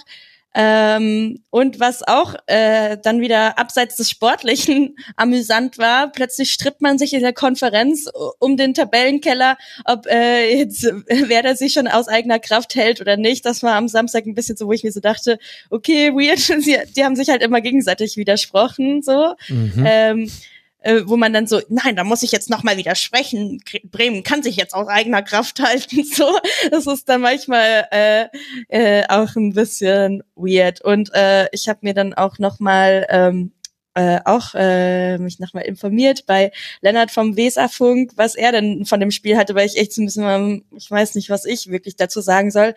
Äh, und er hat mir noch die wichtige Info gegeben, dass es das erste Spiel war, wo äh, Bremen keine zwei Gegentore bekommen ja, hat. Seit, seit Ewigkeit. Seit äh, schätzungsweise drei Jahrzehnten, quote Lennart. ähm, aber er meinte, es waren zehn Spiele in Folge oder so. Ja, ja. genau. Ja, also ich meine, wir müssen dieses Spiel dann auch nicht größer machen, als es ist, weil es hatte vor allem emotionalen Wert und es war aber schön anzusehen für die neutralen BeobachterInnen. In der Anfangsphase hatte man eigentlich sogar aus sehr wenig Ballbesitz heraus äh, noch ganz gute Chancen bei Werder Bremen, aber dann kassiert man ein sehr leichtes 0 zu 1. Da sah es auch schon wieder nach zwei Gegentreffern aus, denn so sah die Werder-Defensive jetzt schon häufiger aus. Ähm, Bittenkurt hatte noch vielleicht das Glück, in der 40. Minute nicht gelb-rot gesehen zu haben. Das hätte meiner Meinung nach passieren können war dem dann aber auch nicht so und er wurde dann auch ausgewechselt direkt in der Halbzeit danach. Äh, generell fand ich die Umstellung interessant. Also einmal gezwungenermaßen mit Jill Weiser musste in der zweiten Hälfte verletzt mhm. raus und eben Bittenkurt dann schon in der Hälfte plus Gruev, der auf der Sechs gestartet hat war mitverantwortlich zum Teil für die defensiven Probleme. Der hat gegen Keins einfach kein Land gesehen, weil Keins ein sehr, sehr starkes Spiel gemacht hat, vor allem in der ersten Hälfte. Und dann fand ich es interessant, dann hatte man Buchanan auf der einen Seite und äh, auf der anderen Seite müsste es dann, meine Güte, ich habe es mir doch aufgeschrieben. Wo hier steht es? Jung auf links und Buchanan natürlich auf rechts. Äh, und Schmied auf rechts für Weiser. So war's. Buchanan auf links und Schmied auf rechts für Weiser. Meine Güte. Du hast vorhin gesagt, manchmal arbeiten die Notizen gegen einen. Ich kann das voll bestätigen. Manchmal hat man sich zu viel aufgeschrieben. Und äh, dann war die zweite Hälfte einfach interessant zu sehen, wie Werder das löst. Füllkrug, der zum ersten Mal nach fünf Wochen Pause wieder spielt. Ein Tor war ihm nicht vergönnt. Er bleibt weiter bei 16 stehen, aber es sieht sehr gut aus mit der Torjägerkanone. Auch ein Satz, den man so in Kombination mit dem Namen Füllkrug, also äh, man weiß gar nicht, was am absurdesten an diesem Satz ist, aber genauso ist es wahr man, äh, man hatte ganz gute Chancen. Ole Werner hat nach dem Spiel gesagt, äh, manchmal kann auch der Kopf die Beine müde machen. Und es habe gleichzeitig noch mehrere Spieler gegeben, den Hinweis fand ich noch wichtig, die körperlich nicht auf der Höhe waren, wo er gesagt hat, die hätten sich durchgebissen, eben für diesen letzten Punkt, den man gebraucht hat. Und vielleicht sollte man das dann eben auch noch mit einberechnen. Es war kein schlechtes Spiel von Werder, es war auch kein super überragendes Spiel von Werder. Es war aber ein Spiel, wo danach der Trainer sagt, boah, da gab es aber einige, die hätten wir wahrscheinlich in einer anderen Saisonphase nicht auflaufen lassen. Und dann muss man auch wirklich einfach sagen, gut, dass sich niemand nach allem, was wir wissen, schlimmer jetzt verletzt hat. Ich glaube, bei Mitchell Weiser ist es auch äh, nichts äh, gravierenderes. Zumindest habe ich da bis jetzt noch nichts gehört. Und dann reicht ja so ein 1 zu 1 auch und dann muss man mit zufrieden sein, auch aus neutraler Sicht. Vor allem, weil es ja auf Kölner Seite genauso ist. Also ich weiß nicht, wie, wie du das findest, was man vom ersten FC Köln sieht. Natürlich haben alle Angst vor der nächsten Saison wegen Transfersperre und so weiter. Aber dass man nach 33 Spieltagen 42 Punkte hat, das ist schon wirklich enorm. Ja, voll. Ich wollte noch ergänzen, Lennart hatte mir auch noch äh, zu Ole Werner rausgepickt, äh, dass äh, wohl gerade zu Beginn des Spiels die Mannschaft äh, unsicher war mit dem Druck. Mhm. Äh, und das hat man auch gemerkt, meinte Lennart. Und das finde ich auch. Also das hat man schon ein bisschen so gesehen. Ähm, ja, und zu Köln habe ich wirklich auch mir gar nichts aufgeschrieben, aber wahrscheinlich, weil es für Köln einfach um nichts mehr geht, ja. äh, wird eher das nächste Spiel jetzt für, also für uns viel interessanter, was Köln da leistet oder nicht. Mhm. Ähm, äh, man sagt ja auch, Köln ist die Heimmannschaft auch. Also mal gucken. So, ich glaube, das wird für uns ein bisschen spannender als das Spiel tatsächlich, äh, muss man leider so sagen. Ähm, deshalb kann ich da gar nicht mehr so viel zu beitragen. Ja, ich habe ja das, den Vorteil, das Spiel auch über die komplette Zeit gesehen zu haben.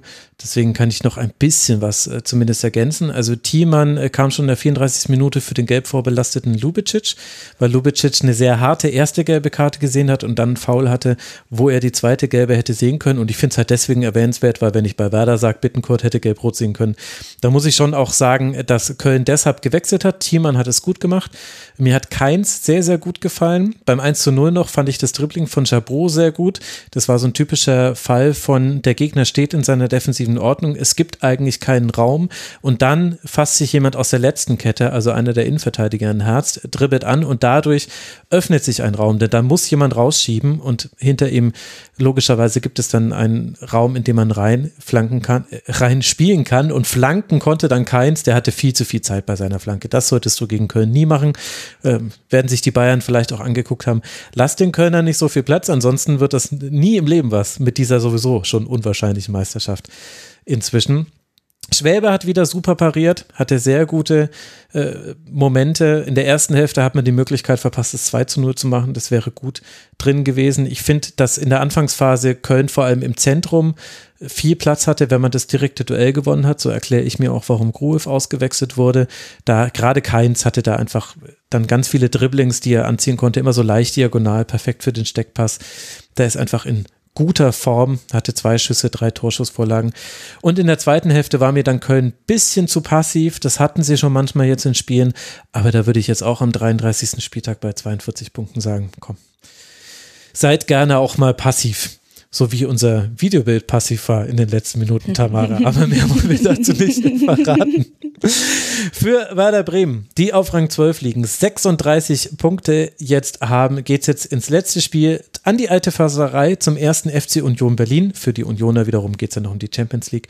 Und der erste FC Köln könnte dem FC Bayern die Meisterschaft versauen. Und was gäbe es Schöneres für den FC? Das gucken wir zwei uns ganz entspannt an und dann werden wir sehen, äh, wo es rauskommt. Die Kölnerinnen und Kölner können auch alle ganz entspannt sein.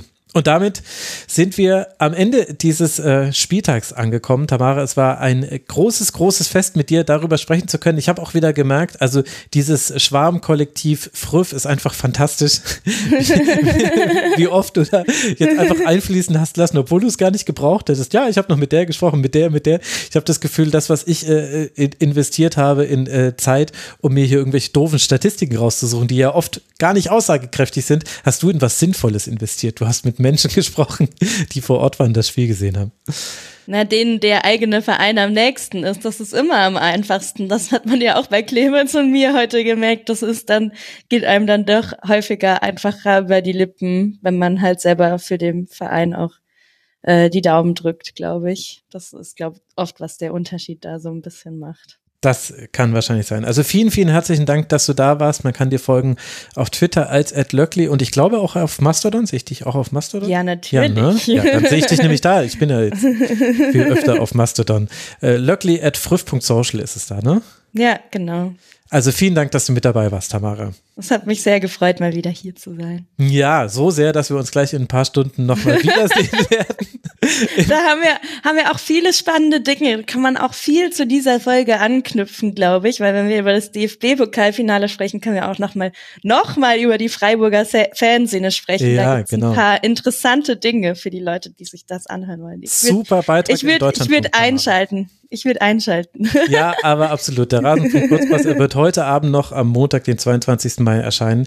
Und äh, an der Stelle nochmal super Beitrag beim Deutschlandfunk genau zu diesen Fan-Themen im Frauenfußball. Werde ich auch unter dieser Folge verlinken, liebe Hörerinnen und Hörer. Dann könnt ihr es hören. Und danke auch nochmal in Abwesenheit an Clemens Boisseré von der Rheinischen Post, der Ed Boisseré C, der sich auf diese Sendung hier eingelassen hat, als er noch nicht wusste, in welchem nervlichen Zustand er sie aufnehmen müsste. Er wusste nicht, ob er am Boden zerstört ist oder aufgeregt, positiv, euphorisch mit Blick auf die nächste Woche. Ich bin jetzt auch aufgeregt, positiv und euphorisch mit Blick auf die nächsten Aufnahmen. Ihr werdet einen Kurspass zur Frauenbundesliga bekommen.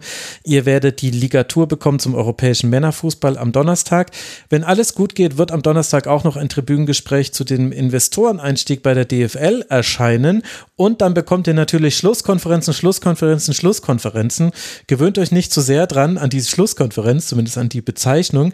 Wir werden natürlich am 34. Spieltag über die Männer sprechen. Direkt am nächsten Tag wird auch eine Schlusskonferenz zum Frauenspieltag und zur Frauensaison erscheinen. Und dann starten wir mit dem Rasenfunk Royal. Bitte beteiligt euch, wenn ihr mögt. Im Forum unter mitmachen.rasenfunk.de findet ihr die Rasenfunk Royal Threads. Und ich würde mich wirklich sehr freuen, wenn ihr eure MVPs wählt für jeden Verein, sowohl bei den Männern als auch bei den Frauen. Links dazu auch in den Show Notes. Fand ich immer sehr interessant zu sehen, wen ihr da wählt. Und es ist eine gute Diskussionsgrundlage für unsere letzten Sendungen. In diesem Sinne, liebe Hörerinnen und Hörer, jetzt müssen wir alle durchziehen. Der Rasenfunk ballert, ihr müsst es weghören. Und ich freue mich, wenn ihr mit dabei seid. Bleibt wir, gesund. Wir können festhalten, Max ackert genauso hart, wie Terzic das angekündigt hat für den BVB. Danke dir.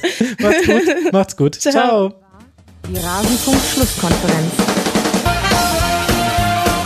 Wir gehen nun zurück in die angeschlossenen Funkhäuser.